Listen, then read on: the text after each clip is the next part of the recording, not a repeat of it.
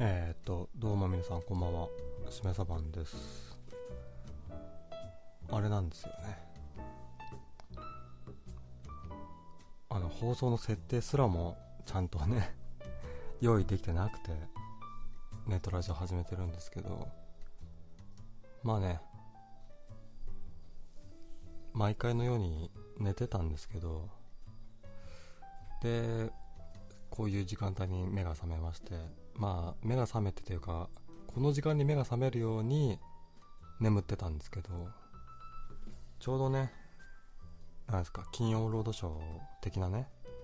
タイムが、えー終わって、みんながトイレ行って、ほっとして、あ、じゃあ、ね、なんか、えーっ、と、み、耳寂しいから、ネットラジでも聞いてみようかしらって思った時にね、この放送が始まった的なタイミングをね、見計らってきたんですけど、今日びっくりしちゃって、何もね、喋ることが思いつかねえなっていうのが ありまして、で、タイトルも考えつかなくて、毎回毎回ね、それ相応のタイトルをね、考えてやってるつもりだったんですけど、今日はね、1週間ね、過ごしてきたけどね、タイトルすら思いつかないっていうね、 日だったね。え、うーんとね、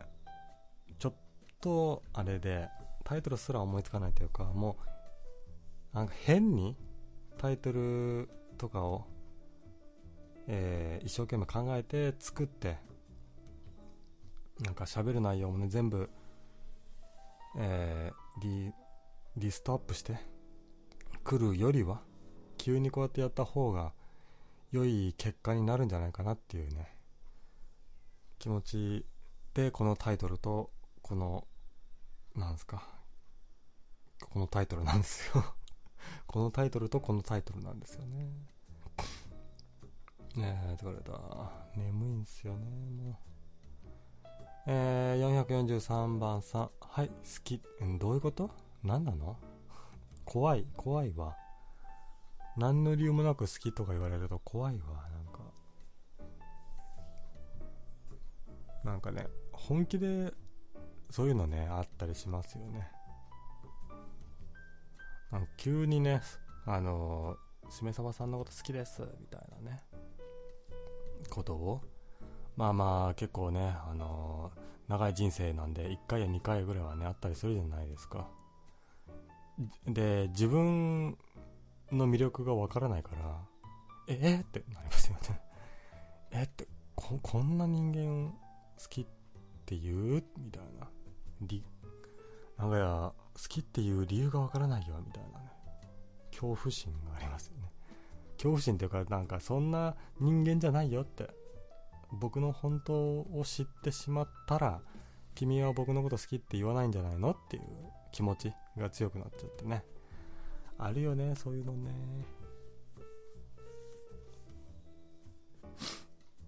あー人間ねあの寝起きって頭が回らない日ですよねねえとともに僕結構すぐ眠くなっちゃうんで多分ねもう60分ぐらいしたらもう眠い眠いって言い言い始めるんでもうね放送に向いてるタイミングがないですね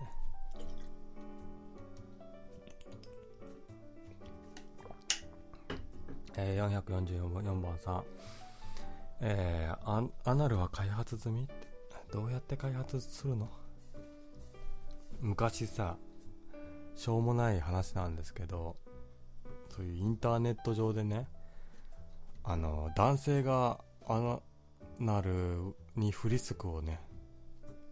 えー挿入するみたいなのが流行った時期があってはや本当に流行ってるかどうか知らないんですけどそういうのをやってみたみたいなねことを言う風潮があってでこういうねあの放送もしてたじゃないですか昔からですから結構なんかねそういうことをやっちゃったんですけどヒリヒリしますどうしたらいいんですかみたいなスカイプのねトツとかをよくねいただいてたんですけど 今となってもね面白さがいまいちわからないよねなんなんであんなことで笑ってたのかしらっていうね。で、そう、それから、あの、話がね、ちょっとリンクするというか、あの最近、昨日、一昨日ぐらいに、えー、ピートたけしとトンネルズの番組で、えーホホモセクシャルなね、キャラクターが登場して、えー昔はね、それで批判がなかったけど、 ね、こういう時代なんで、そんな、なんですか、L- LGBT の人間に配慮がないんじゃないかみたいなんでね、炎上しましたけど、まあね、でもね、テレビ見てて思うのは、やっぱり、ねえ、古い年代の人間のための番組なんですよね。だから昔からやってるから、ん昔、えー流行ってた番組がまたやったりね。あと、何ですか芸能人とかもずっと同じじゃないですか。だから何ですかそういう、えーホモセクシャルな人をバカにするみたいなのん何を言いたいんだろうあのが、えー、良くないんだなっていうのがなんとなく察する能力がない方々が見てる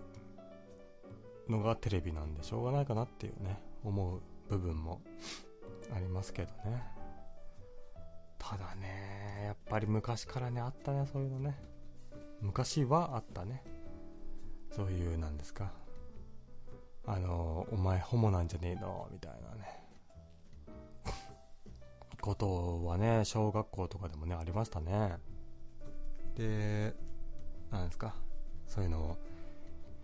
えー言われてみんなにねゲラゲラ笑われたくないもんだから、えーなんですか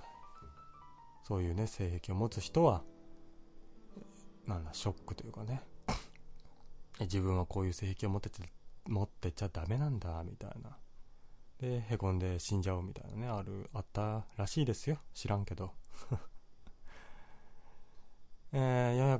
445突意ですが、えー今から20分後ぐらいになるかといいですけどこれこの時間帯にね今から、えー家帰って帰ってから突しますみたいな人は特定の人物しか思い浮かばないんだけど、 まあいいでしょう。20分ぐらいはね、頑張りますよ、それは。や放送し始めたんで、喋れぎ、喋れるかなって思うんですけど、ただね、ブーうんうんうん。うんうんうん。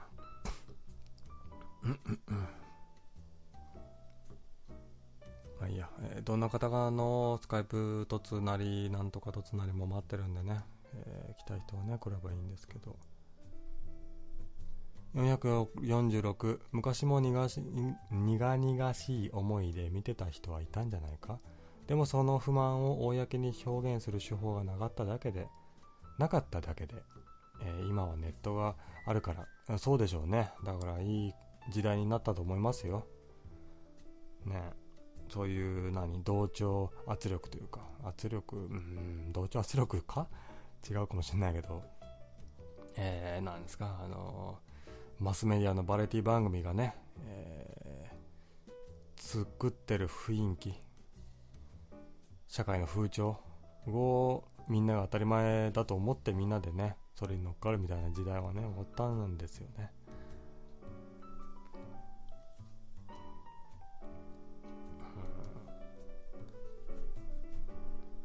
でもさなんか今となっちゃうさなんだろうブログとかさあのインスタグラムとかで人気の人って人気だけどテレビ番組にはそんな出ないみたいな人ってねいるじゃないですかで世界的にもねなんかあのインスタグラムでなんか無駄にすげえ部屋に住んでるなんか、えーおお金持ちみたいな人もねいるみたいですけどでもね、その現状は、なんかインスタグラムとかもね、あのーフォ、フォロワーとかを、なんか、えーおお金を払えばなんとかできる世界みたいでなんか100万円ぐらい払えば、えーフォロワーが、えー20万人ぐらい2万人か忘れたけど単位が曖昧なんですけど、まあ、ぐらいのフォロワーをね最初から、えーつけることができて、えーそれを見た人間はあーこんなにいっぱい見てるんだから人気の人に違いないみたいなふうに思ってだから芸能人というか人気者なんていうのは、えーおお金でなんとかできるっていう時代らしくてただまあネットがあるからまあいいということでもないらしくてね最近は逆になんかネットだからそういうね、えーなんていうの芸能人とも言えないようなえーあ怪しい人間がね 人気になったりするらしいんですけどまあ正直ねそれを聞いて僕もあのこのネトラジのね、えーリリスナー数を何円だったら毎月何円払えばプラス100できるかなって考えたんですけどまあそうね100人ねうーんそうね100人か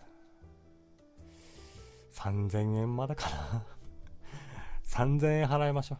うそれはねこのネトラジのねこの僕の放送が人気のように、えー見えるためだったらば3000円払いますよ毎月それは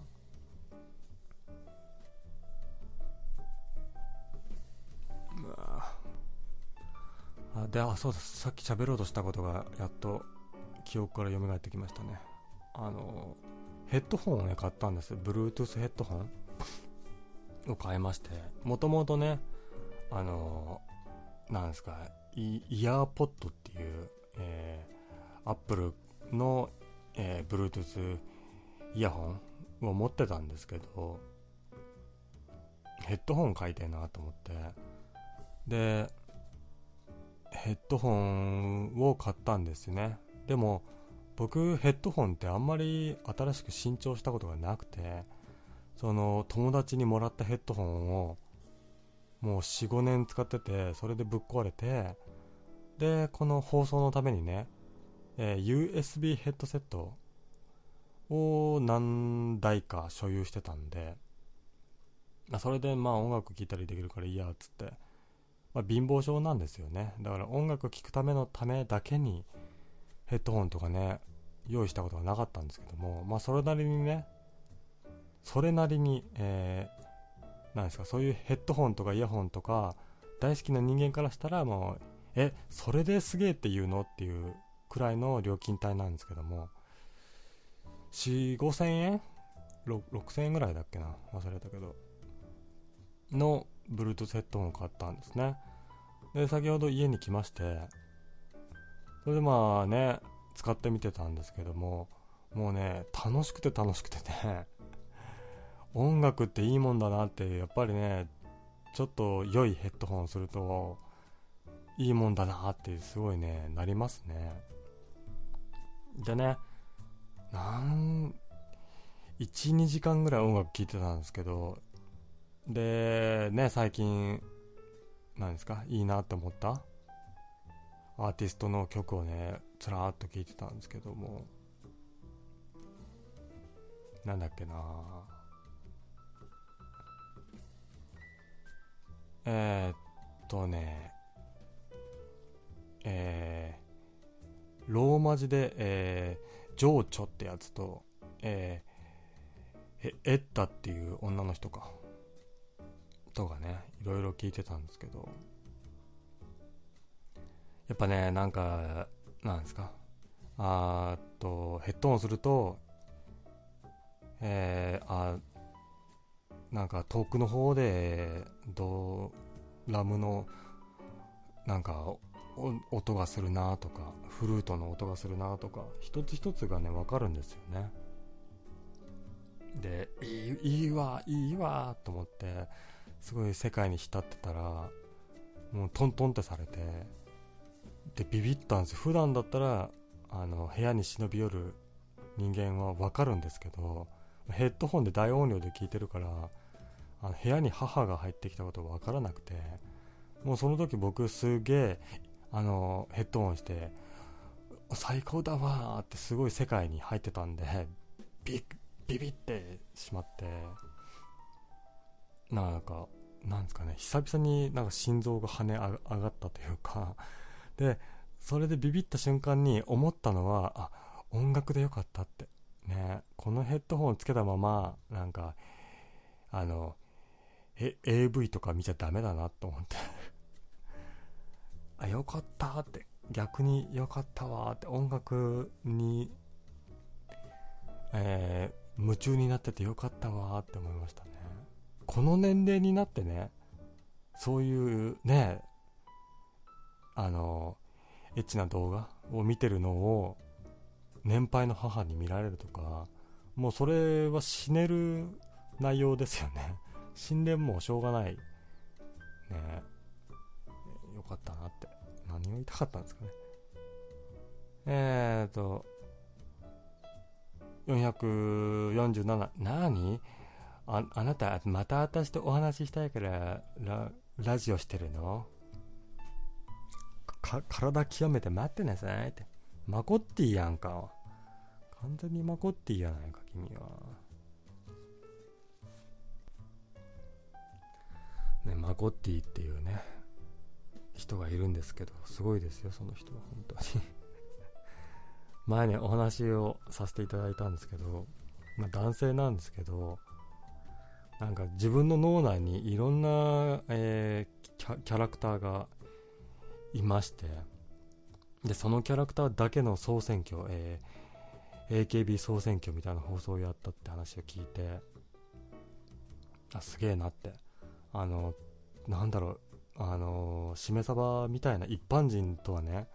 やっぱあの天才は違うんだなって思ってだからショッキングだったんですよねあ天才ってこういう人のこと言うんだと思ってでそれからあの他のジャンルも小説とかさ、えー何ゲームを自分でつ作ったり創作系の人間ってこういう人間なんだなと思って自分は違うなと思いましたもん最近ね創作うーししたことといえばあのーそうだあの変なえー、えーとゆ夢を見ましてでそれがあのーなんだっけな今日今日というか昨日見た夢なんだけど夢ってねすぐ忘れちゃうじゃないですかでこの放送で言おう言おうと思ってね覚えてたんですけどさっき寝てたんで忘れましたね なんだっけななんか尊敬する職場の先輩にあのしめさばくんはもっとなんか人間と喋るときにえっ、と自分の情報をもっと言った方がいいみたいなことを言われてでそれがあの放送の話になってきてこういうねあの伝達を待ってますみたいな放送してるじゃないですかだからあのもっとねなんて言えばいいの、えー、突してくれた人間との、えーきょ距離感をなくせみたいなのを職場の先輩に、ね、説教されるっていう夢を見たんですけどあね、だから、あのー全然、あれじゃないですか。発想の飛躍がないというか、最近現実であった内容と内容しかないんですよね。あの、僕の、えー見た夢って。なんかさ、人間によってはすごい突飛な、えー夢を見て、その夢の中で大冒険をね、えーし、したりさ、恋愛をしたりとかさ、そういうね、創作系の能力がね、ないんだなと思って、今日目が覚めた時に、あーって、現実で起こった内容しか夢で見ねえわ、と思って。 なんか、しょぼんってした記憶はね、ありますね、そういえばね。あとまあそうだ、喋ることないんだなってことをね、させていただきたいくらいなことを話し始めるんですけど、あの、最近涼しくなったね。 最近涼しくなって過ごしやすくなったねいやいや思ったんですよあのなんですかあの職場のエレベーター乗りましてでなんか喋ったことないけどもなんかその人を見ればあえーななんとかさんだって分かる人間ってねいたりするじゃないですかその人と女の人なんですけどエレベーターで一緒になってでなんか沈黙だったんですけどまあ沈黙でもいいかと思ってぼーっとしてたんですけど、うん向こうのね、えー女のひ人が、えー最近、えーす涼しくなりましたよねみたいな話を振ってくれてああもう救われたと思って あのこんな密閉空間で僕みたいな人間に対してね最近寒くなってきましたねみたいな話題を振って振ってくくれはったわこの人と思って天使かと思ってもうそういう時のねしめさばさんはもうあれですよ尻尾振りまくってますからもうねうわうわそうっすよねーみたいなもうすげえテンション高くなっちゃってうん喜んじゃったんですけどだからまあでそこで思ったんです社会人っていうのはそういうね話の振りができないとダメだなと思ってだから今日ね、僕の放送で寒くなったですねって急に言い始めたんですけど、 涼しくなったよね。過ごしやすくなったよね。気持ちよくてね、この時期がやっぱり最高なんですよね、僕にとっては。みんなにとってもそうかもしんないけども。だから、何ですか夕方ぐらいにさ、家にさ、えー家のふ、僕の部屋で、えー窓を開けて、だす少しあったかいぐらいのね感じなんですけども、えー部屋がねだんだん暗くなってきて寒くなってきてもなんですかあのー窓を開けたままでねその寒さもまたよしみたいな気持ちでなんですかね、うん、本当に気持ちいいんですよね最近ね だから気持ちいいとなんかあのー人生もねワクワクしてきますよねもうねあの暑い時期が嫌いでさで人間によってはさあのは8月ぐらいが最高に好きみたいな人いるいるじゃないですか信じる信じることができないそういう人間を、うん、え8月っていうのはその女のひ人の服装がちょっとセクシーになったりするだけですよね良い良い面ってうーんそれじゃなきゃね夏がいいみたいな感想はね持たない持たないと思うんですけどだからねこの時期ぐらいのね気持ちいい感じがもう一一年中、えー続くようなところがあったらば僕は引っ越したいそこに、うん、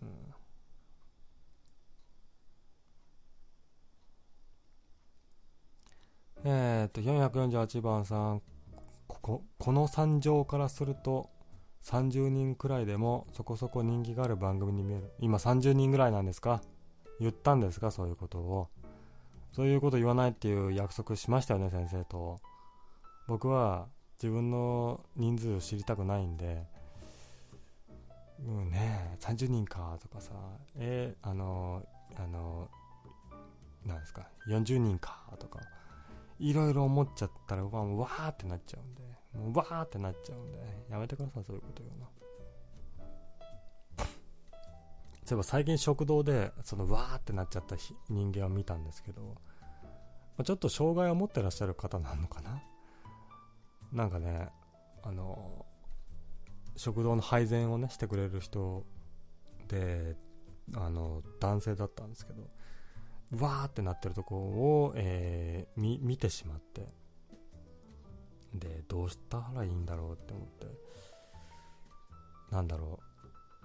う僕はそれを見てあのテンパっちゃったんだなと微笑ましいなと思ってでも興味深かったんでじーっと見てしまったんですけどあれはやっぱりあの存在しないように存在しない人間のようにあまり見ない方がいいんですかね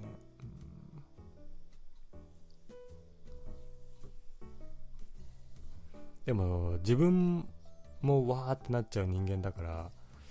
そう思っちゃうかもしれないけどもその傍から見てわーってなっちゃった瞬間を見るとその人にすごい親近感が湧いちゃってなんか人間味が湧くというかありますよね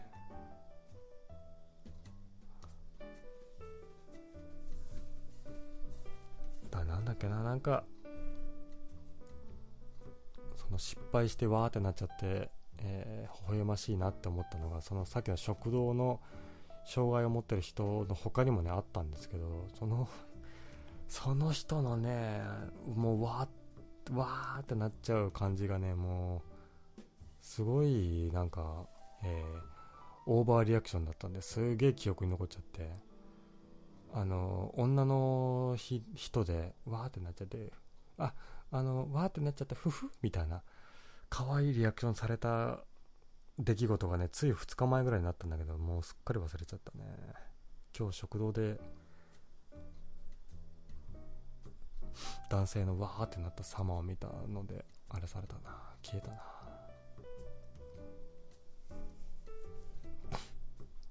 うんまあねそういうテンパっちゃってあのわーってなっちゃったっていうねあのエピソードをお待ちしてるんですけどないですね 僕もね最近テンパって失敗したなっていうのはなんだろうななんかあるような気がするんだけどな僕ね基本失敗したようなことをねあんまり記憶に残さないようにしてるんだよね残さないようにしてるというか僕結構何でもなんだ自分の失敗をずっと何度も何度もあの頭の中でこういう失敗しちゃったなみたいなことをね繰り返すような人間なんでだからきなんだろうあまりそういうことを、えー記憶に残さないようにしてるというかなんて言えばいいのすごい記憶に残っちゃうような人間だから記憶に残残さないようにしてるっていうねよくわからない今説明しててもどういう人間なんだっていうのがちょっと分かんなくなっちゃったんだけどいやーえー449番さん、えーよし距離感をち縮めるために本名と住所から言っていこうか、えー僕の名前はうんうんうんていやるかい怖いわ本名住所とか言えるわけないでしょあそういえばあの何でしたっけあの毎週金曜日ね放送するみたいなこと言ってたんでやっぱり放送で喋る内容をねどうしようかなって1週間ねぼんやりねいろいろ遂行したりするんですけどあそういえば昔あの7年前もっと前か9年10年くらい前にあの他の、えーネトラジ DJ さんにあのーたた食べ物を送ってもらったなと思ってでもあのー今となっちゃもう絶対信じらんないなと思ってなんて言えばいいんだろうやっぱ信頼できないじゃないですかねえスカイプだけで喋ったことがねある人みたいなのを昔はホイホイ信頼ししてたんですけど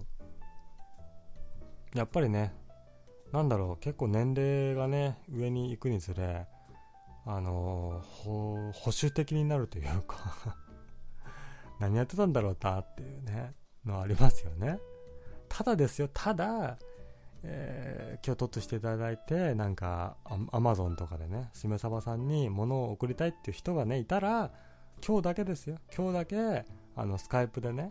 僕の本名と住所をね、えー送りますのでだいたいそうね3000円ぐらいのねものをね送っていただければね 住所をね知れますよ僕のねそういうことなんかな距離感をね縮めるっていうのは個人情報バンバン言ってけばね距離感縮めれるんかねでもそうねあの自分がこういうねなんですかどこそこ行ってこういう経験してこうだったよっていう話をね基本する必要ないじゃないですか別にしなくてもみんな黙ったままでも、まあ、なんとかねなるわけですけどやっぱそういう話をしてくれる人の方がまあ喋りやすいなっていうね、うん、ありますよね、まあ、いかんせん僕ね人の話を聞いてる方が好きっていうタイプの人間なんであまり自分の方からそういえばこういうことがあったんですよねみたいなことをね職場では話さないんですけどもねあでもどうしても話したいようなことがあってその日本の景気がなんですか景気が良い景気が良くないみたいなのあったりするじゃないですかでなんですか少し前に比べて景気がいいだからうんと経済が成長してるみたいな状態を景気がいいって言うと思うんですけどその状態がだからあの上り坂というかずっと良くなってる状態が、えー、長く、えー、継続していてであのえっ、ー、とバブル時代と、えー、ザナギケーキがナンバーワンナンバーツーなんですけどもその景気がいい状態がね継続しすごい長い時間継続してるっていうそれと、えー、な並んで第3位ぐらいの今景気がいい時期なんですってでも庶民の実感ってないじゃないですかてかあの安倍内閣になってからそうね景気がいい状態がねずっと継続してるんですけど庶民的にはもう消費税も高くなったしんそれは結構前か忘れたけどまあまあだから景気が良くないなってねあの食事もね高くなってくしうーんなんか実感ねえけど本当に景気がいいのみたいなことがすごい疑問ででそのなんですか、えー、景気がいいことをね発表したとこの厚生労働省かな忘れたけどどっかのあのグラフを見るとやっぱりあのなんですかそういう30代4、えー、30代40代かの働き盛りの人間の年収平均平均年収というか、えー、っと、なんて言えばいいのえー、っと、中央値はやっぱり下がってるんですって。だから、貧乏人が増えている。けども、やっぱりあの、一部のお金持ちがすごいお金儲けできてるから、だから相対的に見れば、相対的相対的じゃねえな。えー、全体的に見ればあの景気が良くなってるんだけど貧乏な人は増えている状態なんですって今だからあれだよねって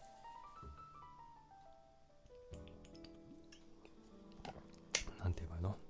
えー、おお金持ちと貧乏人のね差が開いてってるんですねと思ってでそれがすげえムカついてで、今日か、今日ぐらいに職場の人間でその話をしたんですけど、うん、あの、その人の返事が、あ、せやなって言われただけで あ、こんなに長い話をしたのに、せやなって言われただけだと思って喋るんじゃなかったって、すごいね、思った記憶はね、ありますね、今日。うんえー、っと、450番さん。ちょっと前にしめさばさんに、スカイプでコンタクト申請したんだけど、もし届いていたら連絡先から消しといて、ログインできなくなったわ。竹やぶってやつ、竹やぶってやつを知らない僕は。いたっけその人。竹やぶあ、なんかね、いたいたいたいたいた。あのーあれねローマ字であれねいましたねなんかね珍しいなと思って記憶にありましたねどの人だろう これかじゃあね多分本人だと思うんで消しときますね、うんてか何この放送のためだけに作ったのそれはよくわかんないんだけどなんでこんなあれですかまあいいや消しときますねえー、451番さん、えーヨーロッパ移移住決定だなしょうもないみ味噌の国ねグッバイ味噌の国ねあの僕そこに住んでるんですけど味噌の国はね暑いんだよね暑くて寒いんだよ過ごしにくいよねでさやっぱり将来のねこととかいろいろ考えるじゃないで一番でかいのはあのどこに住むかみたいな思うじゃないですかでもヨーロッパって遠いじゃないですか まあ遠いというかあの住む勇気がないじゃないですかだから日本でねあの住むんだったらどこがいいかなみたいな妄想するんですけどやっぱりね日本海側は絶対ないうん住みたくないねあの北陸とかさ行くじゃない冬とかもうめちゃくちゃ天気悪いわけでどんよりしてるわけですよあ住むとこじゃねえなってすごい思いますね魚はね美味しいのかもしれないけどもいつもどんよりしてっからあやっぱ太平洋の方かな住むんだったらねで案外いいんじゃないかなと思ったのは広島なんですよね僕的に なんですかあのーまあなんですか原爆をね投下されてそのあの影響でちょっとなんですか日本万歳みたいな人がね多かったりする傾向はねあったりするんですけど住む分にはあったかいはずですよねあそこら辺ってしまあ魚もね美味しいでしょうし魚がね美味しいっていうのは僕の中ででかいんですよね 結構ねえ最近ねあのな名古屋のね港の方行ったんですけど汚ねえのなだ魚がすぐなんですか食べれそうな綺麗なう海沿いで寒くないとこに住みたいなっていうねのがずっとあってねで大都会は嫌なんですよねだから東京大阪はないなっていうとなるとですよやっぱ九州四国地方があたりが狙い目かなって思うんですけどまああのえーワンチャン北海道 北海道であの農業をやるっていうねのはちょっとねやってみたいなっていうね願望があって昔ね結構すごい調べてた時があるんですけどねそういう何急に北海道行って、えー農業を紹介してもらう、えー制度はどういうのがねあったりするのかなみたいなことをね調べてた時期もねあるんですけど452、えー448は例えの数字だから気にすんなって、え1桁とかはざらにあるし3桁はめったに見ないし2桁でもそれくらいだとそういう風に見えるという話さって親切か君は親切人間かあの僕がね30人かってへこんでたらこんな親切にねえー返答してくれたっていうねことに対してのなんかややっぱりなんですかインターネットでも親切な人はねいたりするんだなってほっこりしましたねえー453、えーあなたは自分の名音に、えーなな何を求めるどんな名音が魅力的かしらっていうねマコッティからのね問いかけが書いてありますけど女の人の魅力ねいや思っちゃうんですよいろんなねあの女の人見るじゃないですかそれで思うのはその痩せすぎてるのだけは僕はちょっと何性的魅力を感じないというかうーん痩せすぎだけはノーサンキューなんですよね多分ね動物的な認識してると思うそのいや痩せてるっていうことは病気か みたいなのねいや本当にあの思ってるわけじゃなくて動物の本能的にねそう思っちゃうんじゃないかっていう推測なんですけどやっぱねある程度なんかね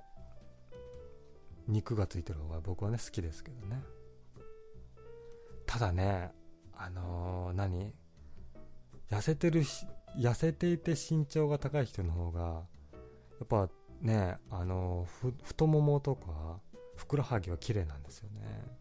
で僕そういう性癖なんですよ太ももとかねふくらはぎあたりが好きなんですよね性癖とは違うのかもしれない僕ひょっとしてなんかねあのーき綺麗だなーって思っちゃうんですよねムラムラするじゃなくて綺麗だなーって思うんですよなのでそこら辺難しいんだよねだからまあすげえ最低なこと言えばあのー何その手足はスラッとしてて、えー胸とかだけには肉ついててみたいな そんなのが男性的にはね理想なんじゃないですか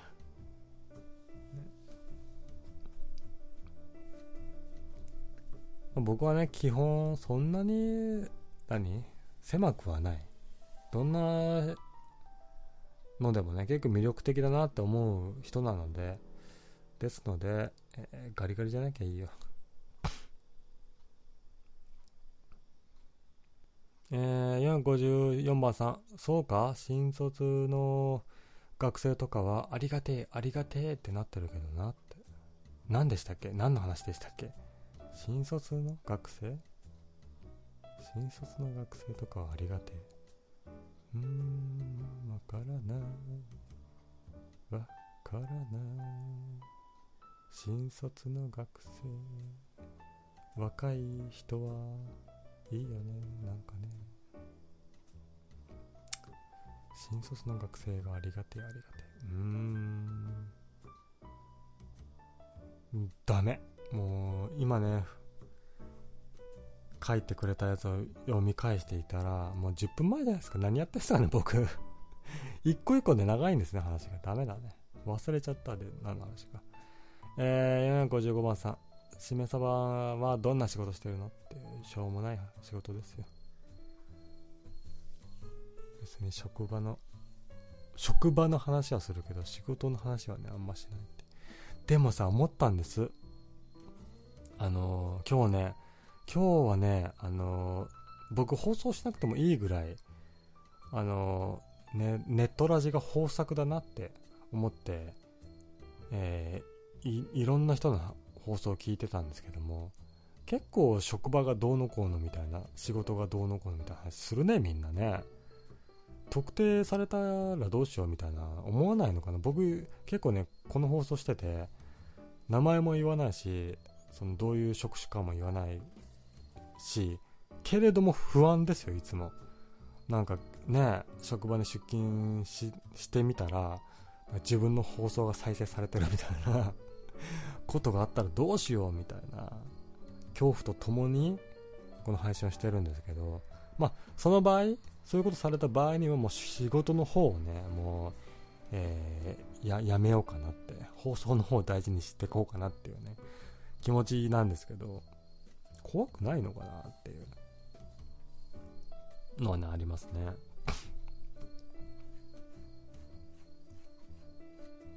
えー、456番さん、しめさばは平成の決明団を結成するつもりか決明団がわからない。信者獲得のノウハウを学びに、えーな奈良に行こう。決明団事件。決明団事件とは、1932年から2月3月にかけて発生した連続テロ。おー、でもね、そういうことですよ。お金持ちだけがお金持ちになってくっていうのはやっぱおかしいなって消費税下げろって思って すっげえ短絡的だけど、やっぱね、年収1000万の人間は消費税8%、10%でも平気だけど、貧乏人にとってはもう2%上がるだけでも辛いんですよ。それはおかしいなって思いますけどね。どこだっけ東、東、東北じゃなくて、えーっと、ドイツとかスウェーデンとかあっちの方のどっかの、えー国は、その、全員の銀行の状態を政府が認識してて、で、えーっと、所得税みたいなのを、えー自動的に引き落とすみたいな。そういうニュースを見て、あ、なんかそうするべきだなって思いましたね、もう逆に。逆にっていうか、 うん、やっぱね、お金持ちがさ、ペーパーカンパニーとかさ、書類上だけのね、会社を作って、そこであの、税金をね、なんとかして払わないようにして、お金を儲けるっていうのはやっぱおかしいなって思うんで、消費税下げてくれ いやもうねあー消費税下げるかそれかその消費税入ってる状態で商品のね料金を表示してほしいですねいや130円かと思ってあのじゃあ130円だったら買いましょうと思ってあのなんですかお会計すると130円 ×1.08 だから140円じゃないですか10円も違うんですよ怖いですよね10円があったらあのううまい棒が1本食えるんですよあうまいうまい子殴っちゃったいやーそういうことですよもうえー、457番さん HDR に対処した 4K 液晶のおすすめを教えてください知りません 4K、HDR、液晶、うーんちょっと待ってね。えー、454番さんがね、新卒の学生とかありがてえありがてえってなってるけどなっていうのが僕はわからないって言ってたことに対して、えー、460で景気の話してただろ、ポンコツかってそういうことね。うん今の新卒の人ああそういうことそういうことかあのー、なんですか最近は景気がいいから庶民の肌まあね実感的にはないけどもだからまあ就職しやすいんですってそういう話でしたっけですよねもうねもうえー、ジジババは若だからさ、 日本は。だからもう、ね、年齢が若いってだけでさ、もうみんな働いてほしいんですよね。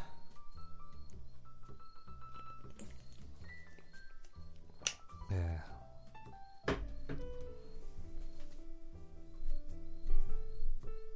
ええーで、457番さんのね、液晶のおすすめを教えてくれっていうことに対して僕はね、頑張ろうと思うよえー、液晶えー HDR、えー 4K えー、テレビテレビテレビじゃねえなテレビじゃなくていいのか液晶だもんなテレビじゃねえな液晶液晶なんだようーんどうすればいいんだうえモニターかモニター違うなうんどうすればいいんだ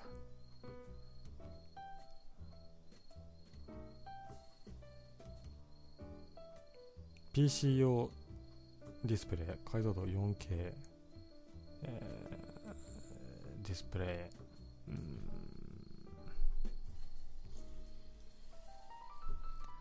えっと、あなたにお勧めするのは、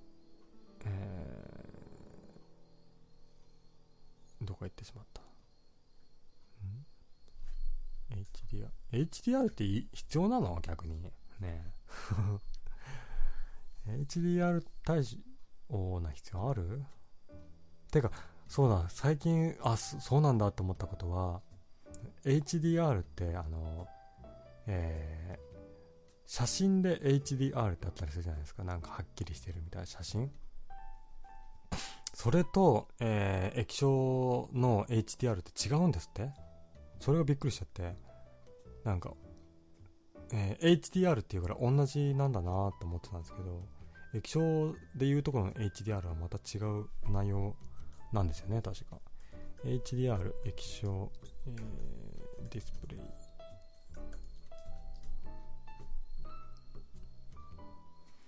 はあ、調べても分かんなかった。 めんどくさってなってた。あの、あなたにお勧めするのは、えーえエイエイサーモニターディスプレイ、え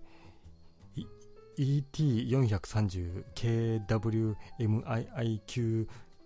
QPPX ですねうんこれを買えばいいんじゃないですか僕さあの液晶だけを買ったことないんですよねうんあのパソコン買うじゃないですか僕はあの液晶とパソコンが一体になってるタイプしか買わないのでねえ別に新しくえ液晶をね買うっていうことしたことないんですけどやっぱどうなんですかね君は、あれですか昔は、その、なんですか、大きくないのを使ってて、新しく新調したいなっていう気持ちなんですかえー、458番さん、えっ、と、レ、レスで自己主、自己主張をしてくる DJ、ほんと嫌いって、うん、僕は好きだからいいんだよ。よいしょまあそういうのあるねじゃあまあ458番さんがねをチヤホヤするから 今日からチヤホヤするからだから名前をねこの掲示板でねあのつつつけてくれてもよ良いですよ7 458番さんはえー、459番さんえっ、とや痩せてる女の方が妊娠しやすいんだよだからねえや痩せてる女がモテるってそうなんそうなんそうなんでもさ昔からさ昔からというかあの平安平安時代より平安時代か平安時代よりも昔はさ太ってる女の方がさあのモテモテだったじゃんでさあのガリガリすぎると生理止まるじゃんその理屈がわからないねえ痩せてる人の方が妊娠しやすいっていうちあの人間って不思議って思ったら今そうなの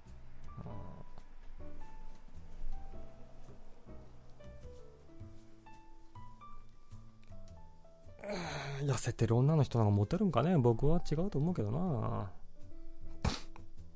うんえー、461番さん北欧あたりはこ国民全員の所得がインターネットに公開されてるんだったねこれかこれの話だったかもしれない僕がさっきしてた話、うん国民所得の国民全員の所得がインターネットに公開されてるっていうのは例えばネットで「しめさばんパッとしめさばんスペース所得」って検索すればその所得が出るってことちょっと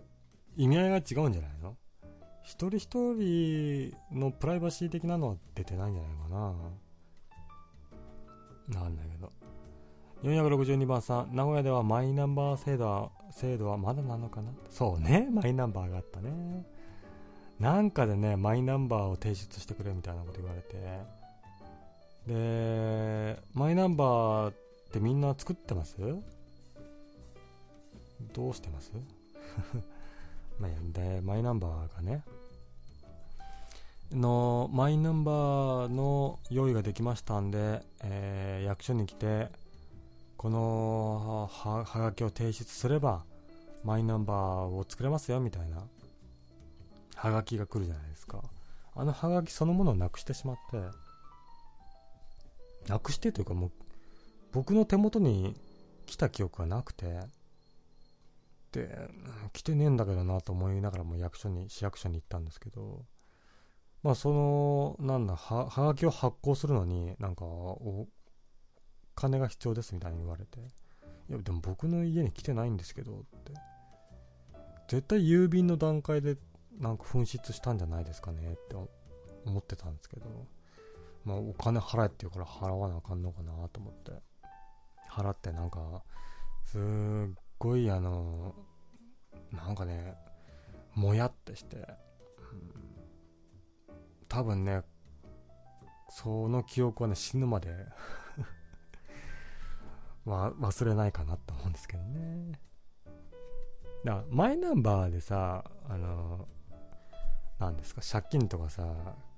あの自販機でジュース買えたりさいろいろできるようにすればいいんですよねあの運転免許証とかさ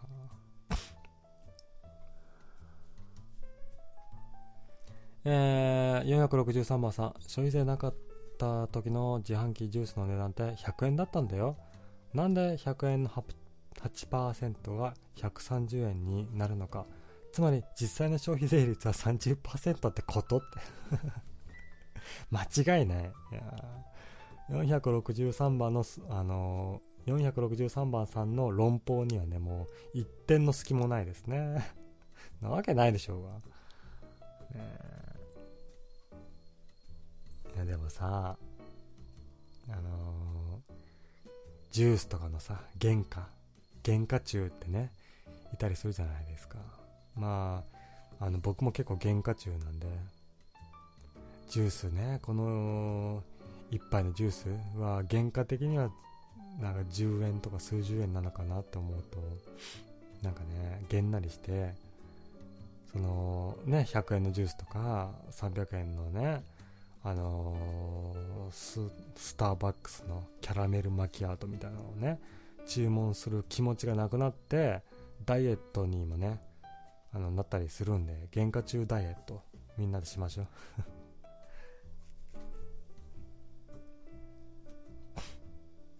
でね僕もそういう記憶はねありますね子供の頃小学生ぐらいの時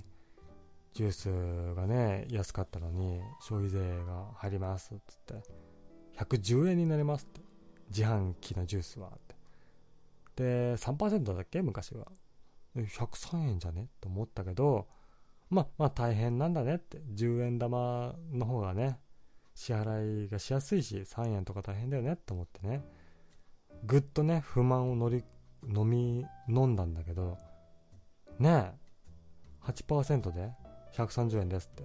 おかしいやろ我々って思いますよねあだからもうでもう僕みたいなねしょうもない人間はそういう何大道とかさ、えーキリンとかそういう、えーい飲料水メーカーがもう消費税をアップするねあの法案に対してもうあの政治資金をどっぷどっぷねぶち込んでるんじゃないかなって思っちゃいますよね高すぎやろって自販機だ自販機ってやべえよなほんと高えよな自販機はやばいっすよほんと買わないっすよえー、464番さんもうさメディアとかと年寄りの理屈でしか日本語れなくなってるからしょうがないねまさしく老害ってことなんだろうねしめさばくんも年を取ったもんだそう僕も僕も含めてね年を取ってるんでもう若い世代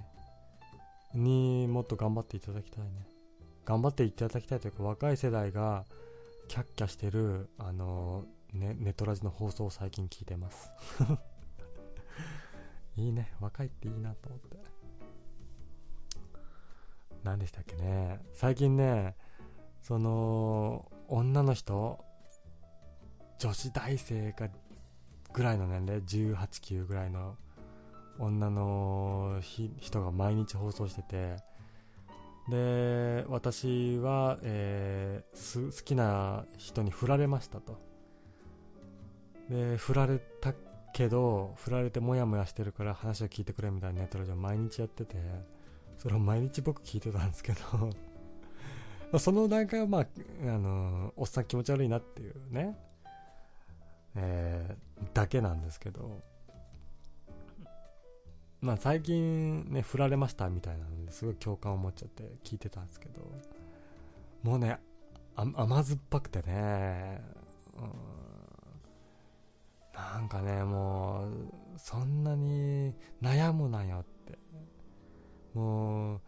なんかもう一回好きって言ったらなんか大丈夫かなふ振られちゃうかなまたみたいなこと言ってて可愛らしいなと思って可愛らしいっていうのはそういうことねあの小学生をね見てるような気持ちそんなのでくよくよすると思って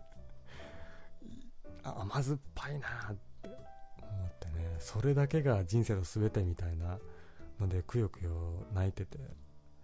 可愛らしいなって思ったね記憶ありますねえー、465番さん液晶の HDR はハイダイナミックレンジのことだねってじゃあ写真の HDR は何のことなんだいそれも含めて書いてくれたら君は100点だったねだしょうがないから僕が調べてあげましょうよそれはえー写真の HDR とはうーんあでもハイダイナミックレンジなんだ一緒なんだ うんまあなんですかすごい綺麗ってことでしょ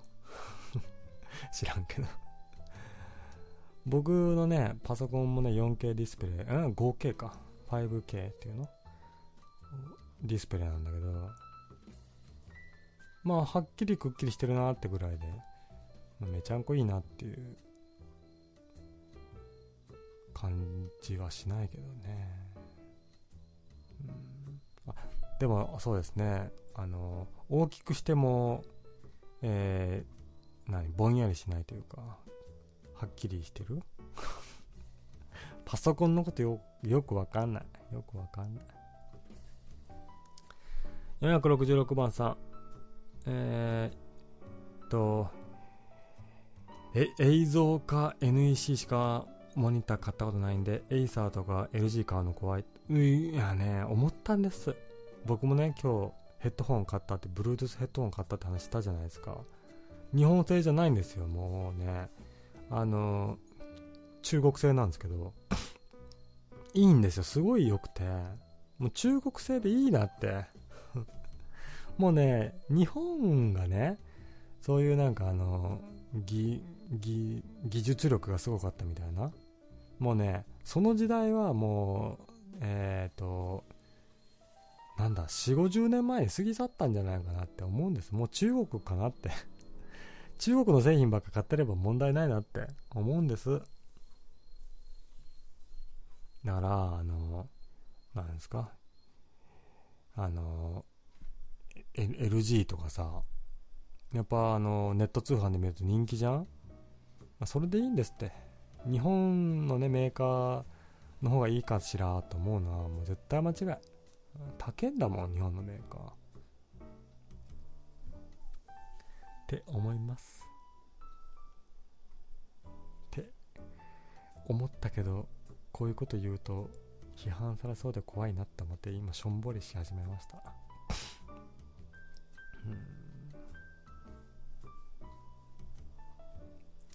ディスプレイね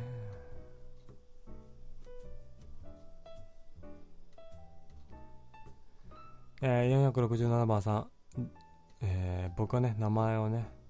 掲示板で使っていいですよって言ったら C ちゃんって書いてますねじゃあ君はもう C ちゃんですよ今日は今日というかずっと本当にしてくださいねそれはもう C ちゃんがね書いてくれてますね468番さん、えー貧しい時代は太ってる人がモテるし、えー、とゆ豊かな時代はローカロリーの食品の方が値段が高くなるそういうもんだろ、うん、なんかうん逆じゃないうんなんか何ですか最初の方は太ってる人の方がねあのモテる理由を書いてくれてるのに行目からは食品の方が高くなるって食品の話になってますけど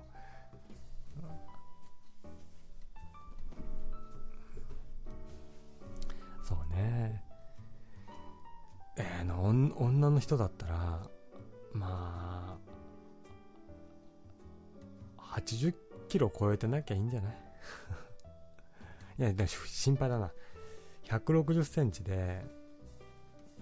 の身長だったとしてまあ7070 70 74超えなきゃいいんじゃない、うん、心配それでも心配健康が心配だけどね体重は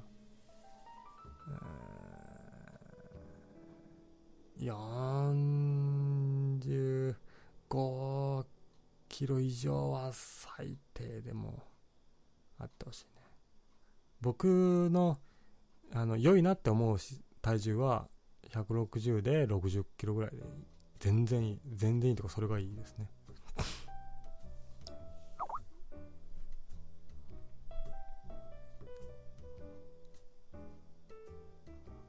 おお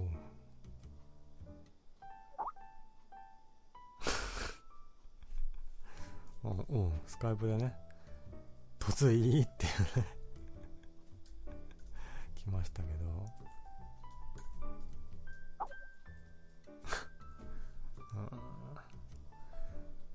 なんかねすごいあの男性なのになんか乙女チックなねスカイプでちょっとびっくりしましたねえー、前しーちゃん169番さんのしーちゃんよいしょもしもしこんばんはあこんばんはこんばんはあの伝統者さんの名前をお聞きしてもよろしいですかあえっ、ー、と私の名前はマコと申しますマコッティですママココマコですあ久々ですねマコッティお久しぶりですはいあのスカイプで先ほどあのほんの少しだけ突いいみたいなことを聞いてくれてましたけど今日はあれですかなんか少ししか突できない理由がいやなんかやっぱり女の子だから、はいこういうテク駆け引きのテクとかうまくてはいあのやっぱりずっとこの前もちょっと突然長いしちゃったからはい今日はちょっとにしてはいこうえマコこの前たくさん話してくれたのに今日短いえまた話したいなみたいなジェラシーみたいななるほどねそうああもう僕その作戦にもう手のひらに乗ってましたねそう骨抜きにしちゃおうと思って今日マジか骨抜きにされてえな最近なんかあったりしました最近なんかあったりとはとはって言われてもあの突してくれたってことはなんか喋りたいなとかなんかねあったりしたのかなと思ってあーなるほどですねそれで言いましたらちょっ刺激でもさ、うん、最近は なんかねこう穏やかな毎日を送ってるのではい穏やかですね毎日悲しいなんか 喋ることないんですね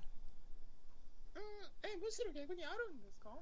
いやないですよ僕もちょっと待ってないねですよね突の声が小さいっつうんで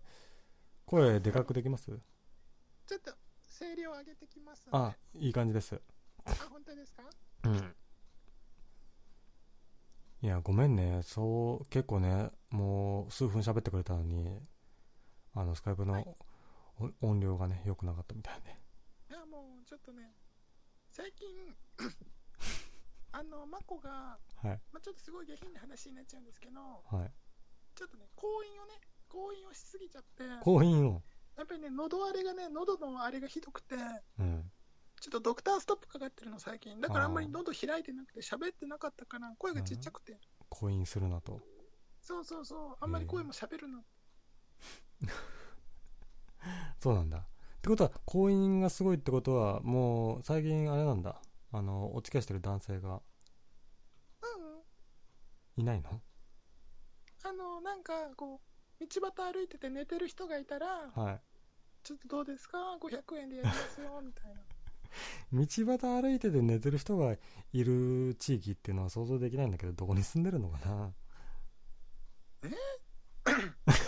どこでもいいよくない。ははい、いはい、はい。はい。はい。ちょっとうまい返し思い浮かばなかったんで、あ、そうですこのか。話流してください。あの、マゴッティはマイナンバーを、あの、はがきが来て、マイナンバーのあれ作りましたあ、はがきは来たん、通知書。あ、通知書来ますね。あ、じゃあ作ってないんだ、やっぱり。ねあれ作ってる人ってなんか社会人は作らなきゃいけないっぽいじゃないですか。あ、そうですかわかわかんないんですけど、うん。あれでもそんなに必要に駆られることありますいや、あの、ほん正直ね、あのハガキだけで十分なんですよ。うん。うん。なんでね、作ってる人あんまいないと思うんですけど。あと、なんですか。なんか、それ、自分に番号振られて政府に知られるっていうのは、なんかちょっと不安がありますよね。あ、なんかそういう人権派団体に所属されてる 方ですかそうですね。そういう人権派団体に入ってる人ですよ。そうい僕はう系なんですね。そういう系ですよ、僕は。ちょっと怖いですね。怖いですよ。あれですよね、あの、えっ、と、なんか、あのー共謀罪っていうタイプの方ですかああ、そうそう。共謀罪が成立した時も、僕も恐怖でしたもん。ああって、あの、警察に捜査されちゃうなと思って。いやー、なんか、ね、いますよね、そういう方ね。うん、そうね。すげえと思いながら見てるんですけど。うんそういう、あのー自分が今、えー何、お金持ちでもないし、うん女の人にもモテないのは政府のせいだみたいな気持ちはない。で、えー、怖 っ怖すぎんですけど、あ、すほんの少しもない。ない、ないです。あ、ないもんですか。で、なんか、あの、こ最近の、あの、トンネルズの皆さんのおかげでしたで、ありましたね。なんか、ホモだ、ホモみたいな、なんかそういうキャラがはい。問題になって炎上したみたいなのあったじゃない、あります、あるじりゃないまですすか。。うん。あれの原因は、うん。なんか安倍政権が独裁政権になったから ああれが炎上したみたいなのをツイッターで見て 湧いてますね。そうえ恐ろしいと思うでもその今の発言もちょっとそれに通ずるとこありますよあねりました あじゃあ僕もそういうタイプなのかもしれないですね。え怖いうん過激派じゃないですか過激派ですよもう全然あれですよ僕のい家にダイナマイトを送りつけてくれたら、はいそれをか体に結びつけて、えー国会議事堂にぶち込んでやろうかなっていう気持ちでも今閉会中ですよねうんいやう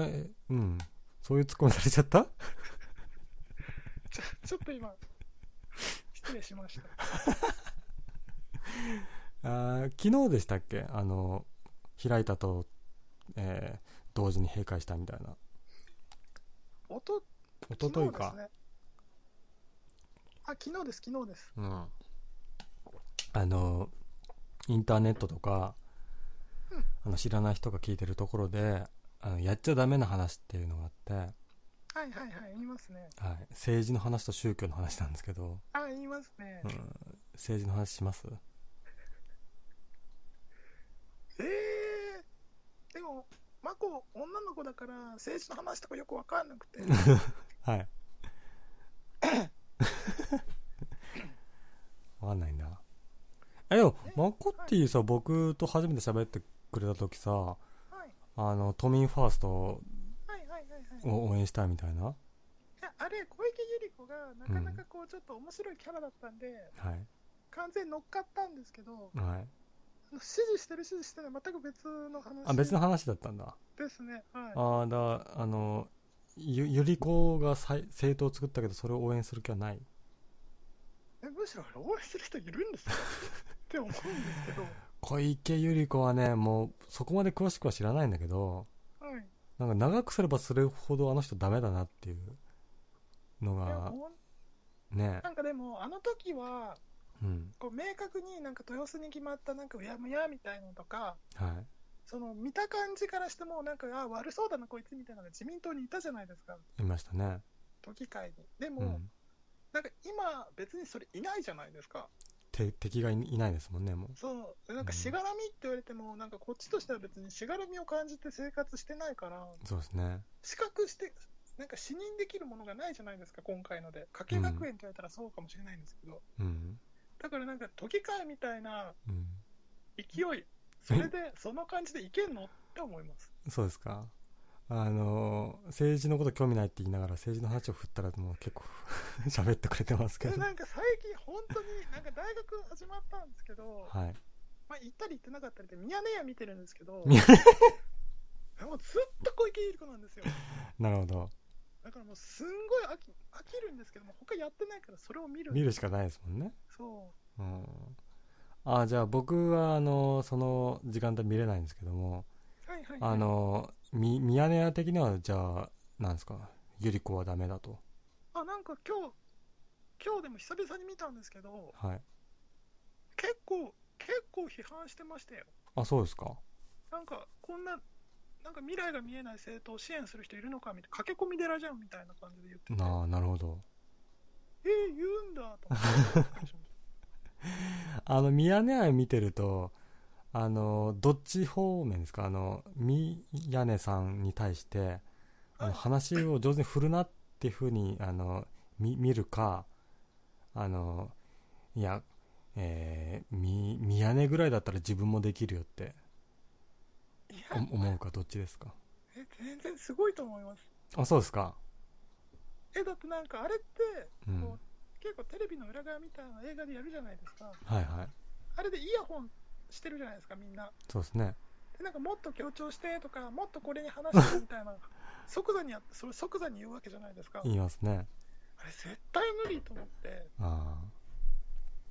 あ。そうだ、あの、マコッティが来たら話したいことがあったんですよ、僕は。え、何ですかはあの前ねネットフリックス見てますみたいな僕が放送で話してたら、いはいはい。マゴッティもネットフリックス入ってて、はいで最近あのおすすめの映画なんですかっつったらはいお。すすめしてくれた映画があったじゃないですかはい。うー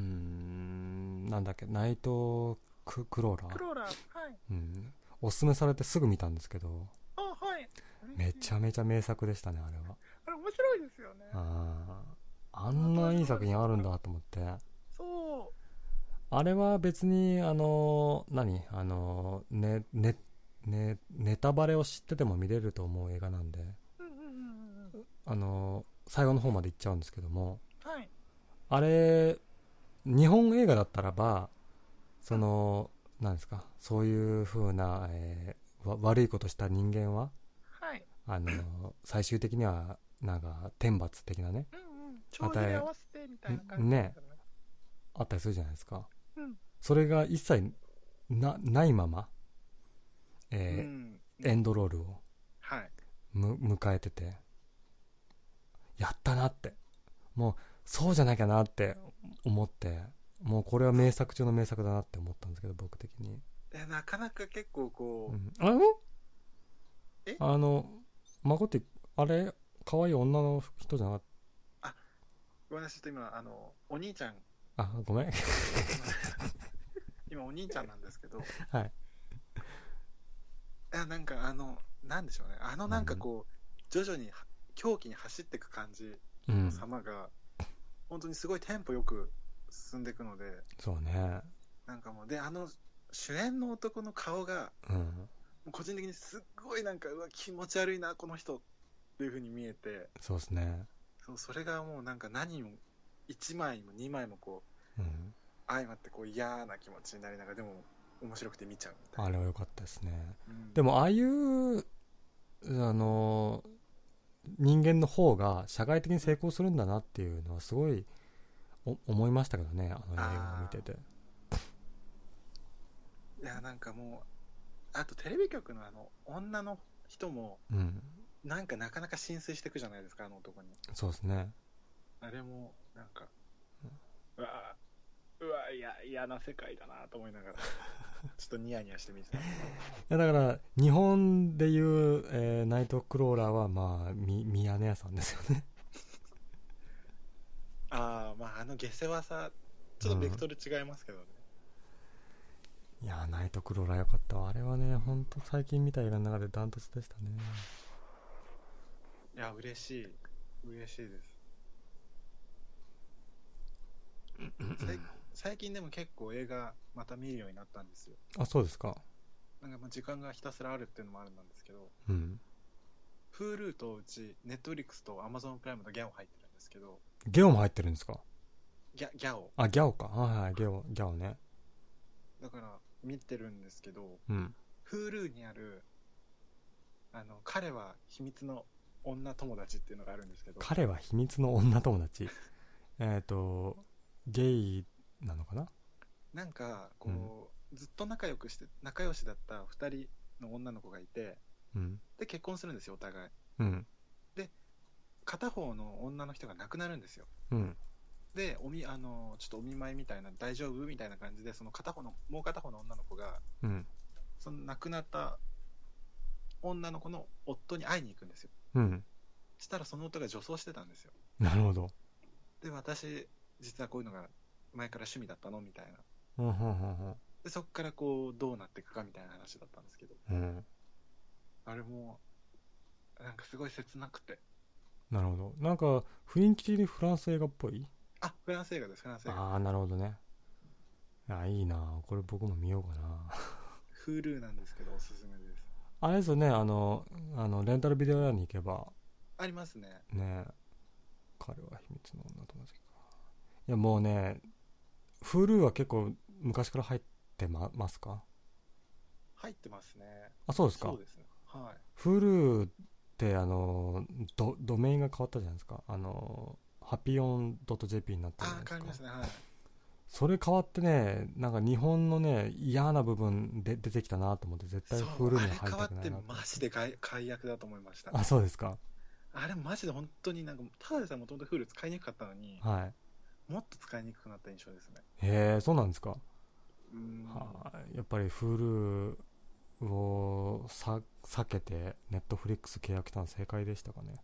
ですね。なんかもともとあの日テレ資本にな、日テレ参加になったじゃないですか。そうですね私わかんないですその前の時は、うんその前の時で少なかったんですよ、本数が。っうんていうイメージだったんですけど、で、日テレになって、日テレの映画が結構増えたんですけど、はいなんかこう、アプリ開いた時に見ると、こう、日テレのやつがもう結構こう目白押しになって、うんなんか本当に見たいやつがこうどんどん後ろに下がってってる感じがして、なるほどあなんかもうネットフリックスの方が全然いいじゃんと思いながら。ほうあそうだ先ほど教えてもらった彼は秘密の女友達はいはいそっかでも Hulu にしかないんですもんねそうなんですよね。うん見たいけどなまあとでもナイトクローラー好きだったら、あはい今映画でやってる新幹線とかも面白いらしいですけど。映画でやってる新線。幹線へえなんか韓国映画なんですけど、うんこれすごい面白いらしいですよ。自分も見たいなと思ってまだ見てないんです。新幹線って普通の新幹線っていう、新しいに、うん、あの、なんていうんだ、感染うん、こう、感染者の感染ですね。感染者の感か、はあ、ほうほでなんかあの新幹線の中で、う、うん、その原因不明の病原体が感染して広がるみたいな感じなんへで、ーかけてみたいな感じなんですけど、か韓国に新幹線通ってんだ、あ確かに。ん でもなんか、その、サスペンスリ、スリラー、サスペンススリラーみたいなのと、はい、人の絆とか、なんかすごいいろいろあって、最後は泣けたりもするらしいです。えー、新幹線ね、あこれね、ほうファイナルエクスプレスっていうのがついてあるあ、そうですね。パニック映パニック映画、でも、なんだ、2016年なんだね、で、1年経って日本に来たのかな、画。そうですね。映画館、映画館で見るのもいいですわな。そうなんですよね。でも、なかなか最近見たい映画やってないじゃないですか。そうですねって思っちゃうんですよね。うんそうね単館単館映画とかもいいなと思うんですけど見、に行くんですか単館上映映画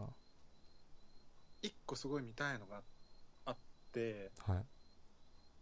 マンチェスター・バイ・ザ・シーっていうのがすごい見たかったんですけど、マンチェスター・ワイドシーババイ・ザ・シーってやつ。バイザシ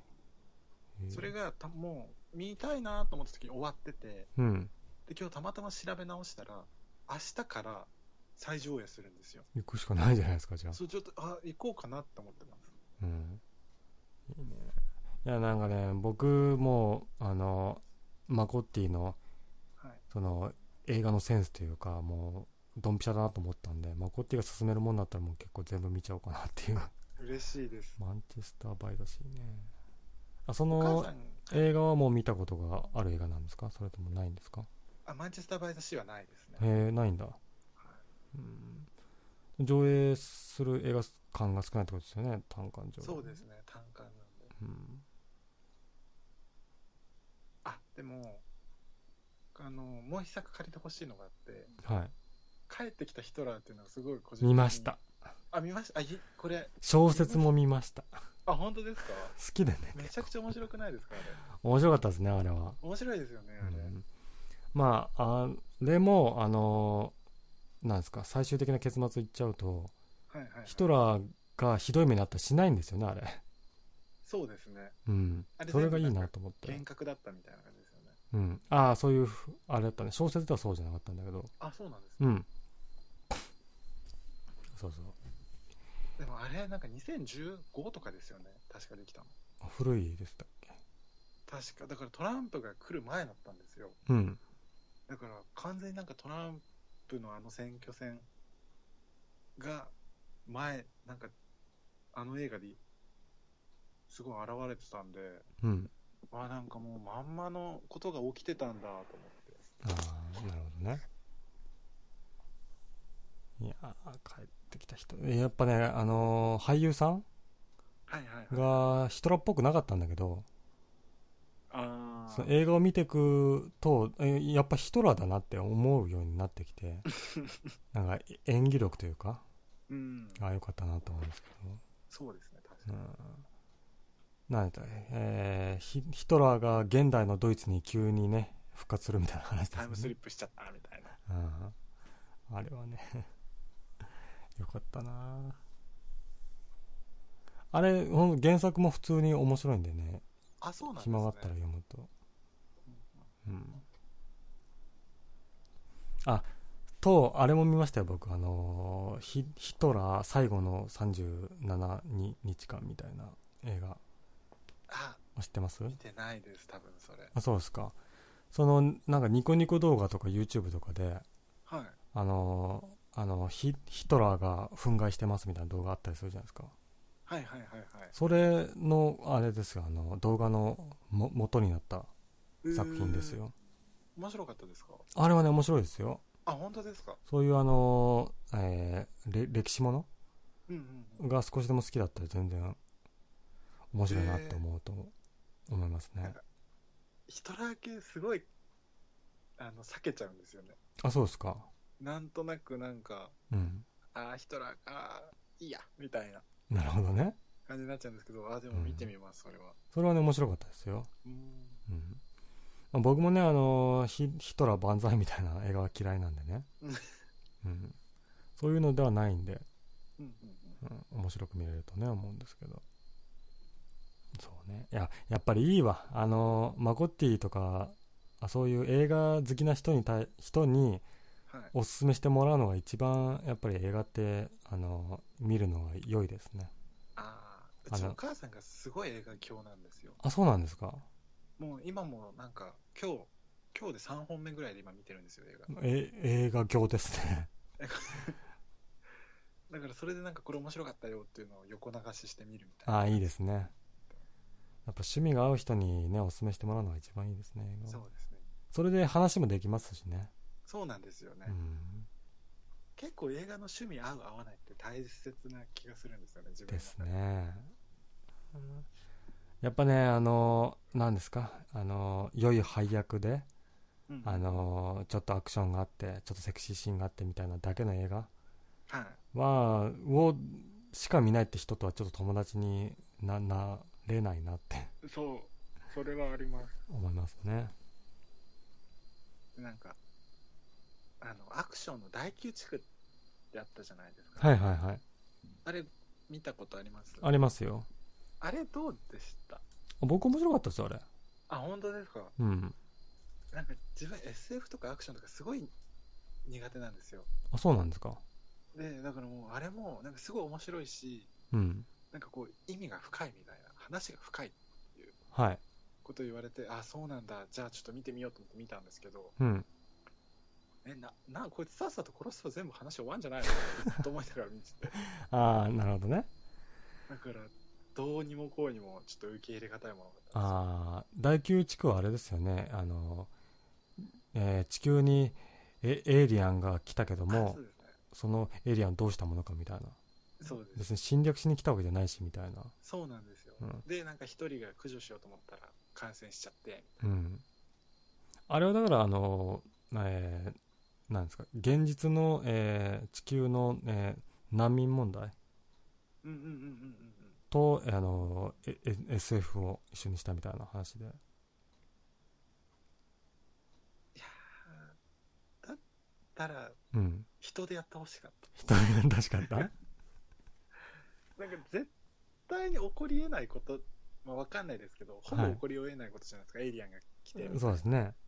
うその時点で受け付けられないんですよね。あ、そうですか。あ、もう、はい、はーい、はい、みたいな。なるほどね。あじゃあ、全般ですかえ ?SF 全般はダメってことあ、もう SF 全般まず見ないですね。あ、そうですか。あれ、SF といえば、あの、チャ、チャッピーっていう映画があるんですけど、ほうほうほうほう。チャッピーがね、すごい僕的には良かったんですけど、じゃあ、マコティはダメかな。ううーんあのねだだはい、どんな話、えっ、と、人工知知能はい、を搭載したすごい、えーロボットがはい、できるんですけども、ほうほう。そのロボットが、あの、すごいあの、悪い人に誘拐されちゃうんですよ。 はい、はい、はい。チャッピーはすごい能力を持ってて、はいすごい頭もいいんだけど精神的な小学生みたいなもんなんですよ、ああ、うはん、い。だからもうその悪党の言う言うことをもう聞いちゃうんですよねはいはいって、うんであの何が悪いかも分かんないみたいなうんうん一緒に銀行強盗もしちゃうみたいな、はいうん、いう映画ででもチャッピーがちょっと成長していくっていう話なんですけどああ、うんちょっと、一応覚えておきます。そうですねチャッいや僕はチャッピーを多分見ても面白いって言ってくれるんじゃないかなと思うんですけどあ、本当ですかじゃあちょっと見てうんみますね。探して大みます宮地区はちょっとあれなんでねあのドキュメンタリー風なんでね好き嫌いが分かれますよねあれは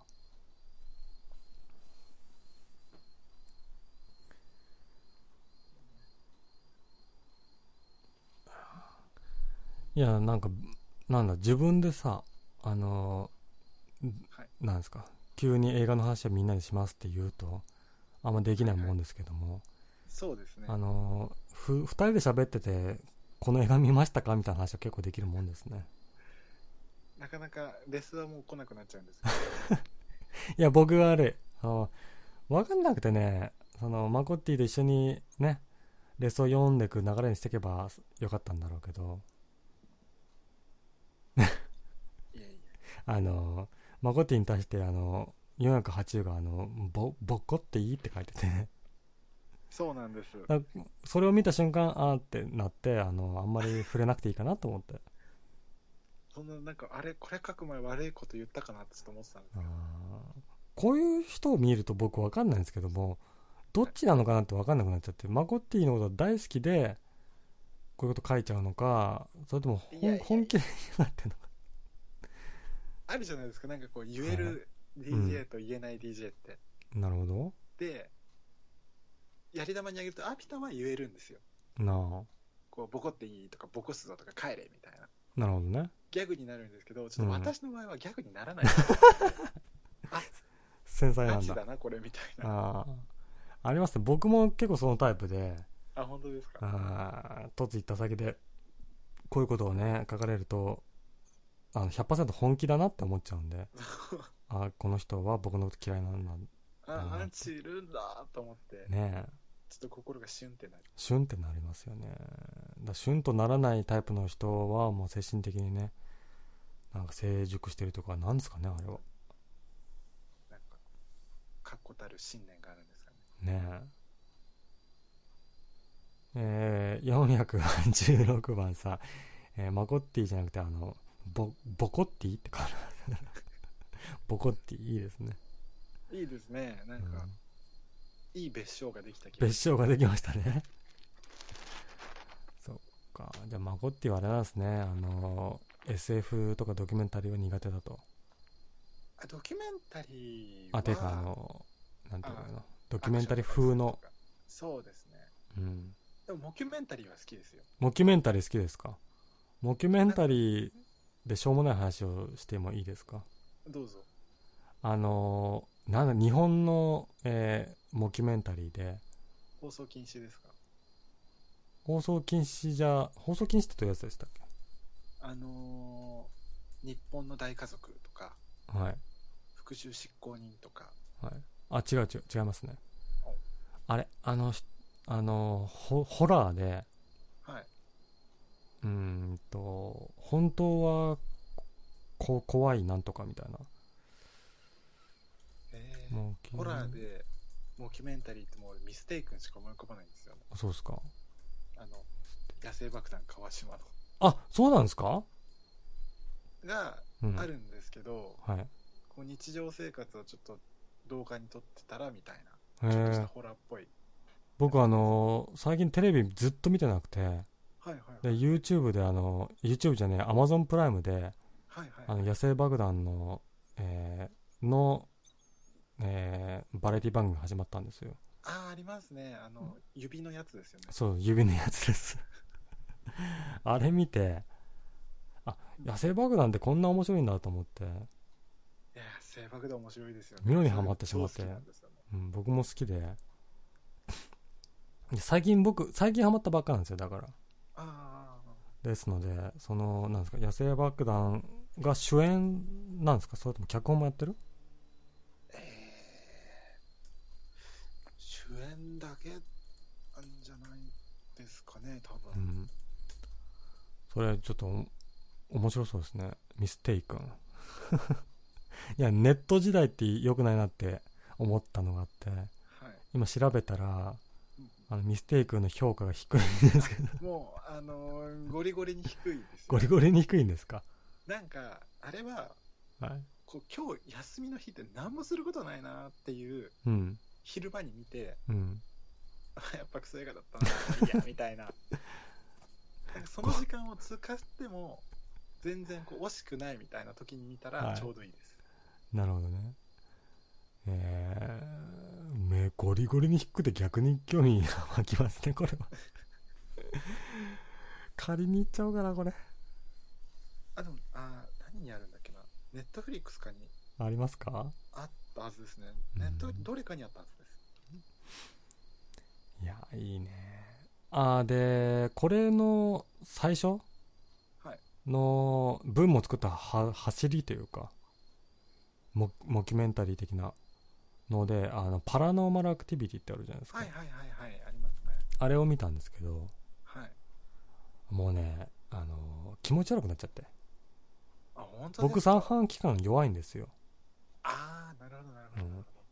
どあの、よ、酔ってしまうんですね、ああいう映像ってあー手ぶれみたいな僕。う、ん。リアルな感じがミ。ステイ君も結構手ぶれありますあれは定点に固定あ、だ定点か。ああ、じゃあいいか。うん、あのパラノーマルに関してはなんはかいホラー好きなんですけど、洋画邦画問わずにうん。でもあれいなんかマジでこうたまたま撮ったら映っちゃいましたみたいな売り方してたじゃないでしすてかましたねいやモキュメンタルを強調しろよと思ってなるほどなんかすごいなんかこううわなんかややだなと思いながらうんみ断るごとにみんなに言ってましたなんあかそうですかこれすごいよねでもたまたま撮れたんでしょみたいなことをうん友達が言ってたんであ信じちゃってたんだそう信じてる人結構いてうんいや違うからみたいなるほどねこういうなんか映画の手法なんだよみたいなな話そう 本気でそれ思う人いいいるんすか本気でいまはしたいましたなんかあ 取れるわけないじゃんだってだからなんか怖いよねっていう話をしててあそいやいやいやいやいやみたいなうなるほどねあでもやっぱりブームがすごい来てすぐ去りましたけどねモキュメンタリーあブーりムまといしうかたね。あうれんねい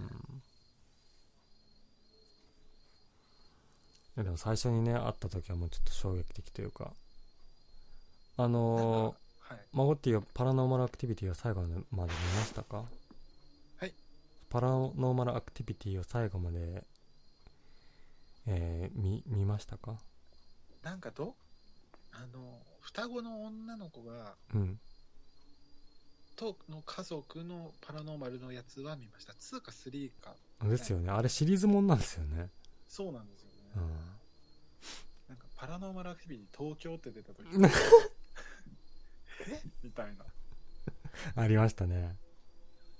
クソ映画ですよね、もうタイトルだけで。えホラーもなかなか怖いものも結構ありますしね。そうですね。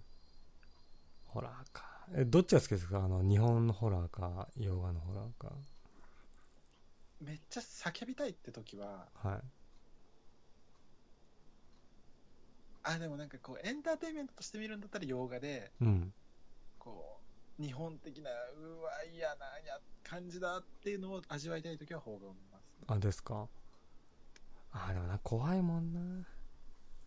あの、最近、はい。あの、さ、貞子 VS かや、かやこみたいか、な。かやこかやわかんないですけど、ありましをたね。興味本位で見たんですけど、はい。クソ 映画で、ああれ、クソ映画で名高い映画じゃなかったでしたね。名高いんですかね。知らんでね、評判は知らんで見て、あもう最後が衝撃的で、あ、はい。うーん、ちょっとあの、ホラーじゃねえなと思って、 あの、笑っちゃいましたけど、うんうん、うん、あホラーとあのギャ、ギャグって紙一重だなと思って。いや、本当に紙一重ですよね。うん。あれも、進撃の巨人も僕、全然あの、変だなって思って、はい、あの、笑っちゃったんですよね。あれ、どうなったんですか面白かったんですか全然面白くないですよ。あうん、あれもクソ映画ですけど。あーなんかホラー、最近でも洋画のホラーの方がよく見てる気がします。あ、そうですか。なんか、ドントブリーズっていう、去年うん、映画館でやってたんですけど、とうかん、ライトオフってやつとか、うん、なんかけ最近結構洋画も、あのードカン、バカン、ガサガサガサっていうのから、うん。ちょっとこ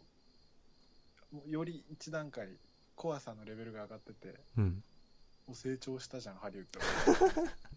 は。上から目線だね。うんうんあーでもハリウッドが成長しちゃったらジャパニーズホラーはあのーなんですかよを見るよりもハリウッド映画の方が良くなっちゃいませんうん、っていうか、でも実際、今のジャパニーズホラー、一気に衰退したじゃないですか。あそういうもんですか僕は分かんなくてねしゃその世世間的な風んか潮一時期すごいブームあったじゃないですか、リングから始まって、ああはいはい、呪音、うん着信あり、あこのぐらい水の底から、輪廻とか、ありましたありました一気になくなったじゃないですか、あれ系。そうですねで、最近やったと思ったら、なんか残影とか、うんあと、まあ、その、なんかこう、ホラーともいかない、黒百合団地とか、ホラーともいかなくて、うんな、なんだろう、ホラー風味のうんサスペンスみたいな感じになってて、あ完全になんか純粋なホラーっていうのがなくなったのと、ーうんホラーがもうそもそもアイドルが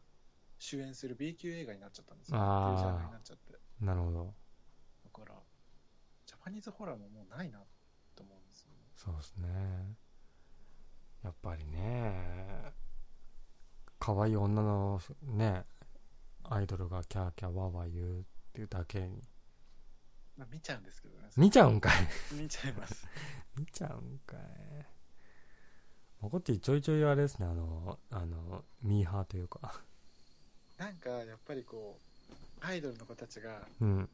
頑張って叫んでるシーンとかを見て、うんあ頑張ってるな、他の演技全部クソなのに、ここだけやたら頑張ってんな、みたいなのをうん見るのが好きなんです。好きなんだ見るところがちょっとひねくれてんのかな えー、488、えーパラノーマルは東京ナイトしか見たことないよってねははずれを引いた人が来ましたねそうですね。逆に東京を見たことがないですね。ねえ東京で作るのは大体うんこ映画ですよあの僕最初の方にはい。もう配役だけ良くてあのなんですかちょっとアクションしてセクシーシーンがある映画嫌いだみたいに言いましたけど、うんうん。あのワイルドスピード結構見てるんですよ YSP。 YSP、うんえー、それでもはあい。の東京っていうタイトルがついたワイルドスピードがあってはい。それだけは、えーみ見てないですあ あ、そうなんですか。ワイルドスピード東京もやってたんですね。そうなんですえーで、もあのなんですかあのワイルドスピードの、えー主主役級のキャラは登場しませんああ、そうなんだ。うんいや、もう全然わかんないです。あは見ないですかもうワイルドスピード、ミッションインポッシブル、うんなんだ、あの、あれ、変化するやつ、トランスフォーマーあトランスフォーマーありますねとか、うん全く見たことないですね。あそうですかないです。僕もないですねそれはあ、本当ワイルドスピードってそっち系じゃないんですかね、でも。あそっち系ですよでもまあなんですか車のアクション頑張ってる系ですねあれはあなるほど、なるほど。うん。ただ、あの、車のアクションに特化してるんですよ、あれは。あ、そうなんですね。うん。ただ、あの、人間を直接的に殴ったりとか、そういうシーンは少ないんですよね、結構。うん、うん、うん、うん。うん。だからまあ、なんて言えばな、あの、映画を見るというよりも、あの、このシーン頑張ってんなっていうのを見る映画ですね、あれは。あ同じですね。アイドルを見るのと。あ、同じだったマコッティと同じだったそっか、そういう風な目で見れば僕も、あの、ホラー映画見れるのかな、じゃあ。そうですね。いや、意外と意外とですよ。うん。馬鹿にできないものがあります。つまらなさの中に。いや、僕ね、ホラーね、苦手なんですよ。あ、本当ですか。苦手っていうのは、その、内容的につまんないんじゃなくて、本当にびっくりしちゃうんですよね、僕。あいや、同じですよ、でも。そうですか声と俺挙動出るんで。僕も出ちゃうんですよ。出ますよね。映画う館ん結構気が気じゃない。そうで。すね。それですごい恥ずかしくなっちゃうんですよ。うん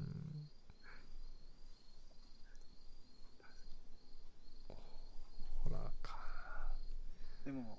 日本の今もう、邦画で、はい。ホラー系を見るってなったら結構やっぱりもう、なんか見たか、後の、うん。なんだろう、あのー後味の悪いサスペンスを見るのが好きです。後味の悪いサスペンス。です、そうです。えー例えば。えっと、葛城事件とか、うん後味悪そうだな。知らんけど。桂木、それなんですかあの、実際のあれを参考にしたいみたいな映画ですか確かそうだったような気がするんですけど、うんあの、一家があって、うん。あのすごい過保護な母と、うん。すごい法に厳しい父でお兄ちゃんあまあ割割と真面目なお兄ちゃんと引きこもりの次男はい。でその引きこもりの次男がえー、てか徐々になんか家庭が全体的に壊れていってうん。で、えっと、次男が人を殺したりするんですよね殺したりする家。確か殺すんですようん。で家族がぐちゃってなってうん。みたいな話だったんですけどなるほどとにかくもう家の空気とか何かもがすっごい嫌なんですようん。でも日本的なんですよはでなんかこう一歩間違えたらみんなうんこんな感じの家になるよねっていうような危険をはらんでて、ああー、胸くそっぽいな。そうなんですもうもうとにもであの最後その母親も認知症になってうわー施設行ってうおん。兄ちゃんは自殺するんですようん。でお父さんはその罪の意識に苛まれてうん。なんか周りからとやかく言われながらも、ずっと、そのいろんなことがあったじ家に残ってるんですよ。はあ。で、あの、次男は刑務所のままみたいな話で。ああ、報われないんですね。そうですね。もうそれがでもすごく、あれはなんか、見た後の悪さは、天下一品だったんで、なるほど。結構良かったですあね。でそういう犯罪を起こした人の周辺の、あの、行く末というか、そうですね。がわかる映画なんですねこの映はい画「葛城事件はい」の監督がはいあはいのその前その前というか結構前にあの「その夜の侍」っていうのも作ってたって書いてあってはいはいはい僕「その夜の侍」は見たんですよ、あそうなんですねうん、はどうでしたああのあの人あのーあの人えー有名な人うーんと堺ま雅人はいはいはいが主演だったんですけどうんうんうんこれもクソ胸クソでああでもすっげえ嫌な気持ちになったんだけどはいすごい記憶に残ってるんでうんうんうんやっぱりこれ名作なのかなって思うあれなんですけどはいあのー幸せに暮らしてる夫婦の、えーはいおおお嫁さんが、うんうん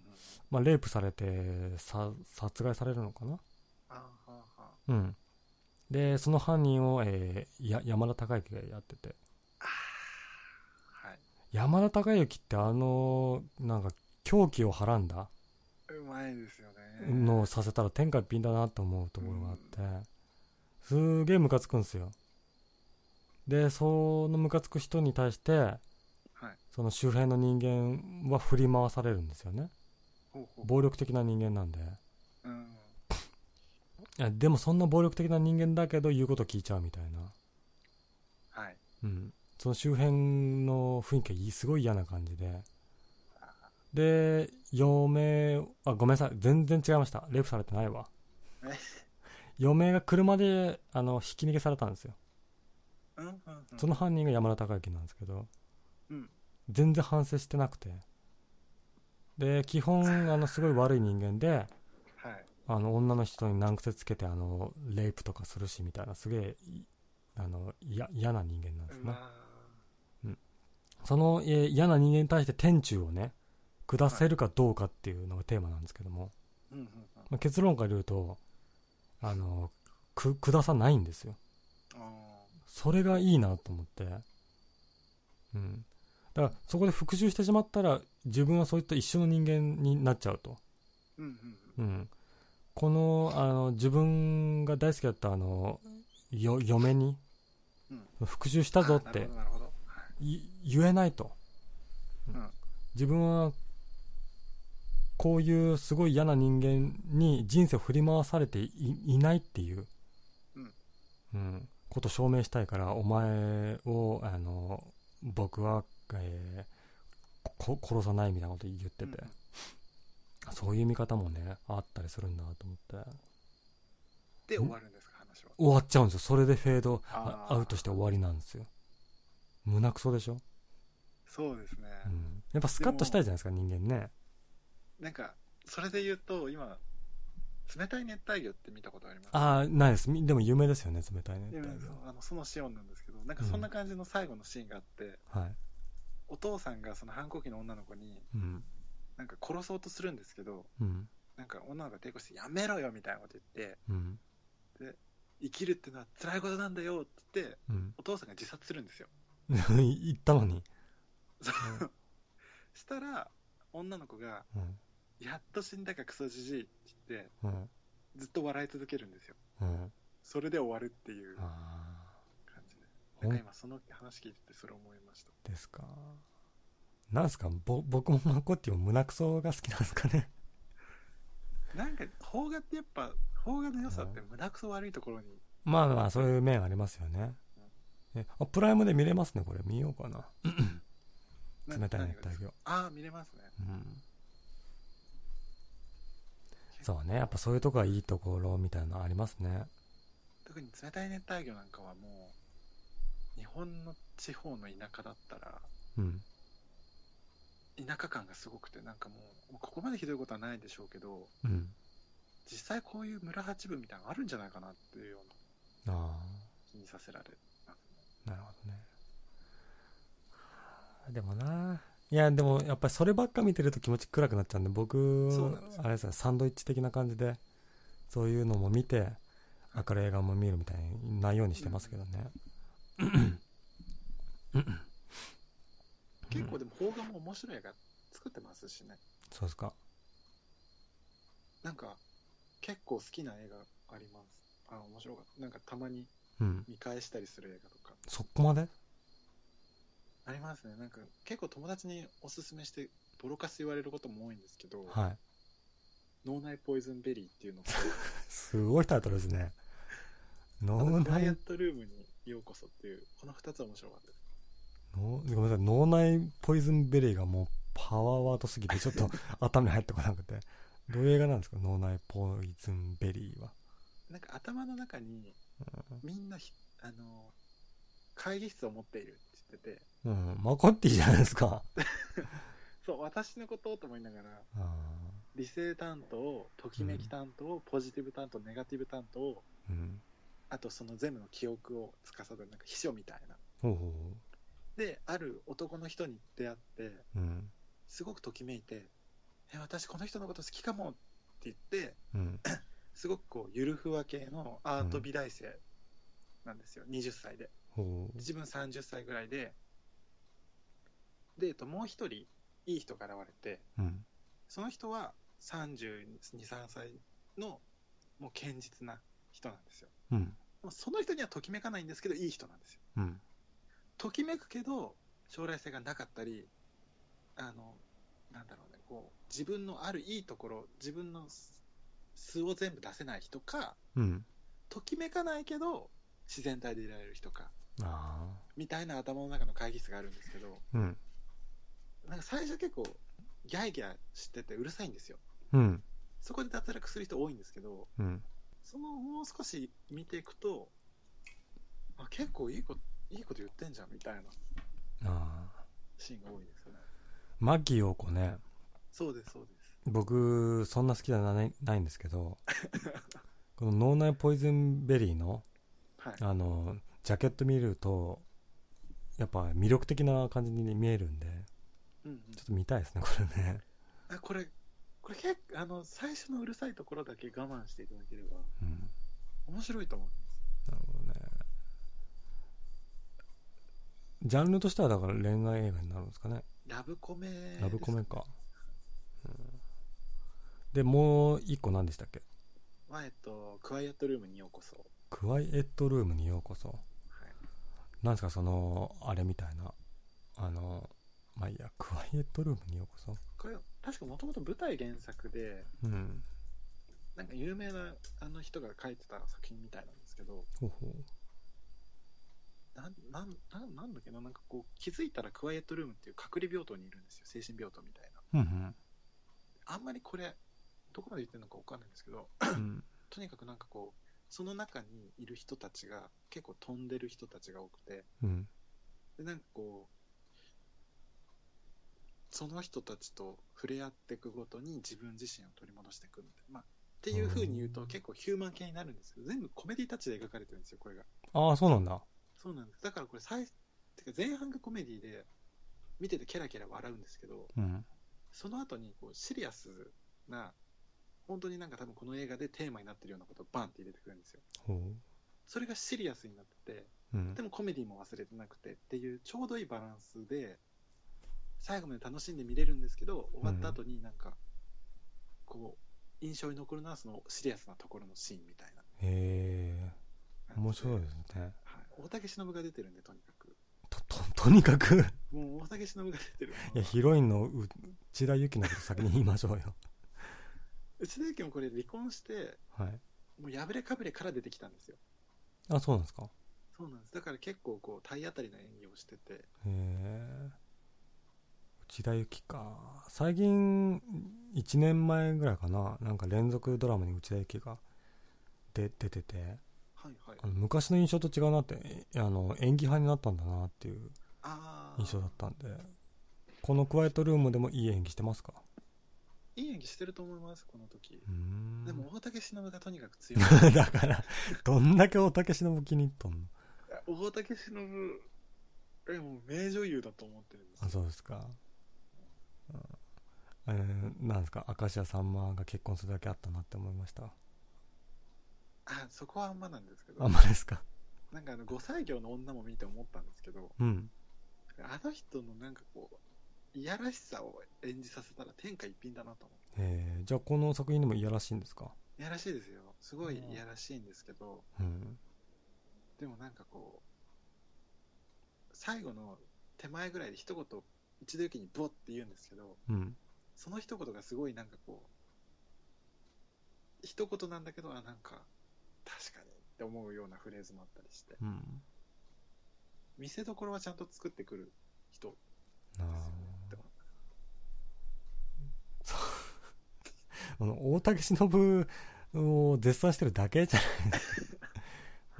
あ、でもこの映画は面白いです。この映画もん面白いです。でもあれなんですね、あのー作ってる人が松尾鈴木なんですね。あ、そうです、そうです。松尾鈴木だ、そうそうそう。松尾鈴木の作風は知らんですけども、はい。あの人芸能人としてもテレビに出るじゃないですか。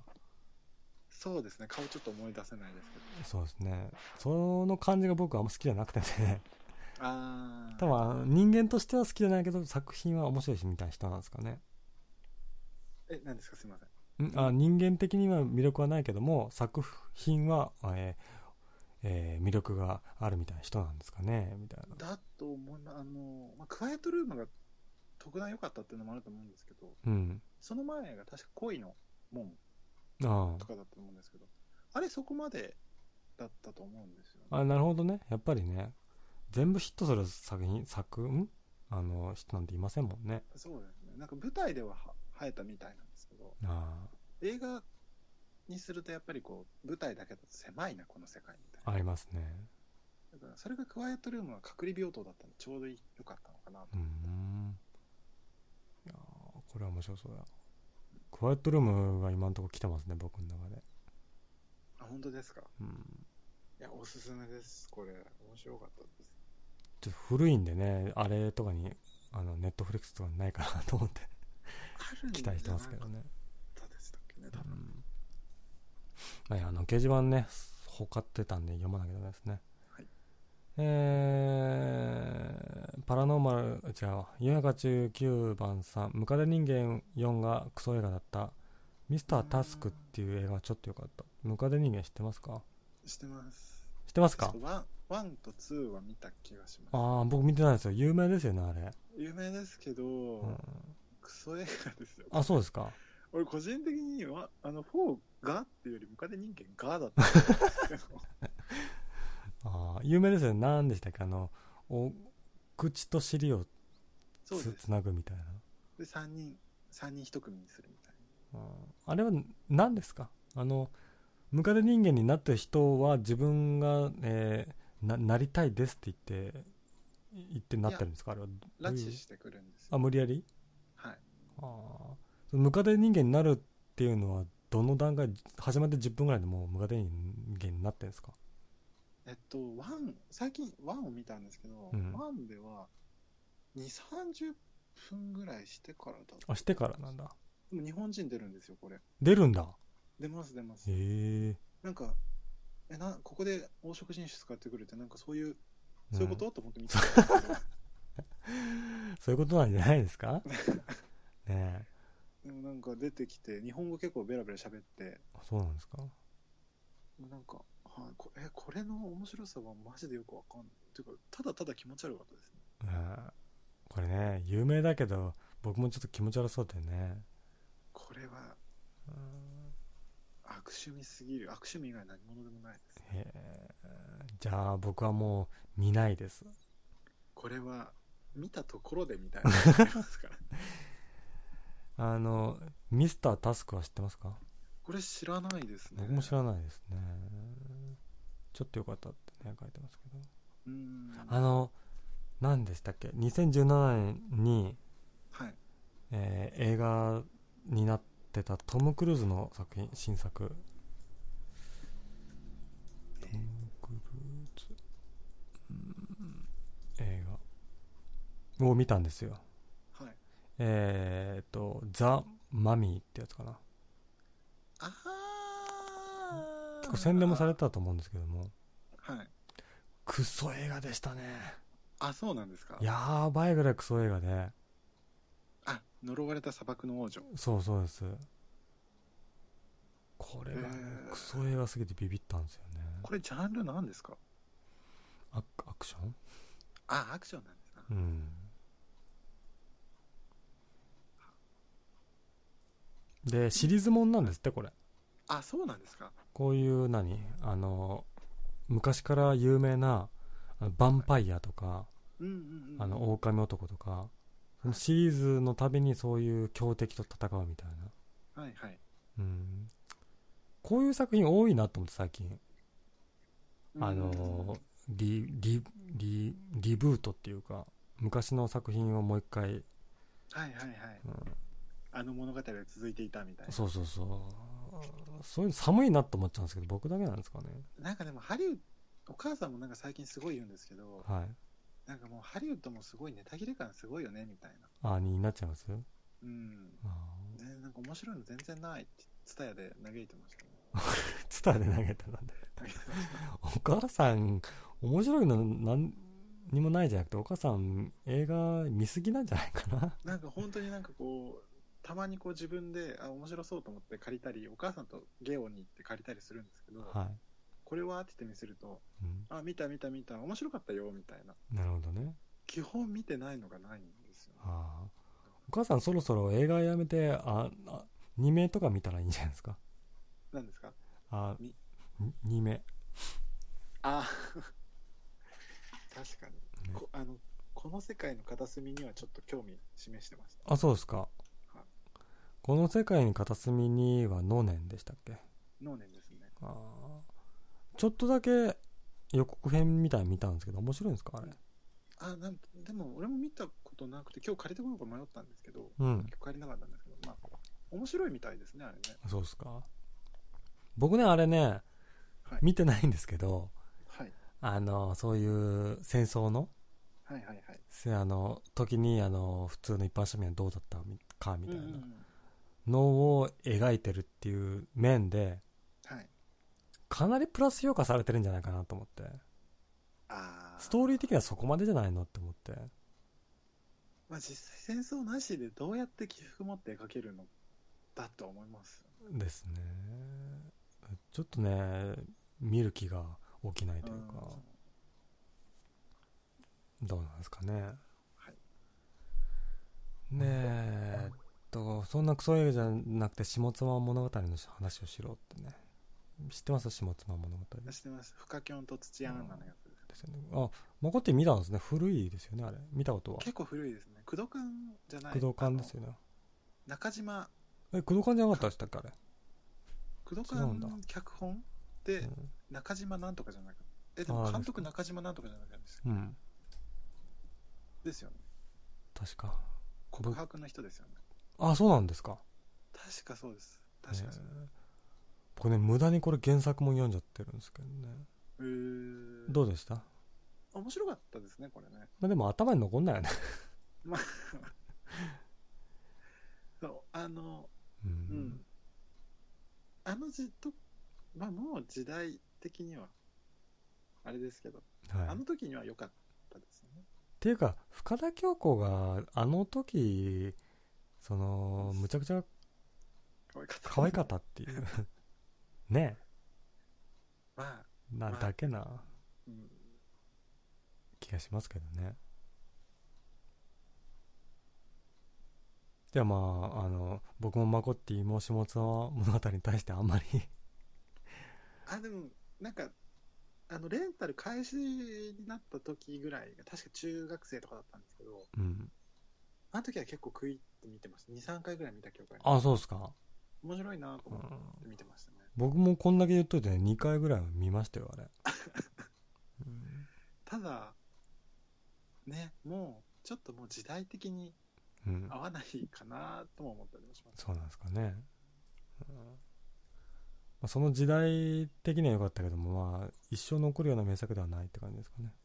なまあそうですよね工藤館ってそういうえ、わかんないですけど下妻あ下妻工藤館かうん脚本えでも工藤館入ってないなウィキペディア見ると原作じゃなかっいや原作は小説ですからあれ工藤館じゃないですよ勘違いですよあ僕ら違うのんですかうんた中島ですかうん、中島なんとかさんですねでもなあの人の作品ってうんあとパコと不思議な絵本はいはいはい嫌われマツコあそうなんだ確かへでえ告白と乾きですよねすごいじゃないですかあのね乾き違うかもしれないんですけどえ乾きそうですよウィキペディアあ乾きに見まそうしですたうんなんか話題選考の映画多くないですか告白は面白かったでしたけどはいはいはいあれ原作湊かないじゃないですかうんだからなんかねねって感じですねって感じですか、まあ、知らんけどあれじゃないですか才能ある方なんじゃないですかうん面白くは作りますよねうんね上から目線すぎるあのあの人のすあの映画出るとき基本見に行くんですよ映画館に あそうなんですか好きなんですうねんじゃあ好きです好きですただあーあのエンタメ性は高いなって思ってみた高い高いそれは高いですよへえすごいね下妻物語も作って嫌わ嫌われますか僕好きでねあの映画あのドラマ見てましたあそうですドラマもあったんだあれへそうですねえっとえ中映画が中谷美紀でそうしなた映画が永谷美紀ですねじゃあえっとう内山里奈と小池栄子クソよクソえクソ配役じゃないですかあでもなんか小池栄子が内山里奈のうん演技を毎週食ってたんですよ食ってたんだ小いうん小池栄子はすごいよねあの人ねそれをひたすら見てました 見方 だから注目するポイントが違うから普通の人とへえいやあれはだから永谷美紀の演技力がすごいなって映画なんであー永谷美紀はねもうあれなんですよねあの結構年齢いってるじゃないですか、はいはいうん、にしても演技力いいなっていう映画なんですよ、別になんかあれあれですよ深田恭子の下妻物語とはまた違うんですねやっぱりねうんあれはもう深キョンがロリータファッションしてキュンキュンする映画じゃないですかはいはい嫌われマスクは別に中谷美紀に対してキュンキュン要素ないんですよ、うん、 あれ結構痛々しいですよ痛いらしいですよあれうん僕ねあれ泣いちゃってねあ本当ですうんかやっぱ違うんですねマゴッティは全然そういうところなかったですかなあの時も自分がまず年がうん全然中学生とか多分まだ全然幼かったんではい結構グロいシーンとか暴力シーンとかはなんかあの見ないようにしてたんでうんもう話ほぼ半分ぐらい覚えてないんであそうですかマゴッティがねあとね10年ぐらい経ってねはい嫌われマツコ見るとね多分泣きますよあ本当ですか やっぱりああいうねなんか一生懸命やったけどむ報われないみたいな話うんにね共感を抱いちゃうんですねああえー、ちょっとちょっと10年後泣かないいように生きていきたい悲しくなっちゃった そうね泣かないこの映画を見てね泣かない人間の方がね人生はねあ のあれなんでねそっか矢91番さん、えーピンポンでもいいぞピンポンは見ましたかピンも見たことないですあそうですか久保塚古いですもんね窪塚の、うんで窪塚映画はほぼ知らない世代ですか自殺未遂したのは知ってます自殺ミスしたのみんな知ってる ねうん GTO は見てましたあそうですか再放送でうん GTO もねあの結構久保塚洋介の存在感というかありました、はね、ありましたよね配役的にまあだから久保塚がすごい人気だった時代の映画ですよこれはでもなんかピンポン見るとはいなんか必ずおっぱいバレーがすごい連想しちゃうんですよなんで全然違うなんでなん で、ななんかこうはいなこうビデオ屋とか行って、はいピンポンがあるとあおっぱいバレーあんのかな なんなんか思っちゃうんですよ絶対おっぱいバレーは見たことあるんですかはあるんですけどあ綾瀬はるかですよね確か綾瀬はるかです、はい、ああおっぱいバレーはおっぱいししてるんですかあれは具体的に綾瀬はるかのおっぱいがプルンプルンしたりするんですかとそこまで露骨なエロシーンはなかったないんだですけどでも胸が強調されるシーンとかそ多々あったの程度なんですね僕ねあのあのすごい昔の話をしちゃうんですけどもはい綾瀬はるかがもう水着着てバラエティタレントやってた時代があったんですよあのビューティーコロシアムとかあその時代ですね、はいはいうん、その時深夜のバラエティ番組ではいあの綾瀬はるかが水着を着てはいあのな縄跳びを飛ぶってシーンがあってえー、その記憶がいまだに引きずってる んでだから今の大河とかねであ綾瀬はるかが澄ました表情してるとはいなんかねなんなんか不不思議な気持ちというか、あうん、と綾瀬はるかは演技力的にはどうなんですかー個人的にあの白夜行あ白夜行もそうでししたねたあれすごく好きなんですよ白あのうんでもうなんかあれから演なんかなんだろうあの演技がすごい個人的に大好きでうん好きなんで見てるんですけどそれ以外が基本的にこうぽよよーんとした演技が多いじゃないですかまあふんわりというかねそうだから、うん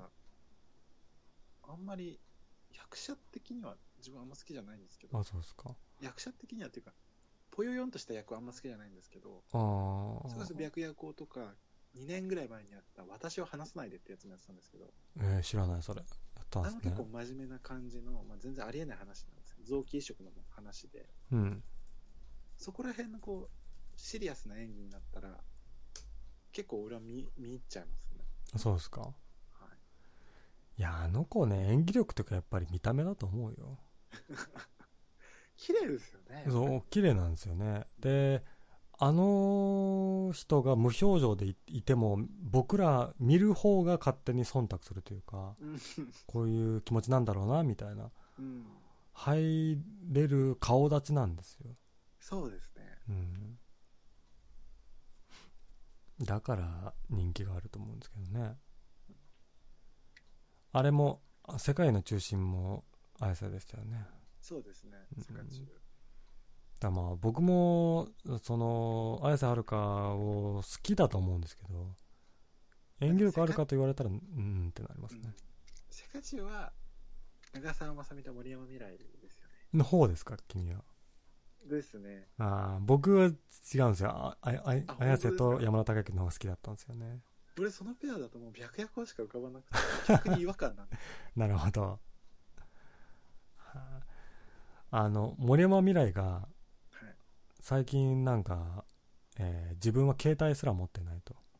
うーていうなんかインタビュー記記事みたいなのがあってはいうん、なんか森山未来って独特の人だなと思ってうんうんうんその日本で芸能人として成功してるけども、はい自分は何も持ってねえなって思ってそのダンサーの経験を積むために、はいあのそういうダンスの留学をしに行ったみたいなえーで芸能人的な留学じゃなくて本当になんかあのボロいアアパートにうんうんうん住んでダンスの練習だけするみたいなそういうインタビュー記事があったんですけどもはいで最近森山未来をなんか僕的に再評価する、えー流れがじ時期に来て てはい何でしたっけあのーえーあ青青井優があの100万円貯めたら職を転々とする映画みたいな映画100万円と、えー、苦虫男じゃなくてなんだっけ苦虫100万円と苦虫女女かあ知ってまじすゃかないですかねあのえーなんかそれ多分ジャケットでレンタルビデオで見たぐらいですねああそれであの森山未来も登場するんですけどはいその演技がすごい良くてねうーうんなんかね森山未来いいんですよねなんか地味だけどみたいなところありますよね。実そうですねあとはやっぱねあのダンスとかもすごいしてるんであーなんかねバランスがいいんですよねうんうんその遠目から見るとね綺麗なんですよねうん。うんうんだからまあ好きな俳優誰ですかって言われたら僕は最近森山未来になりますねあ、そうなんですねう。ん逆にマゴッティが最近男性俳優でこれいいなって言ってますね男性俳優。男性俳優ではあんま見ないかそうです。俳優。女優だったら見るんですけど、あそうですか俳優で、いない、いないかかもしれないです。じゃあ、あの、女優さんでビジュアルじゃなくて、なんかいいなって人います今は、うん。あのーすごいミーハーみたいになるんですけど、うん今、広瀬すずですね。広瀬すず か。 なんか、いいんだ。一あの個人前。が二階堂ふみだったんですけど、うん。二階堂ふみがこう徐々にこう、ミーハーな感じに寄ってっちゃって、うん。すごいなんか、かつてのこう、孤高な感じで、なるほど。演技一本で食ってきますみたいな感じが、すごい、俗世間にまみれた感じがしたんですけまど。みれちゃった。すずちゃんは、すずちゃんは。まあ、ルックスはさることながら、うん。結構えげつないシーンもやるんですよ。ほー。それ広瀬すずでえげつないといえば、あのー、最、1、2年前ぐらいに広瀬すずが、えーレイプされるみたいな映画なかったでしたあっけりましたね、あの、あアメリカの軍人のやつです、ね。そう、何でしたっけあれ。えーっ、と、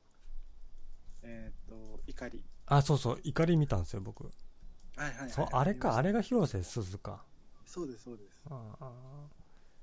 いや、そうね、演技力もあって、雰囲気もあって、そういいですね。意外と結構、あの、まあなんか、うん。性格悪いってことで、嫌いな人多いんですけど、うん。演技力は、すごいこの子、若手の中では群抜いてんじゃないのと思って見てなるほど。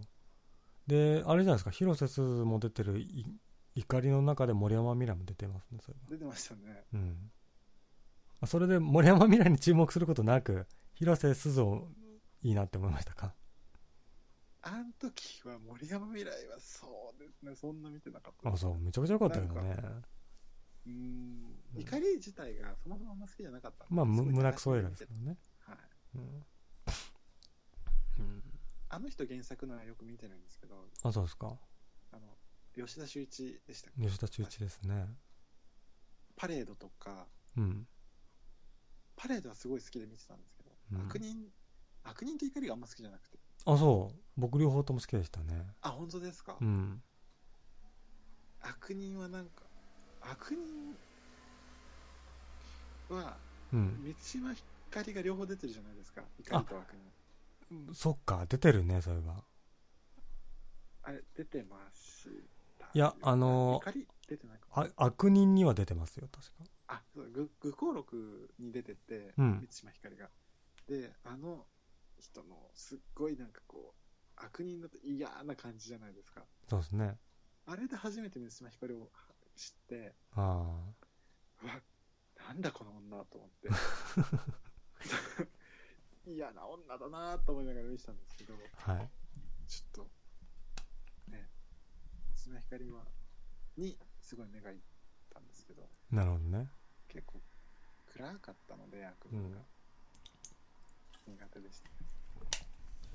どっちなの最最初、孫ってあの、む胸くそ映画好きみたいなこと言ってたけなんどか。なんかなんだろうあの悪人と怒りはうん。ななんかこうただただ重いだけじゃないまあ、重い雰囲気ですね。葛城事件とかはうん。こう妙な空気感なんですよあ見てなんかて沈むんじゃなくて、うん心がハラハラするような暗さあ。ああ。なんか、ふあの、僕らも、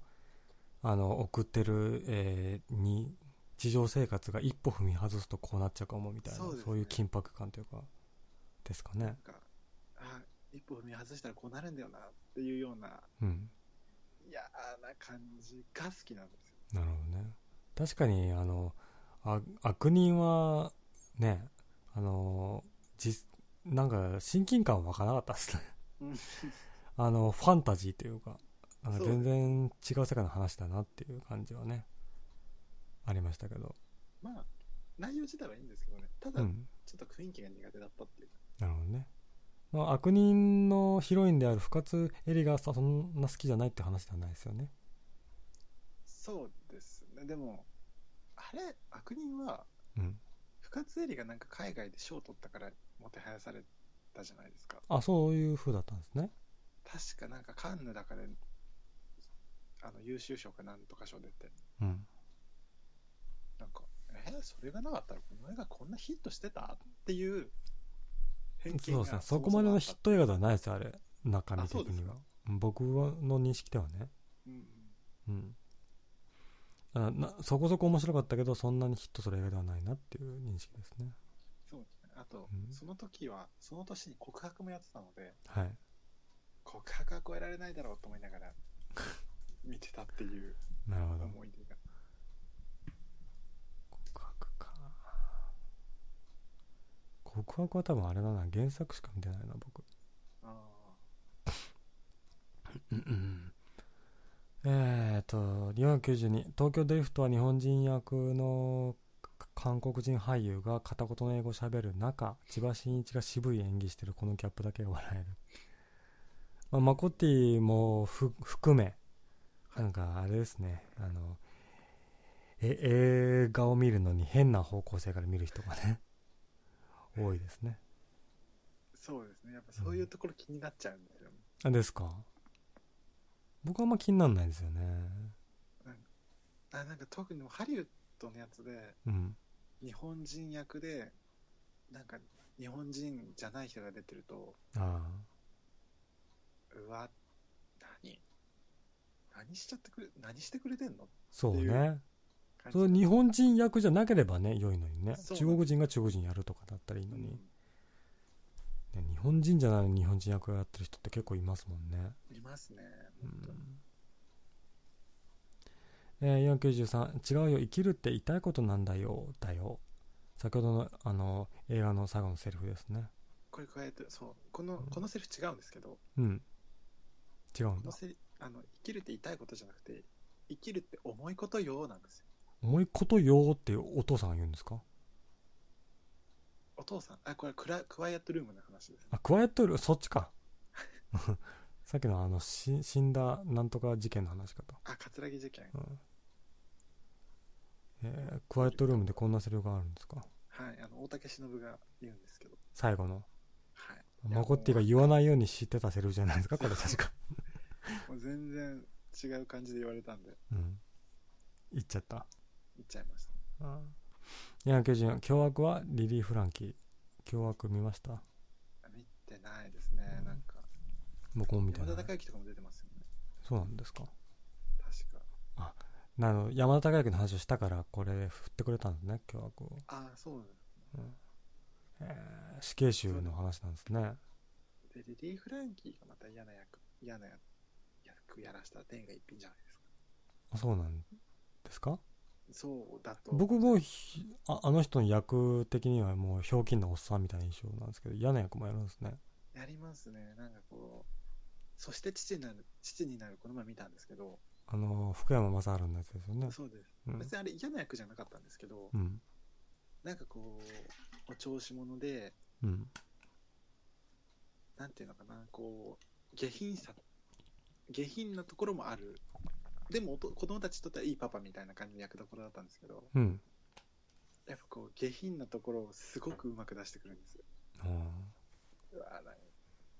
かこう、自分が例えばこの家の子供で、うん大人になった時にお父さんがこういうことやったら恥ずかしいなと思うだろうなっていうようなことをさらってやる演技に入れてきてたんで、ねこういう役がすごいうまいなとなるほどね思いますねそうなんですね凶悪じゃなくて、えーそそそして父なる父になってはあれですかその子供をす捨てるお父さん役ですかじゃあリリー・フランキあーどういのうどういう取り違えたんですよね赤取いり違うああじゃあ福山雅治じゃない方のお父さん役そうですあ凶悪もなかなかね見ようかなと思って聞く見ないで終わるなんですけど、いや先ほど山田孝之のなんですかねあのそその夜の侍の話を僕したじゃないですかはいあれ見てね僕山田孝之がそういうあの悪い役をしてる映画を見るのがねちょっと嫌なんですよトラウマねですかあー本気で嫌なんですよ山田孝之やばいんですよ本当に山田孝之ってこういう人間なんじゃないかなってあー思っちゃうぐらいなうんうん、演技力なんでありますよねなんかそういうのありますねなんかそしそしてじゃないあの冷たい熱帯魚でもうんでんでんがすっごい犯罪者の役なんですけど、うんもう愛すぎててうんなんかたまにでんでんがこうドラマとかで出てるとうんうわうわうわ変えようみたい な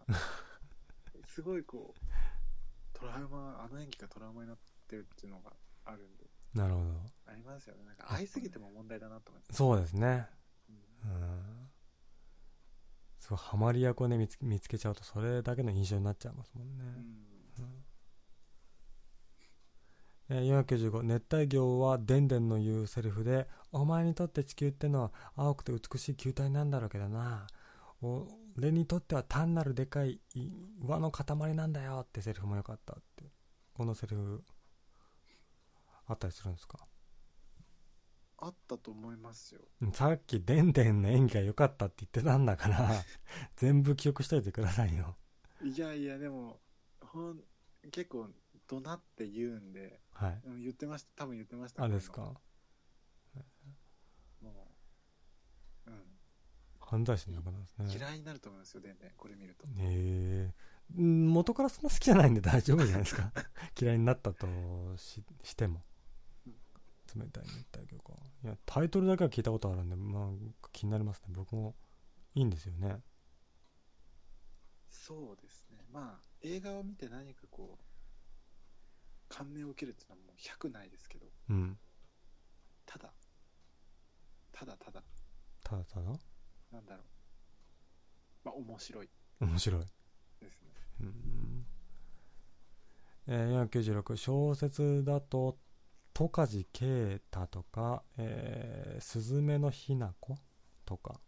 がおすすめらしいけど知ってますかいやー、知らないですね。孫ってあれだもんね映画派でしょ小説あんま読まない派小説、小中高は読んでたんですけどね、ちょっとはい最近全然読んでないですね。そうですか僕もねあんまりそんなに読むけどはい、特定の作家ばっかり読んじゃうんでねあ、でも俺もそんな感じです。うんえー、戸梶啓太は日本の小説家えーっとシリーズもの結構書いてるんですねで、えー僕も知ってるようなのを探そうと思ってるけどわかんない えーでも見ようかなこんなおすすめだっていうのならばえー497、えー森田剛が出てた「姫の R」も良かったよ暴力シーンが特にってこれ知ってますかはい、見ました、私あ見ました見ました、評価高かったんで。最近ねあのもも森田剛の演技力が良くなったみたいなはい、でビデオ屋大賞も撮ってたんですよ、これ。なるほど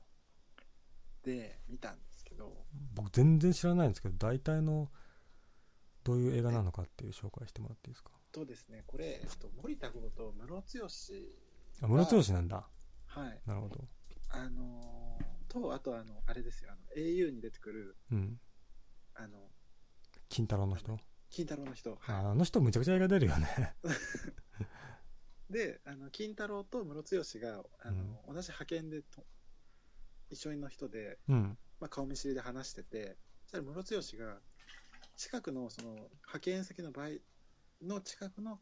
ばでバイトしてる女の子に恋したと。うんで、なんか連絡先を交換したいみたいな、すごいオタッキーな感じなんですけど、ムロツヨシあじゃあ室剛がメインの話なんですか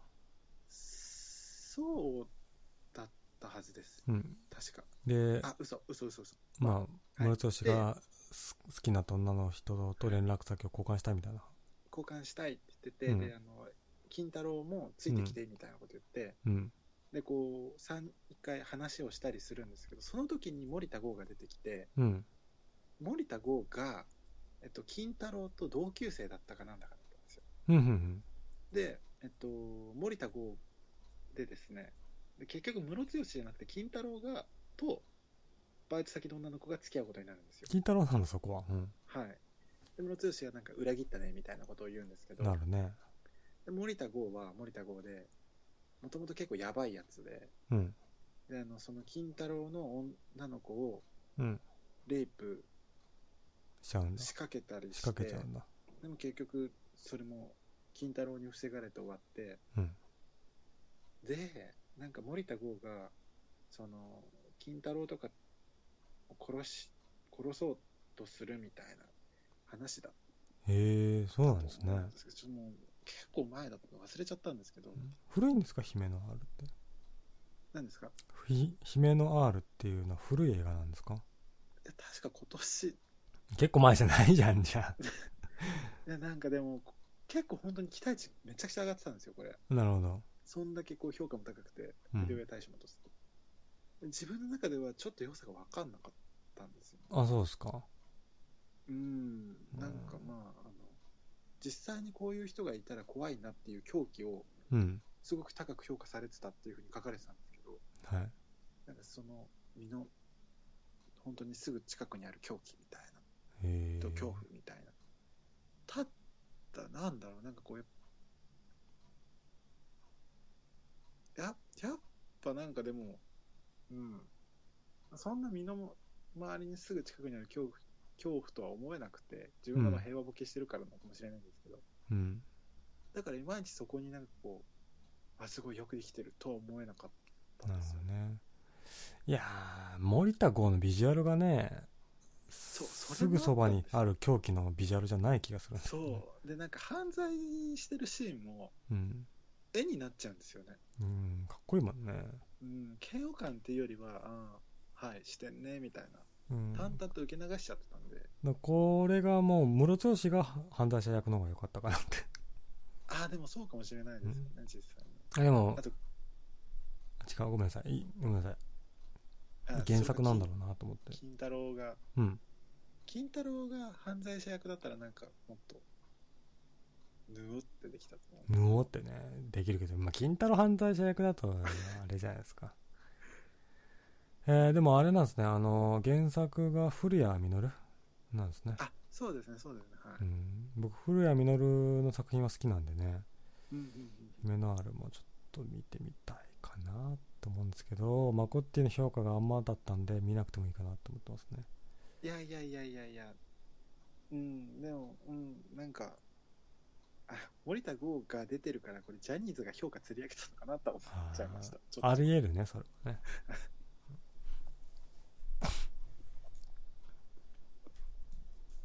よいしょ。えー、えー、と、498、えー、園子音ならば、秘密と愛のむき出しの日本が好きかな。うん秘密は稲中卓球部の原作が、作者が原作だけど、原作と違う救いがあるラストが良かったって。秘密は見ましたか見ました。僕も見たけどねはい。僕は漫画の方が好きなんですよねあー、漫画だって、あれ、自殺して終わるんでしでしたっけそんな記憶に残ってないんですけど昔すぎてた。確確かかねそういう記憶しか残ってえ映画の結末が僕はうーんってなった記憶があって あの、頑張れ、な名前何でしたっけうん頑張れ、なんとか。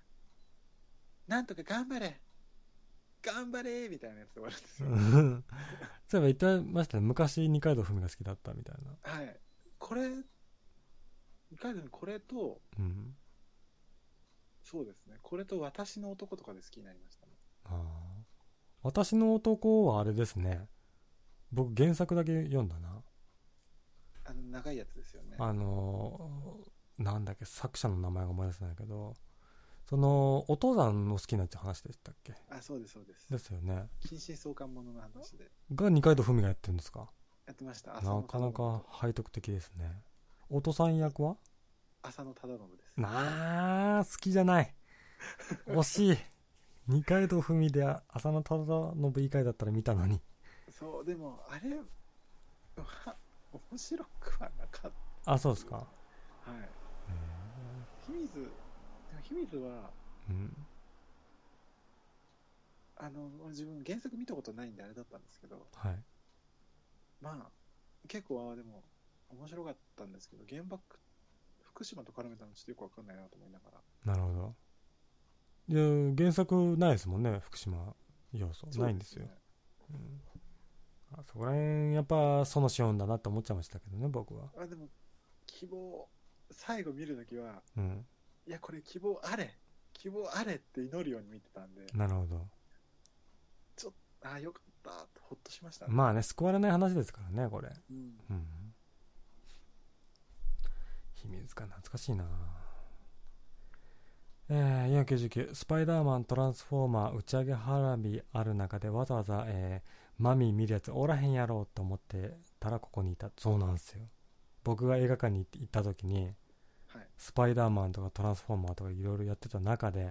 うんうちの母が見たいって言ったんですよねうんもうその年代なんですよトム・クルーズだったら間違いないみたいなうんうんうんクソ映画でねでうちの母は喜んでたんですよやっぱりトム・クルーズあそうが良かったわーって言っててうんそういう古い年代しかあのいいって言わない映画でしたねああなるほどなるうん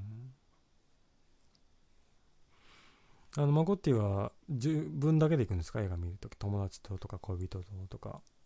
母親か自分だけですねあー母親と一緒に見るときはやっぱ母親が見たいっていうのをそうですね優先するんですか、見に行こうって言われたものをうん、見に行ってでそういう時ないですか何ですか母親は良かったって言ってるけど自分は良くなかったって時あんまないですねあないですか、ないですうん、そうですないですねじゃあ良かったですねえ一緒に映画見に行った時に感想が違うとなんかうんってなりますもん、なんかこう一緒に見た見終わった後にこううん友達とかだとうんどうだどうだったっていううん話でうん、こう俺は面白かったけどこいつつまんなかったからどうかなみたいな探り合いします探り合いしますよしますよねただ最初は、うん、そこまであの厳しい評価と良い評評価をしないですねうんうんうんあだからこの映画どうだったって振られたらはいうーんあのいやおも面白かったよってまず言いますねなるほどなるほどって感じみたいな、うん低いところから入ってってまあねそううん探り合いこでうす意よね外といい評価じゃんみたいな感じで軌道修正しとこうみたいありますねずるいだから先に聞く人ずるいっす よな、ねうん自分から言わなきゃねそうかえーと2017年に入ってなんか映画館で見た映画ってで記憶に残ってる映画ってありますか映画館で2017はうんあもうあのドントブリーズっていうホラー映画しか見てあさっきも言ってましたねないドントブリーズそうですねえ映画館で見ること本当なくなっちゃったんですよ、ーですかうんまあね映画館ってむちゃくちゃえスクリーン大きくてあの迫力もあっていいんですけどはい、前の席のおっさんの頭とか気になっちゃってあ自分は何だったらうんこうおならをしたくなったりするじゃないで すかまあねそそのこう、あ、やばで、うわ、うわ、マジかよ、うーってなって、うんすごい居心地の悪い感じになるんだったら、うんもうなんかこう、家でソファーで横になって、ブーってしながら、そうねお菓子食べながら見てたいので、っそうねていうので敬遠しちゃいます。ですね体勢がねもう寝転がって見れたりでできますもんね、そうなんですよね。あるわそれあるわ横の人に気使うもんだってもうすごいあの背中とか痛くなってきたから適当な体勢座っちゃおうかなと思うけどうん、横にね普通の人が座ってるから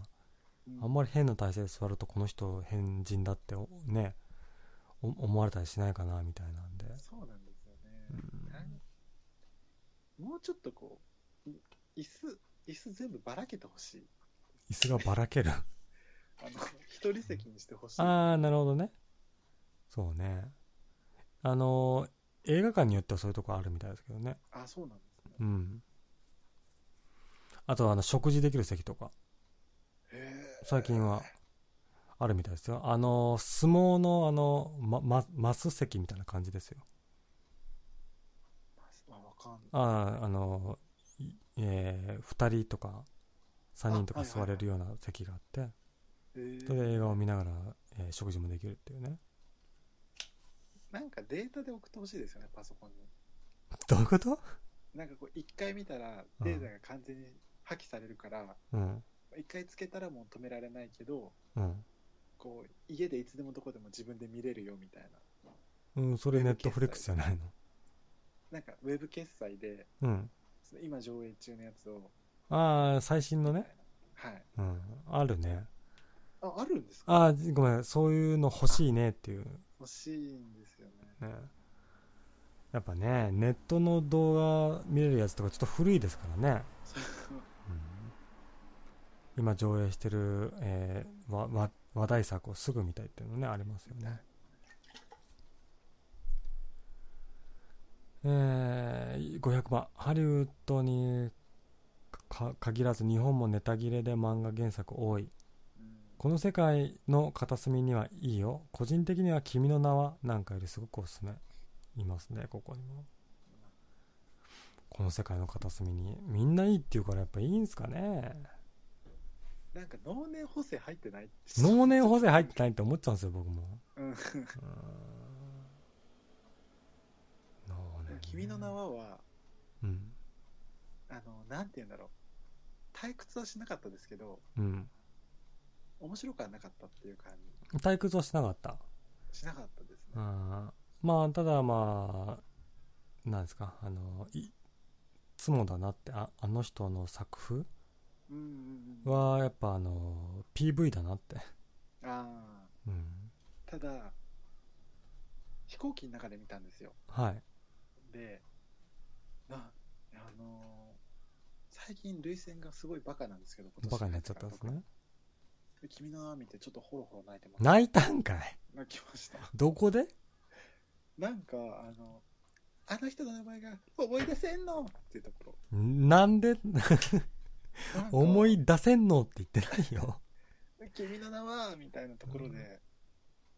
泣いちゃったなんなんかあ、別に感動して泣いたとかじゃなくて、うん場面のなんかその雰囲気に飲まれて泣きました。飲まれちゃったわあ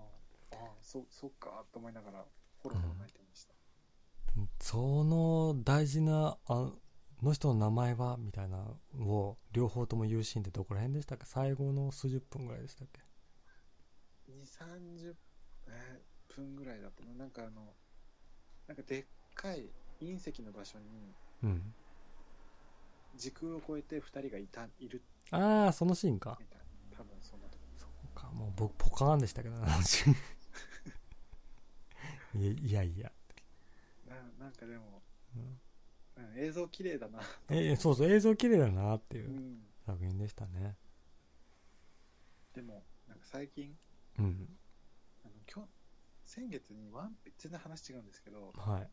ワンピースのす話しましたっけこれ。ワンピえー聞いスたんのです総集編みたいなアニメがやってたんですよ。へえそれは9時で。へえそうなんですねなんか土曜日の21時からうのん映画コーナー、映画の時間にやってたんですけど、はで、あの、ナミのシーン、ナミのシリーズのところがあって、いへえあのアーロン編だったんですけど、うんで、あのーなんかす、あのし、ナミとアーロンの話すごい好きなんですよ。僕そんな詳しくないんだけどあれでしたっけえー、ナミがアーロンのとこにいたけど、えー、ぬ勝手になぬ抜けてさ借金があるみたいな話でしたっんかけ借金を返すためにアうんーロン一味に入って、うん借金完済したらやめていいぞって言われたんだけど、あ結局やめられなくてあ、はいはいそうお前は一生ここで働くんだよ、奴隷なんだよみたいな話あありましたねはい。うんで、こう、アーロンみたいな感じですごいこう、憎んで、自分の入れ墨をナイフで刺すんですよ。うんで、こうルフィに最後すごい辛く当たってたナミが助けてって言うんですよ。言いましたねそれは、で、当たり前だって、うんアーロンをたやっつけに行って、ナミの部屋をはボいコボコに破壊するんですよ。ありましたねここがあるから、あいあいの子あいつはダメなんだ、うんなるみたいな。もうそのシーンでギャン泣きしちゃう。いやあれは感動的なシーンでしたよ僕も もそうマンワンピース最初の方でやめちゃったんだけど見るのうはい。そのシーンはすごい記憶に残ってますねあれ、よいいですよね。あれは良かったもう、うん友達と一緒にいたんですけど、うん友達が引くぐらい泣いちゃった。 ヒッグヒッグ泣いちゃったんですね、もう、あの、鼻水出るわ、はなんかも う、みたいな。い、なりましたかちょっあいいなあれ僕漫画でしか見てないけど映像で見るとやっぱいいもんですかと映像そのも、シーンはなんか基本どっ、どっちかじゃないですか。うん映像が良くて漫画だよ、漫画良くて映像だねみたいな。うんあれ、どっちもいい、稀有な例。あそうっすかあ見たかったなそれあのシーン好きなんでねうん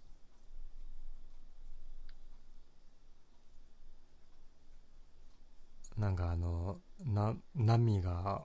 えーお金に厳しいのはそういうせいだったのかみたいな話ですよねあれあそうですそうです、うんえー、511番さん伊藤英明が悪の経典見て怖くなった悪の経典は見ましたか見ましたね見ました、僕もはい見ました悪の経典は僕は映画見て漫画も見ましたねあ本当ですかうんまあねあのー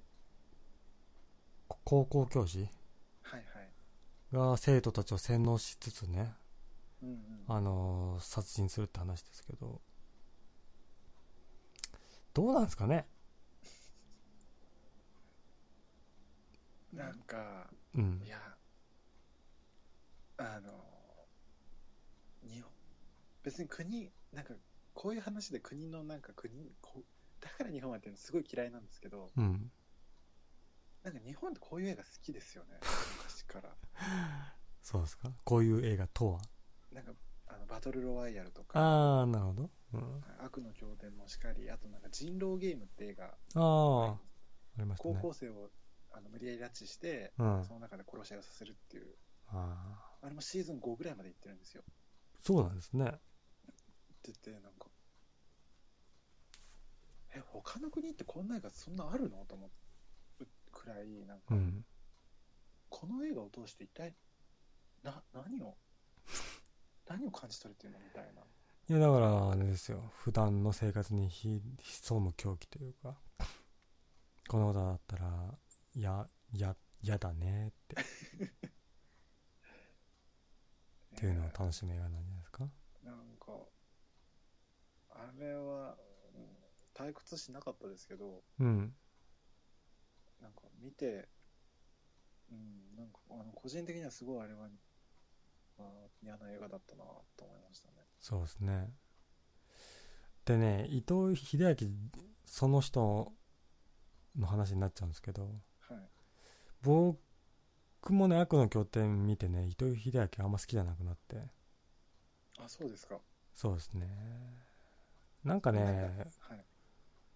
本人が本当そうか知んないんですよはいはいそのえあの悪の経典の演技を見てはいなんかう薄っぺらいなと思って、ああほううほうんほうまあそういう役を演じてたんですけどででしょうけどうんうんうん薄っぺらく見えちゃって伊藤英明そのものが嫌いになりましたね あー人間性というかマジックラッシュマッシュルームの人ですもんねマッシュルームマジックマッシュルームの人ですああなんかありましたね そうですねそういうのもありでもあの人はあの海猿のイメージが強かったからあれで払拭できて嬉しかったみたいですね逆にあそうですかみたいうんまあ海猿ずっとやってましたもんねでも悪な経典でなんかマジでここ相当チープにしてない映画自体をと思ったのがうんなんかあの机の引き出しと喋るシーンあったじゃないですかあ知らないそんなシーンありましたっけなんか机の引き出しに口があってうんなんかお前はなんとかなんだろうみたいなこと言ってうんなんか伊藤英明と喋るっていうなんかそこでサイコパスさとか狂気さを出してたと思うんですけあどあはいはいなんな何この演出いや多分原作にもあったんちゃうかなああなんですかうねんいやあれは映画としてはうんうんって出来だしたね僕的にうは、んうんえー、502番さんでも「ヒメナール」の中で森田剛が高校時代にいじめられて同級生の目の前でオナニーさせられるシーンがあるんだけどねその時の森田剛の表情は良かったよこのシーンがあーあったあったあったあったあったあったあったあったあったあったじゃあその反動でそういうし人格になったっていうことですか森田剛はだったんじゃないですかねそうなんかねえその一個先のレスもそうなんですけどうんそういじめられっ子からいじめっ子を殺してから変わるんだえーもうあでも思い出せないなわそかんわかんないですね多分この映画本当に適当に見てたんだと思いますうあーでも森田剛って結構な年齢ですけどそれでその役やったんですかやってたんじゃないんですかね高校時代の役もやってたんですねうんうん高校生の役無理だろ森田剛があの金太郎の方は合ってたと思うんですけどね。うん、金太森田郎剛はね、いつまでたってもああの感じだよね、金太郎さうんね。ん。名前が出てこないけど。浜田、浜田学。ああ、そうそうそうそう、浜田学だ。なんか、は浜田さんと、なんかあのーなんだっけ、すごい有名な俳優さんが一緒に喋ってて、はい。で、浜田さんの方が芸歴長いか知んないけど、うんうん。すごいなんか先輩風だったんですよ。ほうほうほうほう。それ見るとちょっとなんか、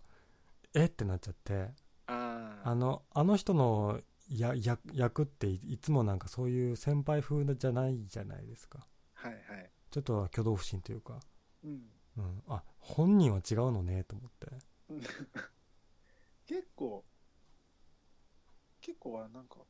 強気な感じですねですよね。う。んちょっぴりあのドドキュン要素入ってるというか、うん、う。うん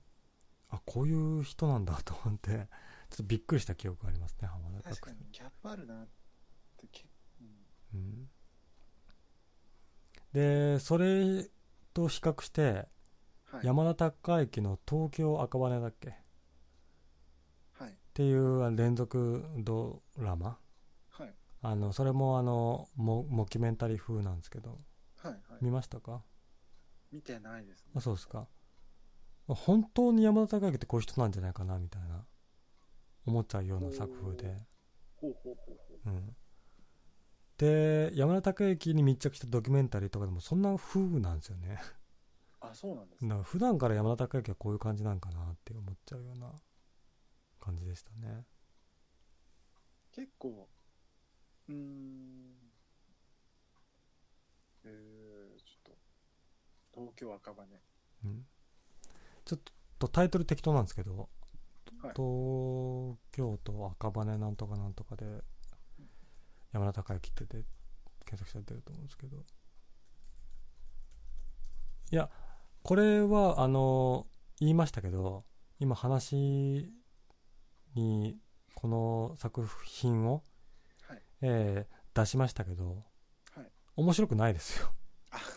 これ見ない方がいい作品あ、ですよそういう、そういう感じなんですね。うん。なんか評価は高いんですけど、僕的には面白白い。くなかったなって。ファン人気みたいなうん。感じですかね。やっぱね、ドキュメンタリーなんですよね。あの、モキュメンタリーじゃないんですよ。ドキュメントなんですよ、あーどっちかっていうと。うんうんうんいや、あのちゃんと台台本があって、本当じゃない話なんですけども、うん。はい。本当っぽすぎて、やっあうーんぱ山田孝之が好きな人しか面白くないうんうん。かなって。じゃあまたあれですね。今本当に暇な時にって感じ ですね。 そうですね。いやでもあのさっきのおすすめしてくれたあのや野生爆弾のやつはちょっと見たいです ねあ。くっそ暇な時に、あれは、はい。なんか、うん、うん、うんって感じです。どうですか。あひ評価低いんですけど、うん。話自体がこうなんかこう緩い空気感で進んでいくので、はい。別につまんなかろうが面白かろうがそこにそんな見返り求めてないからいいよみたいなるほど。な感じ。なんかこう結構話がきちんとしてる中でうん。見てて、うわ、つまんなかったって言うともう一気に期待値下がるじゃない、あの、なんか反動が来るじゃないですか。そうですね。それがないんですよね。もう自然体で見ているやそれは正直やっぱりあのマコッティがあれじゃないですか。や野生爆弾の川島好きだからじゃないです か。確かに、あの、ただ野生爆弾の川島がいる動画を見て苦じゃないと思うは人なら大丈夫ってい。いうなるほどね。フィルターが、ま、ありますね。いやー野生爆弾面白いわ。あの、梅田から世界へっていうは野生爆弾がやってたい。うん。は番組があるんですけど、い。 YouTube でずっと見て ましたし、好きすぎでしょうよ性爆弾ねなんかねあでも僕も最近あの Amazon プライムで見てるだけなんですけどもはい、あの見てて思ったのがはい、その基本に忠実というかうんうん、あのお笑いのテンプレは外さないですよねあなんていうのあのこういうボケをさっきしたんだからこういうふうに返事するべきやろうがみたいなツッコミをよくされてるんで、ーそう、あの人の何がいいって、うんあんな風貌で、こう、傍若無人な感じで、うん、なんだけど、この人育ちはいいんじゃないのみたいな。そうですね、いいですよね。あの人絶対いいと思うんう。育ちがいいっていうか、こう、うん。なんか、一般的なこう芸人の雑草から生えてきましたっていうのではない気がちょっとね違う感じしますよねしますよね。うこんれはすごい優しそうな。でいろんなキャラクターもね作ってるんでうん。そういうやっぱ創作の能力というかうん。まあ高いような気がしますけどねそっかいやでも YouTube で芸人を見始めたら暇すぎますよそれ あ、そうなんですかね。結構やっちゃうんですよね、これ。いや僕もね YouTube で声優の動画とか見るからもう暇なんですけどねあ、あ、同じですね。今は自分モンストなんですけど、うん、モンストですか、モンストです。うん、えモンストを動画で見るってことそうですね、あの、プレイ動画とか。面白いんですかそれそう、あの、やっぱりこれゲームやってる人じゃないとわかんないんですよね。自分もうん何が面白いのと思ってたんですけど、うん自分がやってるやつを見、やってるゲームで、う上ん手い人を見るとあそう違います面白いと思いますね。あーモンスト僕インストールしてはい。あれですよねあのーなんかおおはじきみたいなああ、そうです、そうです。丸いのをはじいてぶつけてっはいてやつですよね、はい。で、えー最初のリリースからすぐインストールしてはい。で一月ぐらいでやめちゃったんですけどそのハプニング性はい、はい。そのいろんな能力とか、えー持っててその能力発動してあの連連鎖してポイントが高くてっていうゲームじゃないですかそれパズドラじゃないですかね。パズドラだっけモンストもなかったっけ能力ありますよねあのー、もともと持ってる能力。うんだから具体的にどういう風でしたゲーム性でして昔すぎてこうえっと、重力、アンチ重力バリアとか、うんアンチダメージウォールとか、うんアンチワープとかうんですかね、あれでしたっけ一旦あここっちが行動したら向こうのターンみたいなそういうターン制ゲームでしたっけ単成です。えーで体力があって減ってくみたいなあ、そうです、そうです。うんあれは上手い人はどう違うんですかじゃあ自分とあのーあ、でも自分も、うこうんいうとあれなんですけど、うまい方なんですよ。ほ結構、あの、高難度クエストは、ううんほぼ今、あの、クリアしてるんですよ。してってるんですねで、うまい方ではあるんですけど、こうんう、やっぱり、本当にうまい人は、こう、四隅、あ、やっぱ壁があるじゃないですか、のありますねモンスターってその、まず、例えば、自分が一番下が、下側の真ん中にいるとして、うん敵が上側にいますと。うんで、4体いて、うんこれは、ここ、まず右上をひに向かって引っ張って、うんあ右上にこうそのキャラを弾いてうん壁に当たって今度は敵に当たって、反射してうん他の敵の間に入るみたいな、うんまあ、とにかくこうルートが見えるんですよねうん上手い人はだからもうそれが上手いっていうのとうんまず状況判断ですよねこあうー今打ってもう次のターンは自分だけどその次がえっとこの敵がうん一発6000の攻撃を 4, 4体にしてくるからうん2万4000減るでしょそしたら今体力が2万3000だから足りないからあそこに出てるハートを取ってうんかつこのキャラを殺せばうんこの2ターン攻撃も封じられるしみたいなうんなんかそのなんていうの戦略をもとが判断がうまいあーモンストって時間制限ないですよねないですねあじゃあその自分のターンでいろいろあれですか結構熟考するんですね。考えますね。へえ。一人でやってる時その高難度だと自分も一人で、独り言なんですけど、うん。え、ちょっと待って、これ死ぬんじ ゃないえ、待って、2万3000でしょ、これ。今2万でしょ、足りないでしょ。どうすんのえ待って夢中じゃん。ゲームに夢中じゃん。言ってます、一あ、人そで。う。いや、そっか。やっぱそういう風じゃなきゃ楽しめないんだな、あのゲームは。じゃあ。そうですね。うん。僕結構早くにね、あの、だ脱力、だ脱落しちゃったんで。でも、今、4周年イベント入るんですよ。う今ん。月、来月から。復活しませんいや、しないかな。うーん。どうなんだろう。いや、でもそんなに面白くハマってるって言われたら気になっちゃうんですよね。自自分一人でネットラジでモンスト配信とかしてるんですけど、はい。誰も興味示してくれなくて。まあね。ちょっとブームは、すった、あの、す、過ぎ去った感ありますよね。そうなんですよねうん。。まあ、ちょっと掲示板ね。えー、と、504。えー、つなりキノコっぽいも、このまま追い詰めれば、アピタをなすってことだねって。よし、試しにもっと追い詰めて遊ぼう。怖いですね。あ、あった。 504ですね。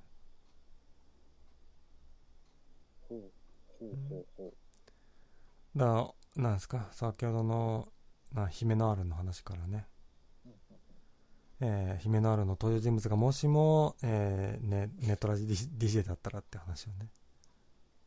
怖い、怖いですね怖い話。普通の男の子ね森田剛が普通の男の子って言われてもだから僕的にはん納得いかないんですよ、そうん、う、出ちゃってるか出ちゃってるからら。アイドルが出ちゃってる。ねえ V6 の雰囲気出ちゃってるからそう、でもあれ、本当に評価高くて、うんだから、ね、いや、わかんなかったですね。そんあ、そうなんだ、と思って。まあねまあ世間の評価と自分の評価はまだちょっと違いますからねまあ、そうですね。うんうんはい、ってことで。もう2時間。そうなんですよもうね僕ねおっさんなんでね疲れてきちゃうんですよね ちょっと自分も、あ、そろそろ眠くなってきたなと。寝ちゃいますそうです。長いし、あ、でも、しめすばんさんはこれからも配信されますよね、自分が落ちても。まあね45分 はいますよえ、2、30分ぐらいじゃない45分いて誰か来たらまたねそうですね。じゃあ、ちょっと延長っていいうスタイルなんですけどう。してください。お願いします。はいじゃあね孫っていう今日はねあありがとうございましたはい、すいません。あの今日本当に参考になったんでちょとっていやい言って流しちゃってあ、や本当ですかいろいろ見たい映画がまた増えたんであ、嬉しいです。うんあのね週末僕結構映画見てるんではい。うんおおおだからあのナイトクローラーもねおすすめされてすげえ良かったなと思ったんでうんうん目指していただこうと思いますよはい。また今のとこ感想ろを一番はあれですねあのクククワイエットルームにようこそをまず見たいなって思いましたねあ、お、ちょっと聞かせてください。はいまたレビューを。レビューかそう言われると恥ずかしくなっちゃうな まあまあまあねだから孫ってもなんかまた新しい映画でねおすすめあったらお教えてください僕にはい、ぜひぜひはいぜひ。うんじゃあ今日はねあありがとうございましたはい、すいません、長い間あいやいりやがとうございました。はいお疲おれや様ですすみここに来てここに来てなのねえ孫っていうのはね突してくれましたねいや映画好きなんですねうーんまあね僕もね結構話せたね自分じゃ映画あんま見てないなと思ってたんですけど見てる方なんですかね僕も映画とか小説とかねそういうものが好きで結構見るんですけどうんでもねなんかそういうなんて言うんですか、えー映画をすごい見る時期本をすごい読む時期みたいな時期がねあったりするして僕はもうなんか結構長いスパンなんですよね数年映画見ないみたいなスパンもあるんでねだから時期によって全然見てない時期がねあるんでまあ話がねでできなかったりする面もありましたけどねいやでもああいう映画好きな人にね映画おすすめの映画を教えてもらうっていうのはいいですねやっぱ自分でさなんか映画見たいなと思っても探せれないんだよねどう何をどう検索していいのか分かんないじゃないですかだからまあすごい参考になりましたしみんなもね見るべきですよえークワイエットルームへようこそ脳内ポイズンベリーえー、か葛城事件とかねいいよっておすすめされしてくれたんでぜひね見たいなって思うんですけどはいどうもこんばんはどうもこんばんは。こんばんはえっ、ー、とお名前伺ってもよろしいですかえーっと、前言った名前で言ってくだキさラいルねクと申します。はいキラルクと申します。ピラルクさんですかはい。めんどくせえな、こいつ。ピラルクか。めんどくせえな。はい。どうもこんばんは。さっき起きたんですけど、ちあ、そうですか。ょっと、ラジオ聞いてて、はい。どうしてもおすすめしたい一本があって、おおいいですね来。たんです。はいはい。あの、香港映画で、香港映画。めちゃくちゃ高い賞を取ったインファナル・アフェアっていう映画があるんですけど、ごめんなさい。インファナルインファナル・アフェあアアフェがア。あるんです。ごめんなさい。僕知らなかったですね。これがおすすめなんですか警察官がうん。ヤクザに、えーっと、も潜り込ませて、うん。ヤクザの、その警察の方に潜り込ませるって映画があって、ほうほうほうほ結構テーマからして結構面白いんですけど、う。面白そうですね。これが3部作になって三部作になっちゃったんだ。て、で、うん。これを日本でリメイクしたダブルフェイスってやつがあるんですけど、知ってるよなんか僕それ聞いたことありますね。これがマジで面白いんで、そっちいやーあのやっぱね、いじゃあ原作じゃなくてそっちをおすすめしたいと。や原作も面白いんですけど、うん。やっぱ原作って香港なので、うん。なんかあの、香港テイストなところがところどころ出てきて、うん。なんか曲が変だなみたいなところあるんですけど、うんやっぱ邦画で作ってると、日本人向けになってて、うん。馴染むんですよね。馴染んじゃうんだあれなんですねあのに西島敏なんとかそうです。そうです西島とさん香川照之そうですね。なんですねでワウワウだからまたこの2人なんですねうん、この二人結構コンビで組んでるんです、えええーまあいろいろ見たんですけど、モズとかうもん。全然面白くなくて、モズはね僕もね途中で見なくなっちゃってちょっとだるかったですよね。だるかっただるかったええそれと比べてて。このダブルフェイスは全然そういうとこもなくあ、もう一線を期してますね。きしましたかあもう配役がピタッと決まってて、うんで、大体この手の二人が組むと、うん小日向文也さんって方が敵役に回るんですけあど、の人出ますねよ くで、彼が敵役をさ、大体怖いんですけど、怖いですねその怖さがうん完璧にはまってて、うんで主役の主演の2人かっこよさが完璧にハマってるのがうんダブルフェイスってやつなんでぜひとも見てほしいんですよね、じゃあぜひ見たいですけどなんかあるんですかねそういう僕ネットフリックスとかにしか入ってないんですけど見れないですよねああどうでしょうないですかね、ね Hulu じゃないですかどっちかちょっあそうですねとちなみにどあのー実際にやってる時に見られたんですかワウいやワウとかでやってる時僕その映画ハマるのが遅くてうんそれこそ踊りさんの配信とか聞いててうんあちょっと全然教養がなくてうんちょっと深めるために見てみようかなと思っていろいろ探ってた結果うんあどうやらヤクザものが好きだってことに気がつきました自分 が、えこれは面白いなってーはあこれ映画なんですかダブルフェイスはドラマですかあーなんあのドラマですね。1時間枠を2回やったみたいな。ああその程度かじゃあレンタルかなレンタルしかないかないや、これ、うんマジでおすすめですよ。マジですかちなみにそういう、えーいそういう系統ええの映画でなんか他にもおすすめとかあるんですか自分がそういう系統の映画好きだなって分かったってこと他にもあるってことですよねそうですね。えーっと、韓国の映画なんですけど、うんエグザイル絆っていう映画があるんですけど、うん 見たくねえなはいタイトル的に、タイトルは気持ち悪いんですよ。うんまあ、どうせあのエグザイル系かなとは全然違うんですけど、なるほどなんか男4人の、なんかその、まあ、人気者なんですけど、人気者なんですねええまあ、ヤクザから外れて、うんその後のやつを描いてるんですけど、外れるんだあの、ヤクザ、あ、おい姫沢さん向きじゃない。そういうのやそういうのやでそういうのやであ、素で出ちゃいました。そういうのやで、今のはちょっと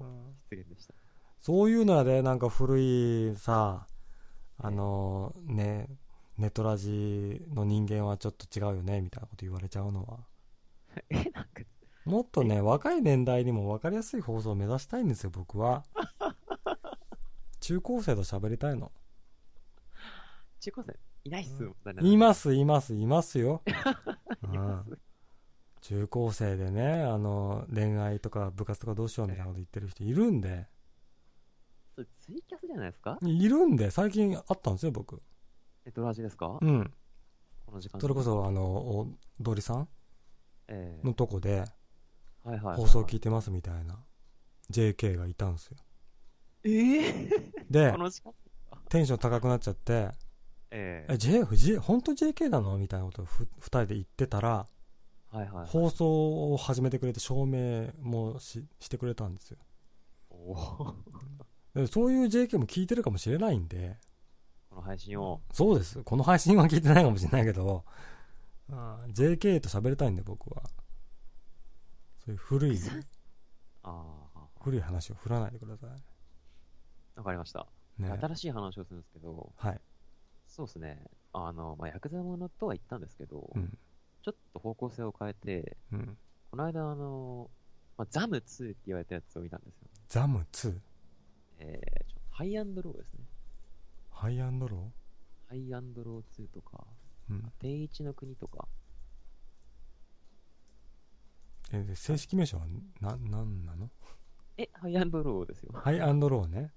イアンドローって結構話題になってた映画なんですけど、えーまあ、ドンパチ系の。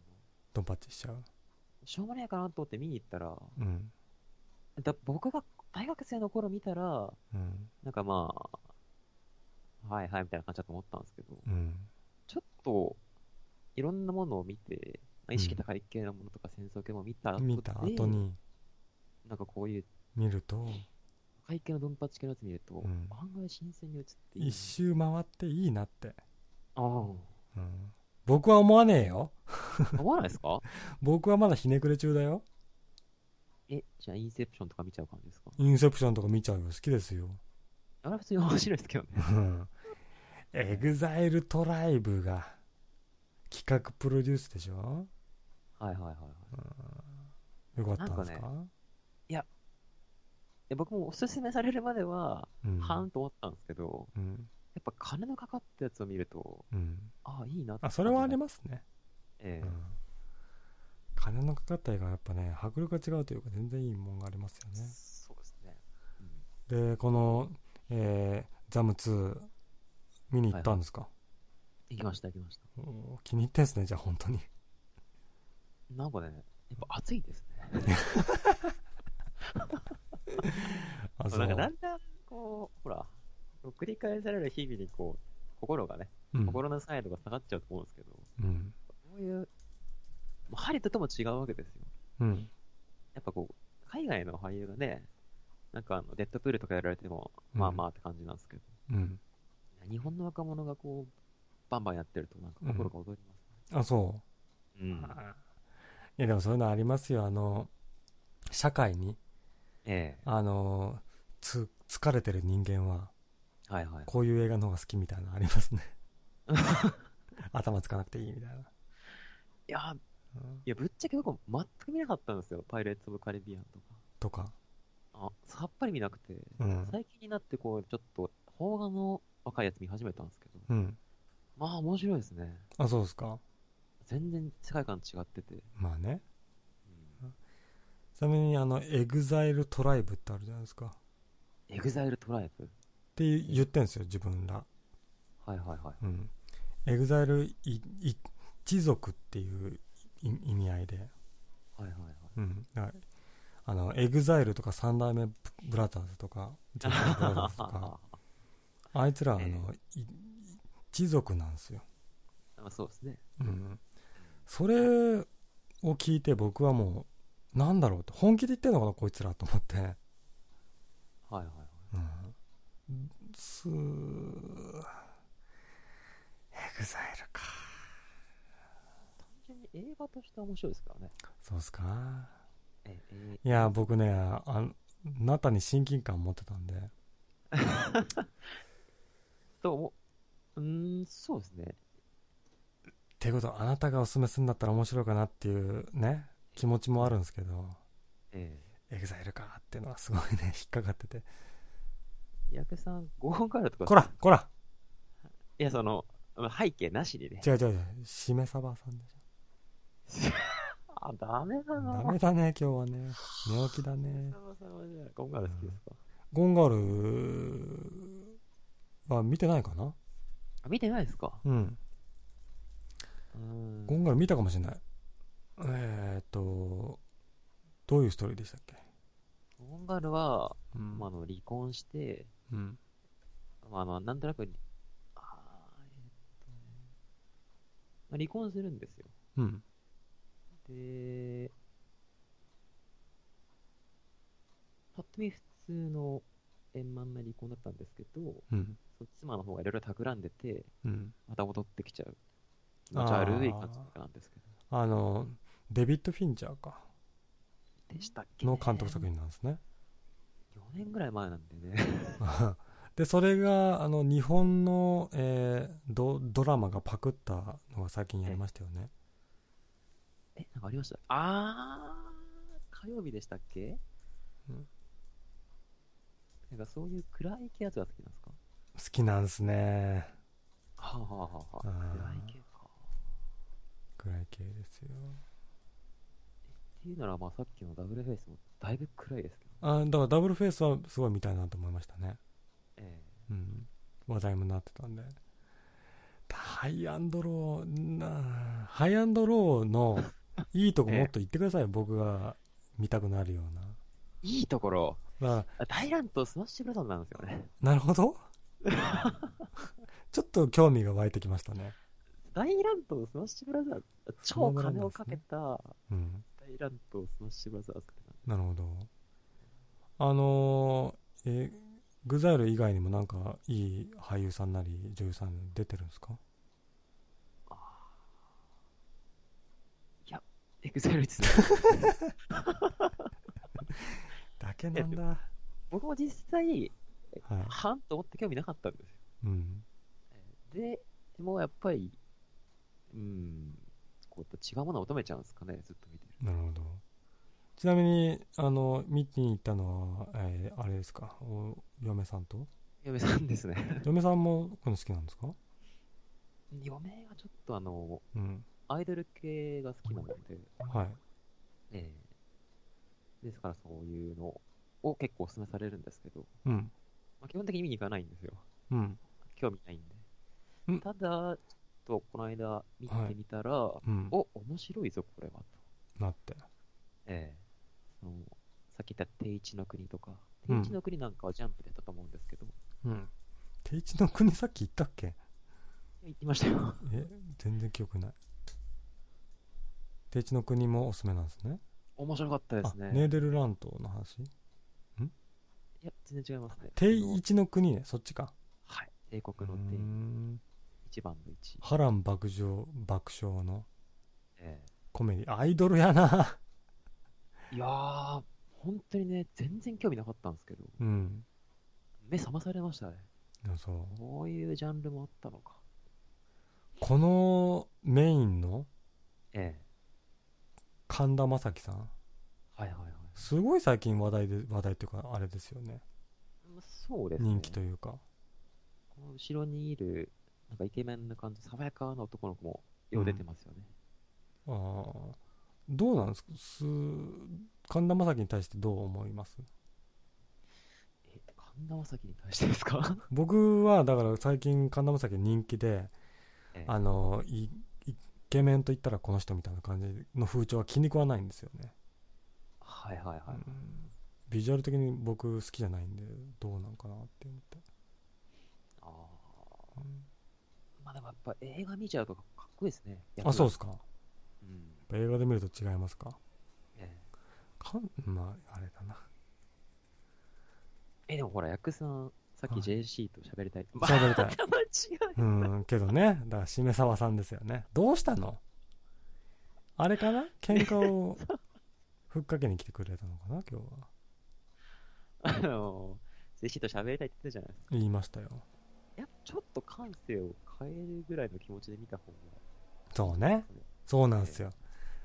あの、ひ否定と批判ばっかりじゃダメですもんね。うん。うんさっきよりは全然見たいですね、定位置の国。そうですね。例えば、うん過保護の、カホコ。過過保護の過保護あれね、ええ。あの、他のポッドキャストですごいしょ、あの、良いって言ってて、はいはいはいはい。僕全然見たくなかったんですけど、その紹介を聞いてちょっと見ようかなと思って。もう終わりますけどね。そうなんですよ。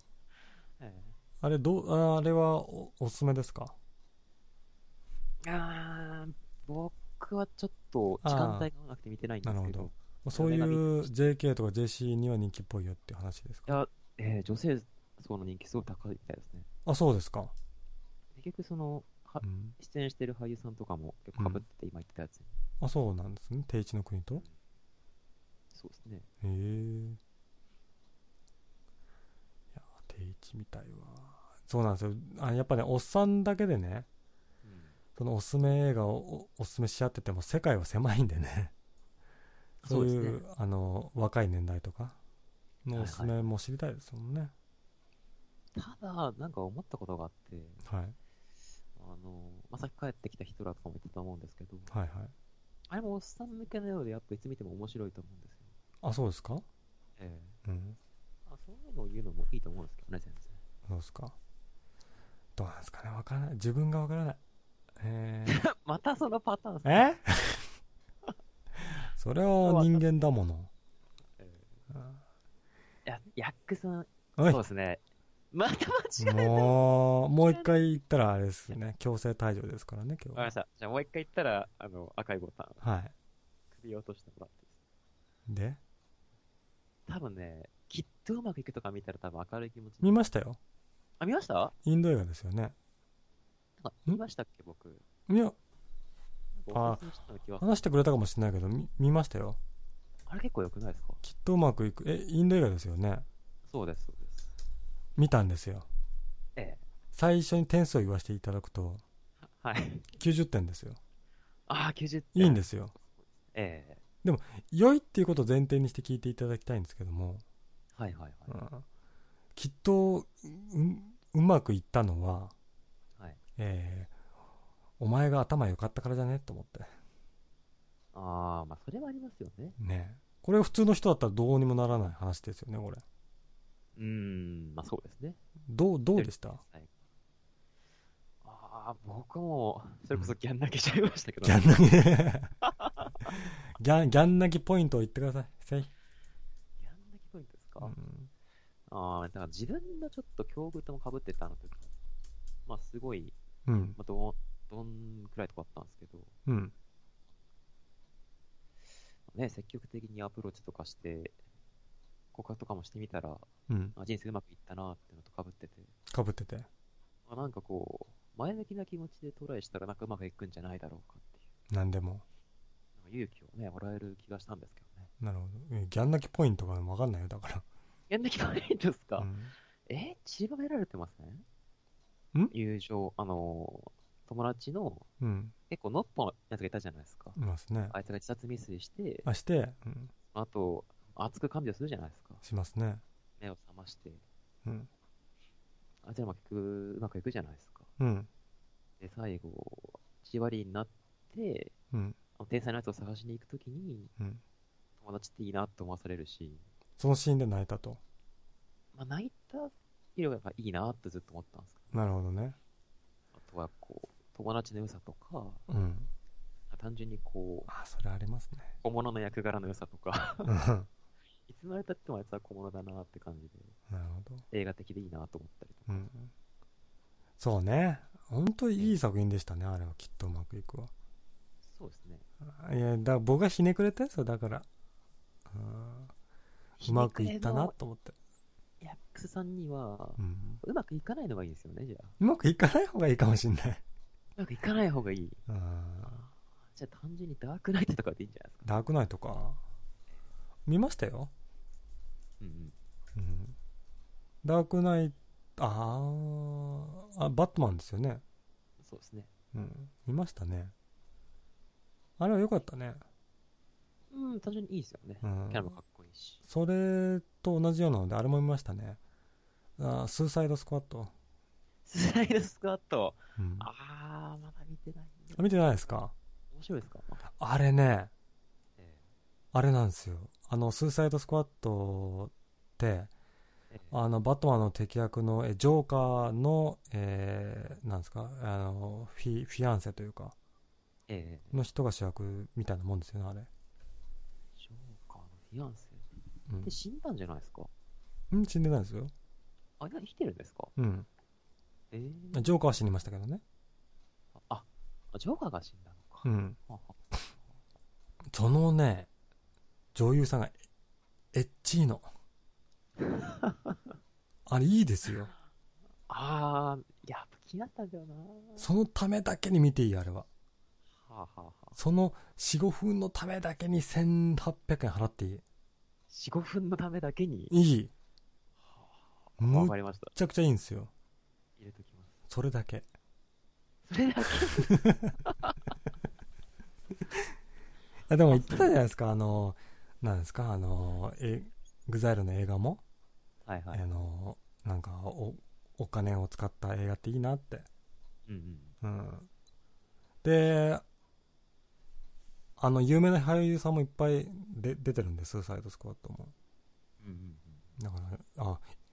あの、良い映画見たなって思いましたよ。わかりました。うんあ見ていないんですね。じゃあ、スーサイドスクワットの、えー詳しい話とかできないですね。そうですね。うん。なんかアメリカとか、とかって、なんかやたらこの手の女の子好きじゃないですか。なんかチェーンソーを持ってて、金髪で、ツイありンまテすルねでみたいな。うん、あれ系全然チェックしてなくて。そうですか。なんすかね。わかりました。見ときます。いや、いいですよ。ムチムチなんでね。そうですね。うん。ムチムチ好き好きなんでね。うん、た、あのー健康的なエッチさんなんで。ええだからまあ、よ、嫁と一緒に見ても大丈夫です。了解しました。ねスーサイドスクワットね。おすすめなんで、はい。見てくゾンださい。ビものじゃないです よね。ゾンビものじゃないですよ。そういうのじゃないですね。わかりうました。ん。ゾンビは出てこないです。チェックしておきます。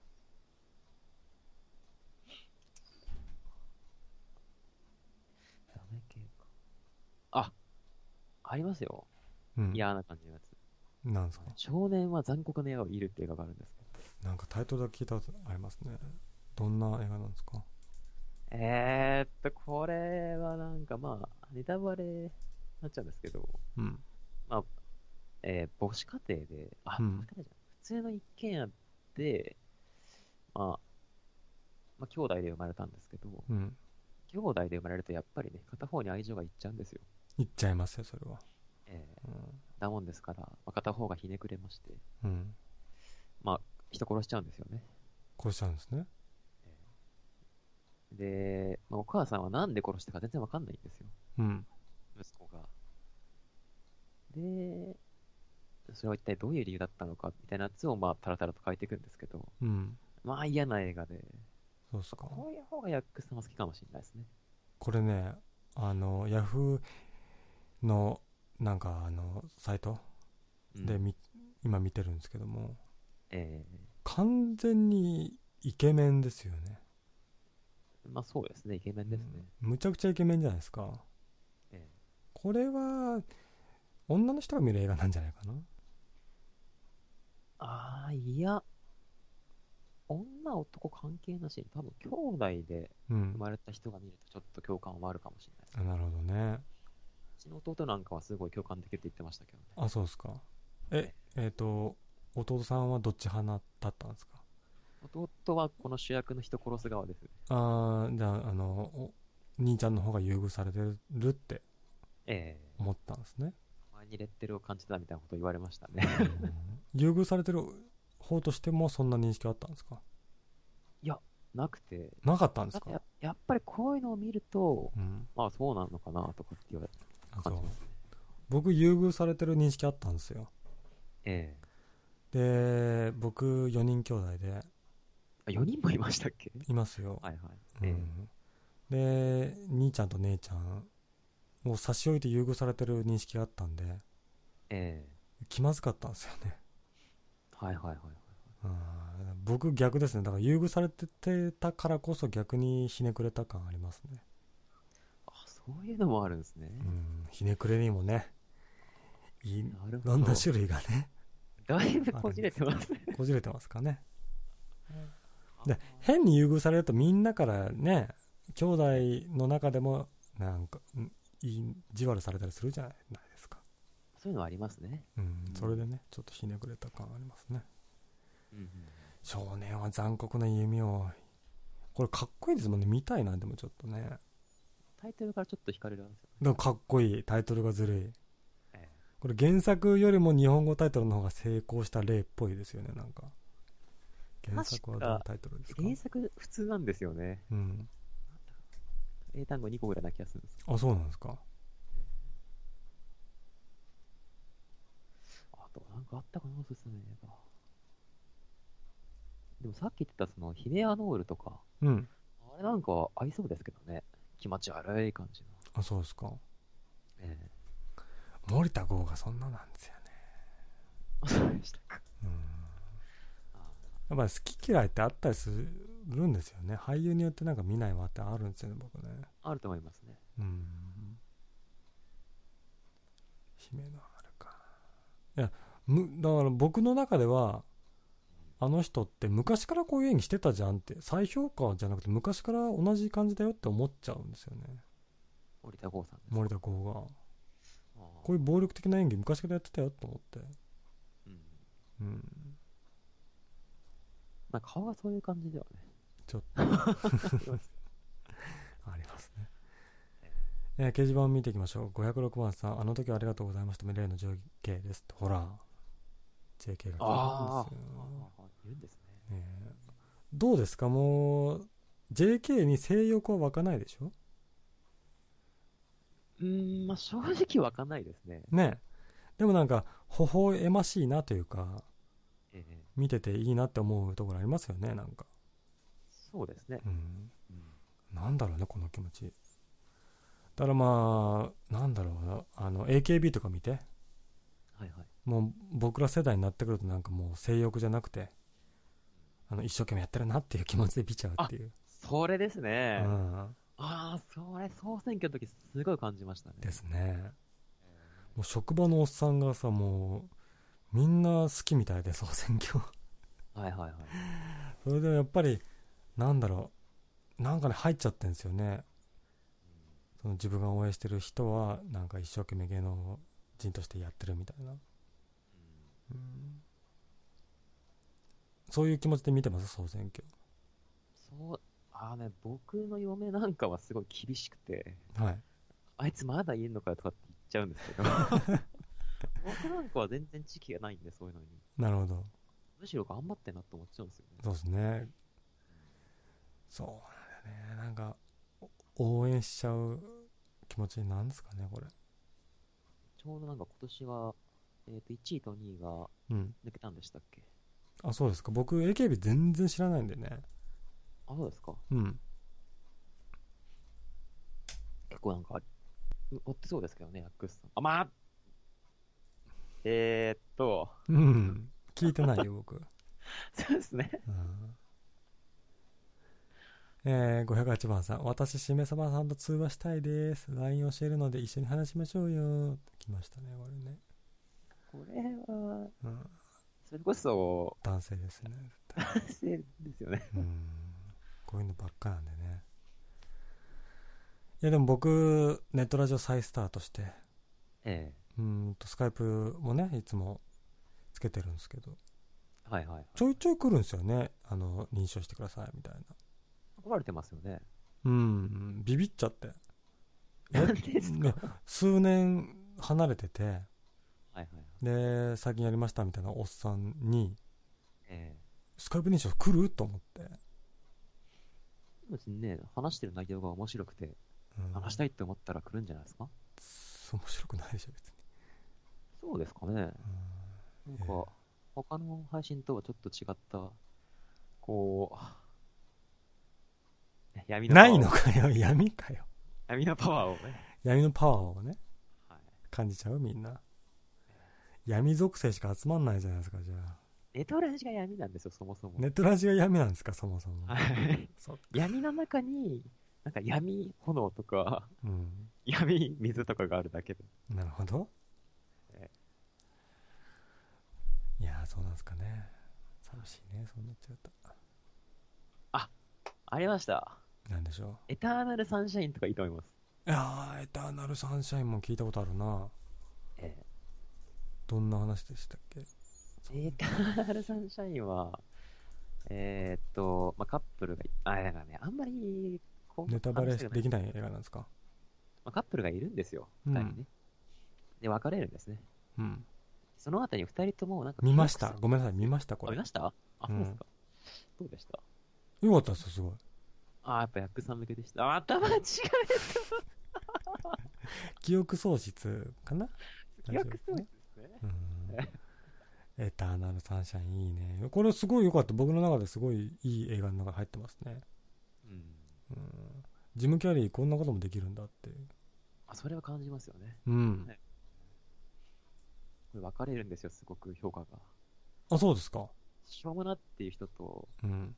結構良かったよって言ってくれる人がいて、はい しょうもなってやつは大体童貞なんですよね。 うんなるほど恋愛したことがない。うんうんいやこれ良かったな本当に恋愛映画の中で結構上位に来る映画ですね僕の中でも多分、しめさまさん、今見ると、あの、うんアキレスとカメとか今見ると変わるんじゃないですかね。評価アキレスとカメ見見ましたあいました、いました。僕その話しましたっけ話というと。放送でそういう話しましたっけいや、したことはないしたとの思います。僕も見たんですよアキレスとカメえあれはいや精神に来るよあれは僕はえそうですね。どうですか僕もちょっと来ましたね、ぶっちゃあの創作ですよね創作というかあの芸術系でずっともう大好きなんだけど作品を作るのが大好きなのに評価されないお男の一生の話ですよねけ。そうですね。でビートたけしがやっててうい最後の方とかもう切なくてねそうですね。うあの、非タクシーとかなんかね、んうん嫌な気持ちになりなりますよますねあれでねあの一番記憶に残ってるシーンがあのむ娘さんがはいはいはいはい。その芸術にハマってる男の娘がえ何何でしたっけえー、いいいい絵にお金がないからええ風俗じゃないけどなんか、えー、えやみってましたね。みうん水商売やってる時の描写あってえでなんかえーうあのわわ私だってこんな仕事したくないんだよみたいなこと叫んでてえああ、言ってました、言ってでました。それに対してお父さん役のビートたけしがなんかしょんぼりしてるだけっていうシーンがあってなんかねうん、物作ってる人間大風なんですよね。なんすかねやっぱり人に強く言えないというか、こう、うん自分は好きなことやってるだけで、みたいなね。あたまたまできちゃって、ーですかなんとも言えない感じで。なるほどねやっぱ創作してる人間にとってはまたあの作品はまた見見て、えー違う気持ちを持つんですかねもうそうですし、うんやっぱこう一回結婚してみると、うんこれから先に抱える何かみたいなものうんが、嫌な感じが出てきて、あれはねこう、気持ち悪いかだなと思うんですけどね。あでもやっぱりでもあれ見て思うのはだからあの夫婦は幸せなんですよやっぱり、そうですね。うんうん。だまあし本人たちが幸せだったらまあいいのかなって思う面もねあるんですけどあの奥さんね、よく再婚しなかったなって思いますけどね。ねえあれはやっぱ好きなんじゃないですか最後あの、あの、缶売っててね、うん 拾い上げて、高い技みたいな。あれは本当に何だろうって思いましたねあれはすごい映画だなって思いましたね確か僕はなんかね、ゲーム作ってたりとか絵描いてるやつが見ると、うんこう、なんとも言えない気持ちにな精神的にりますね。病んじゃう感じですかねあれえうんじゃあね、えー毎日のように見てください あれは厳しいですね、え一番しめさまさんらしいなって気が。うんえー511、えー、須田まさきですか最近菅田将暉話題の須田なんだねあの人僕ほんとテレビとか見ないんで芸能人の名前とか適当なんですよ僕もそのタイプですね。あそうですかわんないですええその人の表情を見れば分かるけど名前は分かんないみたいなそういうタイプですかそうです、そうです。ああ映画見ると、あ、この人いるなってのはわかるんですうけど。んああ、菅田将暉さん、ああ、菅田将暉さん人気ですよね。うんその、えー一緒に、えーよ嫁とテレビ見たりするとうんうん。やっぱりあの嫁が好きな俳優とかいたりするわけじゃないですかはいはいはい。誰が好きなんですかえあのー、セクシーゾーンってわかりますわかりますあれの、うんえーっと、ケント君って子がいるんですけど、健人君彼が好きだし、そう健人君へバラ加えたりする人なんですえなあ僕好きじゃ ない、けど、頭おかしそうな感うじ。ん、あそのキャラがなんかいいみたいないやー、なんか彼にぞっこんらしくてですね、続婚ですかあのーライブのね、あのーチケットとか収集してるらしくて、行ったライブの。してもらったんですけど行っ、たライブのチケット収集自分が行ったライブのそうそうそうそう。あちゃんとの残してるってことですか残してるやつをうん、なんかアルバムにしてて見せてもらったんですけアど、ルバムにしてんだ、 1週間に3回ぐらい行ってましたね。うんやばいっすね、全盛期の頃。えー結婚する前へええでーもあれそういう人っはいはい。て結婚してもまあそういうライブ行きたいなみたいなこと言いますよねまあ、ちょこちょこ行ってますよ。一緒に行こうよみたいに言いますああ、なんか一回行ったらもういいらしいですね。あそうですか、えええー一回行ってみたかった。なるほどねどうでしたまあ、あの、偏見は冷めますよ。なんか、偏見そう。なんか、どうせアイドルなんてね、みたいな感じだったような気持ちは、うんさ冷めますね。ああ、すげえな、男アイドルって。ああなるほどライブ見るとやっぱ違うなってなります、へー力ありますね。あそうですか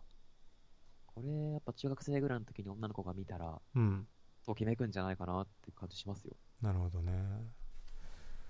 セクシーゾーンかあれもしかしてあれですか新しいキスですかいやーセクシーゾーンとかねキスマイフット2とかええ一切わかんないんですもんねまあ、なんかきっかけがないと難しいですよね。うん隣になんかこう知ってる人がいたりとか。ですねうんそうそうね付き合ってる人にねおすすめされるとかえじゃないとねえなかなかね、それは難しいところですね。うんあれもいいですねあー興味本位で聞くんでけですけどええあのどういうタイプなんですかあの嫁は、いかがですか、うんでじゃああの自分と似たタイプなのか違うタイプなのかっていうのを知りたくてあー同系統ではあるんですけど、うん僕がチャランポランなのに対して、しっかりしてる結構ジムとかしっかりするタイプ。へえいやどうなんかなと思ってその付き合ってる人が自分とちょっと違うとやっぱ世界が広がるというか、あ、それはあります。うん、だいぶあると思います。ありますよねうん、なんかやっぱ、こう知らないことをガンガン教えてくれたりとか、うんできないことをしてくれたりとか、うんそういうのはすごいありますね。じゃあ逆に自分のが余命の世界を広げたって面はどんなところありますああ、僕は結構、それがすごい不思議で、なるほど。ずっとそれこそ、まあお話ししたと思うんですけど、うん。絵を描いてまして、うん。まあ、やってる趣味もなんかこう、生物フィギュア集めたりとか、うん。まあ、登山とかは行くんですけど、うん。まあ、一人で行くやつじゃないですか、ああいうのって。うん。まあ、大体、一人で終わっちゃうんですよ、完結する趣味が。自分の趣味が。うん。そういうのを見て、なんかやたら面白がってくれるんですけど、へえ、そうなんだ。一体自分の何が好かれてるのか、いまいちよくわうかんないんーで。無効にするんですけど、うーのろけ話聞いて喜ぶ気持ちがすごい来たんですけ ど、一瞬にして、じじゃあ自分はどうなんだって振り返ってへ、へこみましたね、ただ、今。いいね、でも。はい。当時、うん。僕がね、まあ、ある方の配信聞いててよく思ったことがあって、はい。まあ、その人よく曲とかもね、紹介とかしてて、してましたね、昔は。えうん。結構キレキレだったんですけど、キレキレだった。えーやっぱ旗から見てるとそういうものに魅力を感じるんじゃないかなと。なるほどね。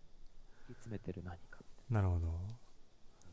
いや、僕もね、最近、もう普通にいろんな音楽聴いてて、な。うん。おすすめしたいんだけど、えネットラジだから、ー、なんかかけれないですね。みんな批判されちゃうんじゃないかなっていう。でも誰も聞いてないっすよ、ぶっちゃけ。ねええ。っていうのがあってね、流しちゃおうかなって今日ぐらいまで思っちゃってたんですよ。はい。この曲最近おすすめですみたいな。何がおすすめですか、ちなみに。ちなみに、えそうですね。最近いいなと思ったのが、ー、ええー、日食な、夏子ー、一色夏子はいうん、日食って読むか分かんないですけどもっていうええピアノですねピアノを弾きながら歌う人がいてその人の最新のアルバムが良くて、はいはい。まあ、ピアノをねもうめちゃくちゃ弾くんですけどえそれがおすすめで流したかったんですけどー、うん。うんただ好き嫌いがありますねこれはもともとね、その方も結構攻めたところを流してて、はいえー、あのね、僕今でも好きなんですけど、うんガトチョウとたこ焼きとタコってやつがあって、ありますねれを配信で聞いたとき、はい、なんてハイセンスなんだって思って、あれはいいっすよねあれ心が検討しましたね。たまに聞くとやっぱいいなって思いますもんあれ入りなのこっていうところがね、あれねいいですよね。もうなんかあのブレスノイズというかもう吸うとこまで入っちゃってるんですよね最初に って吸うのがあれがすごい良くて貫かれますよね、胸をね。ねえあれはファーストインプレッションというかまあすごいですねだ逆にないんですか最近これが好きですみたいなちょっと待ってください。そうですね。いろいろおすすめがあってですおね、おいいですね例えば、モヒルネ東京っていう、「えーモヒルネあ東京えー」えー知らないです東京ナイトっていう曲があるんですけど、うん、これ多分ね、しめさばさん好きな気がするんですうよ。ん、眠いなお前はえうんえー、モモルヒネ東京ねあ、そうですね、森姫。うんああちょっと流し流しちゃおう か今放送で、これはねう、んエモいですエモいですかね。エモい。モルヒネ東京の、えー、何でしたっけ東京ナイトですね。東京ナイトねカタカナで。ナイトちょっと聞いちゃいますわ今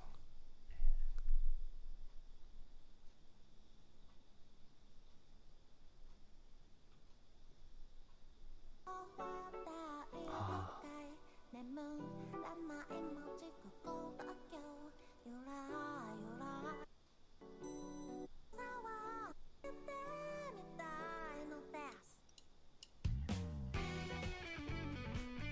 ーうん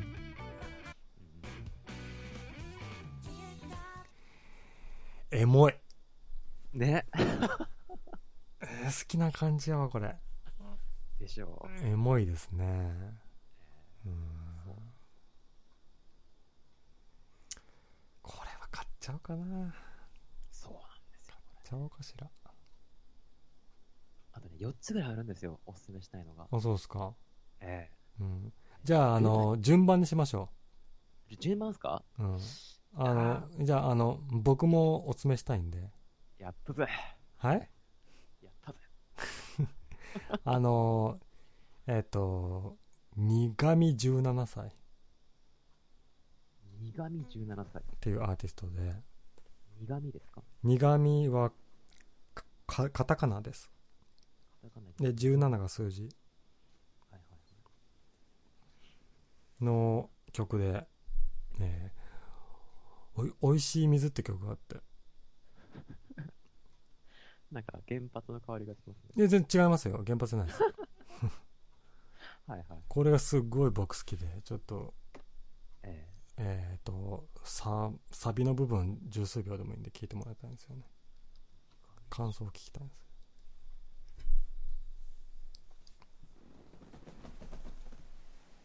え初めて弾きました。マイナーなんでね。あああ、なるほどね。うん。はいはいはい。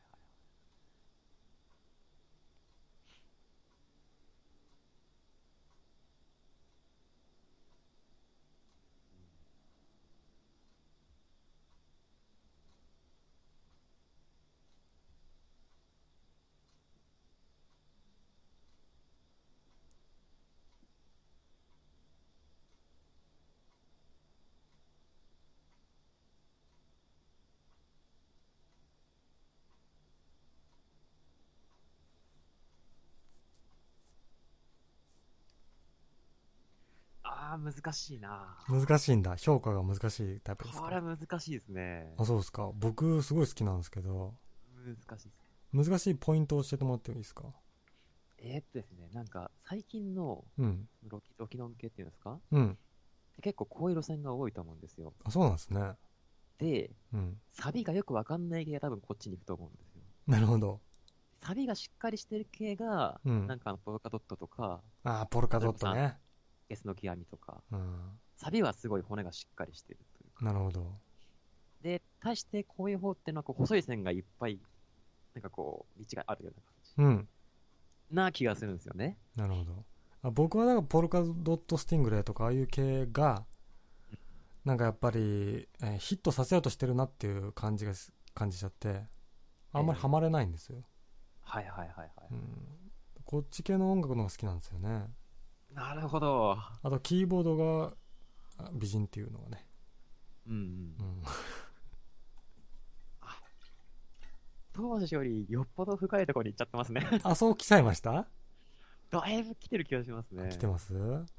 や、もうこれみんな好きだと思ったら僕だけかじゃあ。やっぱ凛としての方が好きなんですかね。凛として好きじゃないです、別に。あれあそうですかうん。あそうなんだ。そっか。じゃあ、あれですか、あの、モルヒネ東京対、えー、苦味17歳では、まあ、は、モルヒネ東京の勝利ですかね。まあ、曲単品だとそうですね。うん。これ可愛いですね、モルヒネ東京の人も。そうですね。うんおしゃれだわ、エモいわ、モおルしゃれヒネ東京。じゃあ、他のおすすめ聞かせてもらっていいですかわかりました。えんーっとね。ルナ三吉田さんって人がいるんです知らない。いいこれね。買った方がいいですね、これ。あ、いい、そうですね。ルナ、三好だ。あ、出た出た。これやっぱ H 抜かした方がいいんですかわね、いいですよ、別に。大丈夫なはずです。かりました。その間、形状見えましょうか。398番さん、えー、普段から漢字読めると、豪語してる変にプライドの高いおじさんは、こういう時に自分の都合の悪いレスはそうするだよね。まるでパイオク。何の話をしてるのかわかんない。これ神田正輝さんじゃないですか。うん神田正輝って読んじゃったっつって僕触れましたよね。ええスルーしましたっけまあなんか、そういうこと言いたい人がいるんですよ。うんうん。間違えたよって認めたと思うんですけどね。これですね。ルナ、三好だ。えーはいナンバーワン。ナンバーワンと言ったらね、うんまあ、あれが浮かんでくるいいっすか再生してどうぞ君は僕が好きで僕は君が好き幸せはもうこんな僕でいいかあわかりましたあのね基本だねそうですね。基本に忠実というかもう本当になんかあのしっかり音楽やってるなっていうでこのボーカルの人がルナ・ミヨシダさんなのかな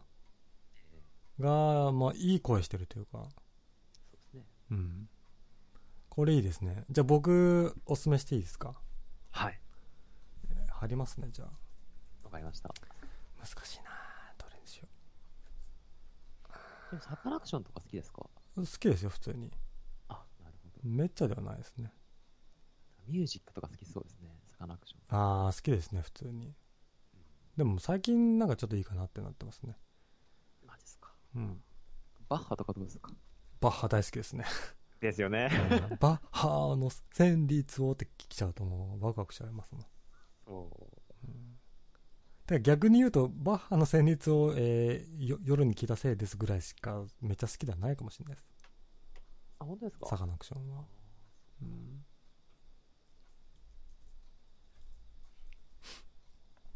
ねえじゃあ掲示板に貼ったんでええー僕がおすすめするアーティストは、えーレイさんですねー、レイさん。あ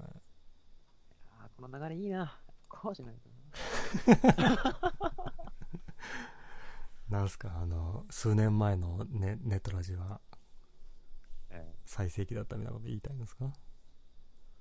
ういうおすすめを張り合うと、はいタイプの醍醐味。なるほどねあ、いいっすね。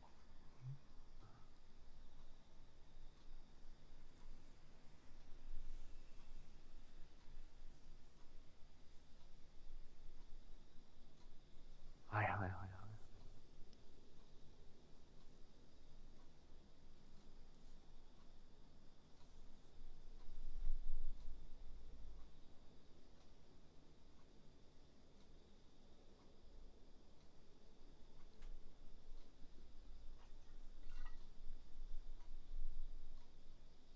おしゃれだなぁ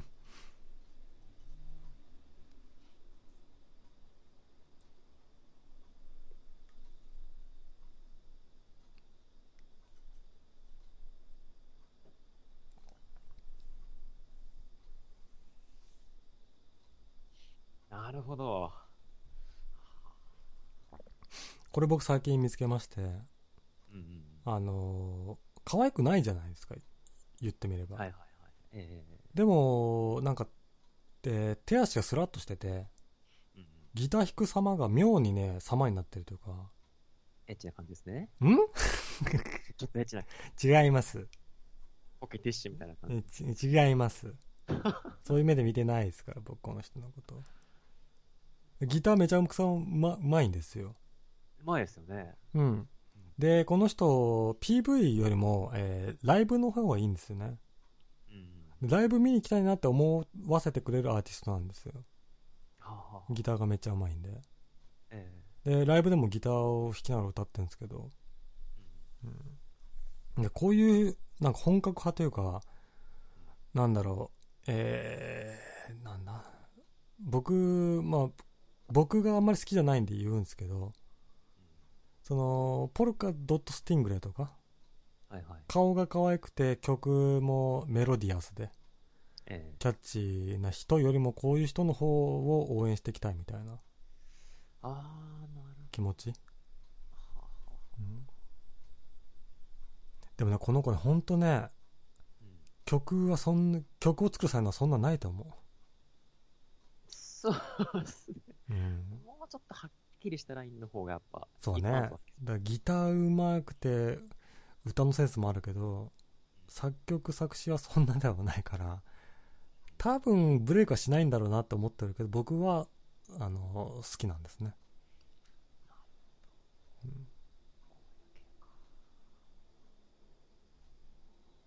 曲のタッチとしてはこういう方がいいんですよね、やっぱ。なんかね好きなんですかねやっぱ先ほどおすすめしたのとに似たような感じしますかこういう傾向が渋しめ様は好きなんだなっていう感じしますあ、します、します。あそうですかします自分じゃ分かんないですよねやっぱ同じような傾向の曲好きになってるんですかね例えば僕が貼ったやつだと、うちんょっともっとこう、大衆寄りになってると思うんです。そうですね大衆によってますねどっちかというとで、さっき言ってたのが、ガトチョウとかこういう効果とか、うんなると、もっとこう、なんていうんですかね。確かに言われるとそうなんだはなんかは恥ずかしくなってきちゃったけ獣道の方に。獣道ですね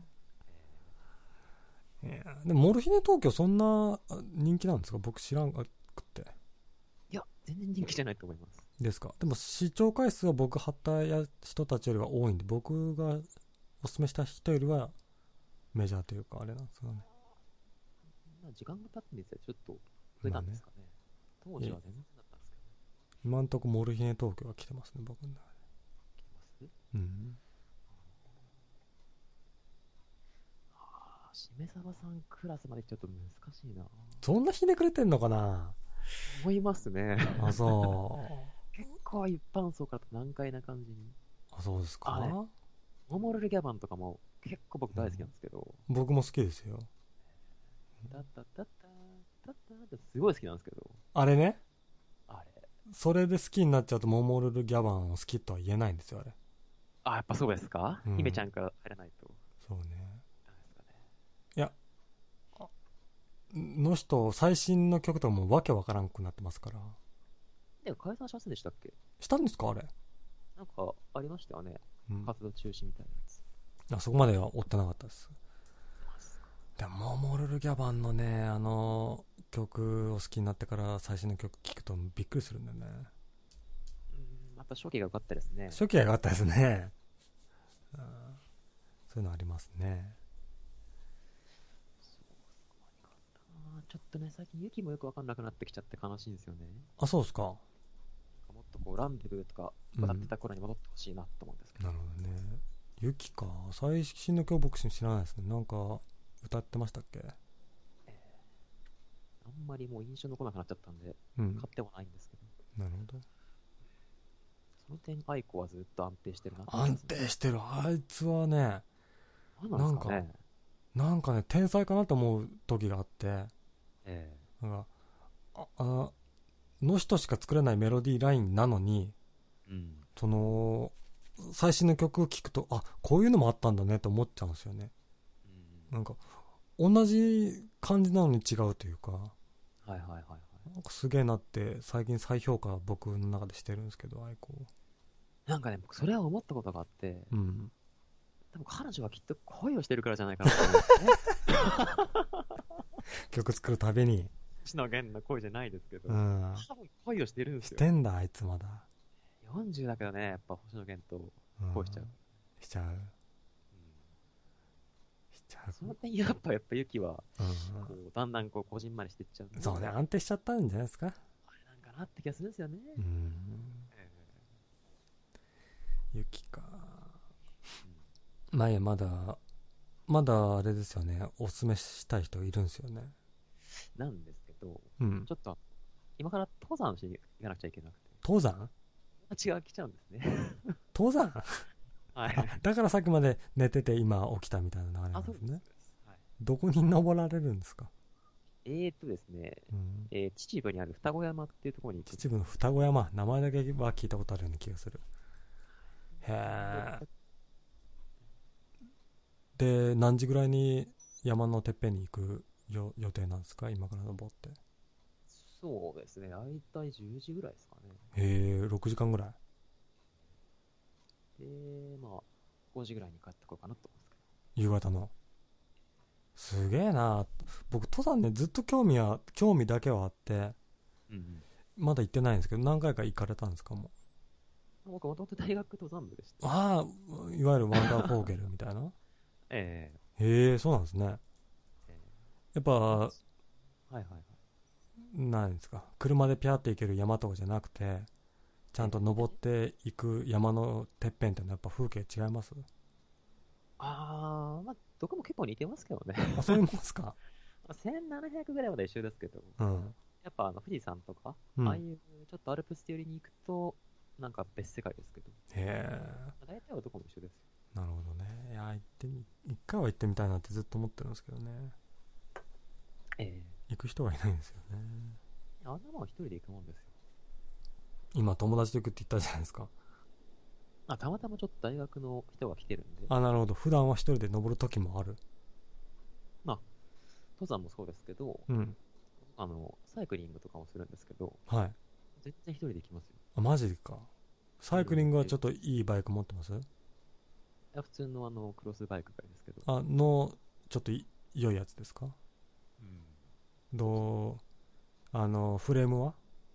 ジャイアントですね。ああ、ジャイアントか。もうめっちゃ普通の X3 だったかな。え、僕もね、ちょっとは、それ、サイクリングハマりたいなってのがあって。 え服装はちゃんとしたサイクリング、あの、パンツとか、ああいうの履いてますえもう全然ですね。あ、普通の服装ってことですかあ、全然普通です。ああ、そっか。その程度がいいですよね。僕もそうしようかなと思ってて。なんかやっぱり、自転車とかって服装もいいんですけど、うん。まあ、ガッツさえあればどこでも行けちゃうんで、いいですね。気合いですかね。いやー、僕もね、しょうもないクロスバイク買ってるんですけど、はいはいジ。ャイアントクラス、まあ、最低限そこで行かないといけないなっていうのがあって。ジャイアントクロス多分最低限じゃないですか。そうなんですよ。で、そこすらも行ってないんですよ、僕まだ。それはちょっとあれですね。そうジャイアント買いたいなってずっと思ってて。ちょうど料金帯的にもまあいいかなって。うん。かサイクリングも山登りも行ってるんか、どんな趣味もやっぱうん10万ぐらいしちゃうんでいいんじゃないですかね。なるほどねえいや僕もねえ両方ともしたいなと思ってたんでえまあその話詳しく聞きたかったですけどまあ忙しいんですね今日もうすぐ来ちゃう友達がえそうですね。 うんええいやまああんまり長を引き止めてもねなんなんでうんあ、これちょっとおすすめしたい記事がありまして、はいなんかあの、まあ、ツイッターで結構話題だったんですけど、うん10万円以下の買い物は縛る、えーっと、なんかこう、なんだっけな、その財布の紐を縛るなみたいな記事があって、うん、あ、これ確かにそうだなってすごく感じることがあって、うん、どういう要点なんですかその記事は簡単に言うと、うんまあ、10万円以下のものは、うんどうせ多分欲しくなるから、うんすぐ買っちまえみたいああなるな。したほど方がねいろんな取っかかりが増えて、人生の幅が広がるみたいなるほどな、っていう話だったんですけど。 10万円かかすあのー僕も最近そうでうん。いろいろ物をね新調してってるんですよ、はいはいはい。うん、Bluetooth ヘッドホンも買ったしええあのプロジェクターも買ったしあ、プロジェクターを買ったんですね。あのー本当に入門機ですよあのや安いやつはいはいはい。それ取っかかりが増えたというかもうプロジェクター新しいのしたくなっちゃいてまますもんもうますよね。数十万のもの買いたいなって思っちゃってはいはいはい。あれあれですかプロジェクターも持ってらっしゃるプロジェクターは、うん、友達が持っててちょっといいなと思ったんですけど、うん、映画はあんまり、その、普通に見る分でいいなと思っちゃって、あ、そうですか。いや、僕もうダメ。もうプロジェクターしかじゃないと。見たくない。マジっすか。はあああそっでかいんだもん。まあそうですね。ああテレビちっちゃいんだもん。ちっちゃいですね。でまあ、そういうものをいろいろね、うん買ってみるとなんか世界が広がるなっていうのは、僕は実感してて。うん。やっぱりそのね、おすすめしたいっていう記事の要点と僕結構共感できるかもしれないですね。うん。うん。しめさわさんの、なんとなくその、生活スタイルというか、はい。趣味思考と自分が買ってみてよかったなって思うもののうん。おすすめが1個あって、なんです。あの、火曜日の9時から、マツコの知らない世界ってやつやってるんですけど、やってますね。あれの中でおすすめされてた、うん。タイタニスのタンブラーってやつがあって、タイタニスのタンブラー。ええおーなんかあれですねいい意識高いですね金属が二重になってて、タニスそのタンブラーの。タンブラー温度が下がらないんですよ。なるほどタンブラー全部そうなんじゃないの全然違います。へその例えば自分もいろいろ鉄のコップとかあるんですけど、うんキャンプ行くんでもう、比べ物にならないですね、タイタニスのタン ブラー。あータイタネスねタイタニスで すね。すいません。タンブラーでこれが一番いいと、そう、ちょっとお勧めされてて、へー8000円ぐらいで買ってみたんですけど、うんマジで温度下がんな いです。夏場だったのに。えー金属びっのくりしました。これ、革命ですね、僕の中で。これまでサーモスとかのタンブラーを使ったことありますないですね。ねえのかよ本当にその、番組で紹介されてた、ちょあーっと高いやつ買ってみて、うんどんなもんかなと思ったら、うんだからこの冬とか、うんいいんじゃないかなと思うんそうでで。すすかもうね放送なのにはいはい。ねえのかよっつってねえひび入っちゃうぐらい叫んじゃったんですけどえはいあのねええ今まで普通のコップ使っててねはいはい。そういうの使ったらそれは感動するよあ、いつも使ってましたうんもうサーモスのタンブラー持ってるもんあ、そうなんですかうんそっから先に行っちゃったもん僕あ、本当ですかタンブララーってえあのう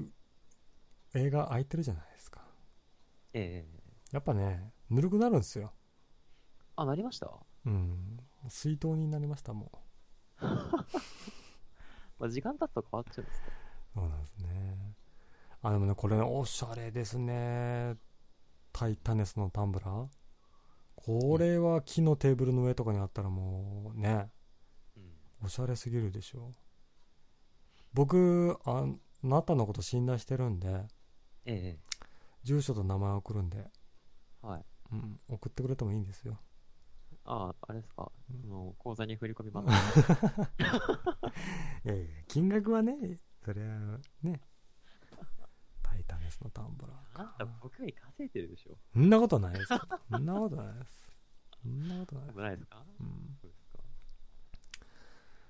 これかおしゃれですねでも本当にええでも重くないんですかこれ金属ですよねちょい重いですね、やっぱで。すねうんこれで何を飲んでるんですか僕はコーヒー牛乳ですね。何してんのえいや、コーヒー牛乳はすごい好きな。いいねあの、会社のはい自販機で2回ぐらいこうおかわりして、 うんそのタンブラーに入れて、入れてデスク行きます。あなるほどねいやいいですねこれ会社にずっとじゃあ置いてるんですね、置いてありますみたいえーい家ではないな。家はちょっと高いので、あなるほどねいいかなと。あーいやこんなん職場の先輩なり同僚使ってたら嫉妬するわまあ、趣味の一環ですけねえあでも先ほど言ってましたもんね10万円い以下のね商品は買いたいと思ったら買うべきだみたいな、ど。うん。うん、じゃあこれはもう全然8000円でもええ自分的には良かったなってそうですね、いい買い物した買っなたこ。ととあるんでこれ気になるんですけどはいはい。あの口当たりというか金属はどうなんですか口当たりですかえだって直接口につけるですよね、まあ、そうですね。うん、口当たり大事じゃないですかなんて言ったらいいんですかね。あうの、んマット PP みたいな感じ。マット PP が分からないけど PT 格好じゃなくてマット PP みたいな感じですかね。ああなるほどツルツルというよりは、あの、うんアップルの箱のサラサラみたいああなるほどな、そんな感じですかへね。えまあもうなんかもうちゃん他のやつ持ってるけどこういうの聞いちゃうと欲しくなっちゃいますねちょっと980円と比べるとね、うん違うかもしれないですね。そうですねえ高いなでも僕変に気を使って早くあのスカイプ落とそうとしたんだけど大丈夫なんですかねまだえいや、でもまあちょっと、そろそろお風呂入らないといけないんで。そうお風呂入って山登っ最後てに一個だけあの、何ですかアボカド、アボカドが好きでした。僕ヨニゲ屋のアボアボカドとかどうですかアボカド聞かれそまんしたな好きじゃないけどああ、そっかそっかそっか。まあはい言ってくださいよえそれでええうんどういう話をしようとされたんですかいや、おすすめ最後に言っとこうかな。聞きたいですよそれはそのライン。あとはね、ウルさんって人がフリージャって歌を歌ってるんですけど、うん歌声が結構、しめさばさん好きそうでいいなと思って、うん。おすすめしたかったんですよね。フリージア。うんガンダムの確かエンディングかなんかだったんですけど、なるほど。ちょっとそれだけ聞いてね。どうしても僕歌声ベースになっちゃうんで、うん。曲曲調だとちょっとまた違うかもしれないですけど、なるほどね。フリージア。あるんすかね ?YouTube に。なんじゃないですかね。最悪別にね、スカイプでポンってね。そういうこと言わない。じゃあすいません、ちょっと。あお限界なので。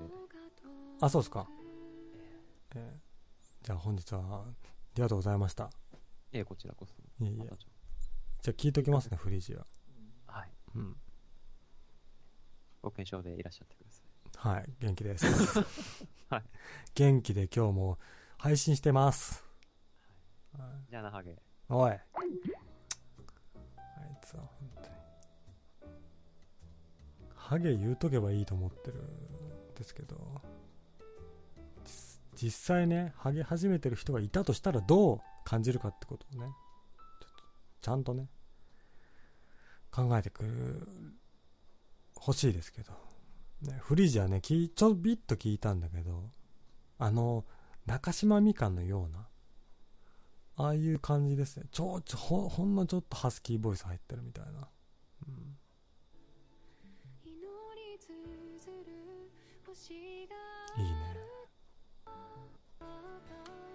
たの光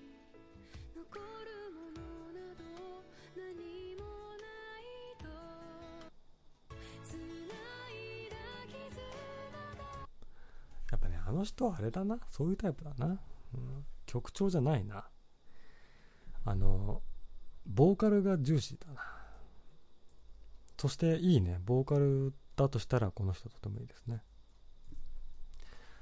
いやー、今日もね、長くやってきましたけどもね、途中ね、掲示板をね、放置して、皆様にね、また放置かよみたいなことをね、思われてるんじゃないかなと思ってましたけど、まあ申し訳ない。しょうがない。しょうがない。ね、だってあれじゃんみんなもねベッドとかで適当に聞いてあの、ね、寝てるんでしょ ねじゃあトイレ行きたくなったんでねまあもうそろそろ終わると思うんですけどまあねあれだったですね今日ねどう作るかもみたいな言ってた方が来なかったんでそれだけがねあれですけどえー522番さん、えー、島、しめさわはジャスティン・ビーバーでも聞いて、ドヤ顔で語っておけばいいよって。あのね、あの、先ほどのピラルクさんのね、 うん、あの、え、グザイルがなんか一周回って良くなったみたいなこと言ってたけど、ジャスティン・ビーバーもそうで、一周回ってやっぱ良いなって。ね、ジャスティン・ビーバーいいなって思ってしまってる時期ですね、今ね。だから、好きですよ、普通に。うん。ああ、疲れたね。いやね、今日はね、いろんな人と、えーおすすめの映画を話し合ったりね、えーおすすめの音楽をね、話し合ったりしましたけどね。まあ、その中で一個でもね、なんか自分にハマったものがあったよっていうのがねあれば今日配信してよかったなと思いますけどただですねだから音楽とかね流すとね警察が来るんでねね音楽流してあのいいわけねえだろ通報しましたっていう警察が来るんでまああんまりね紹介できないですけど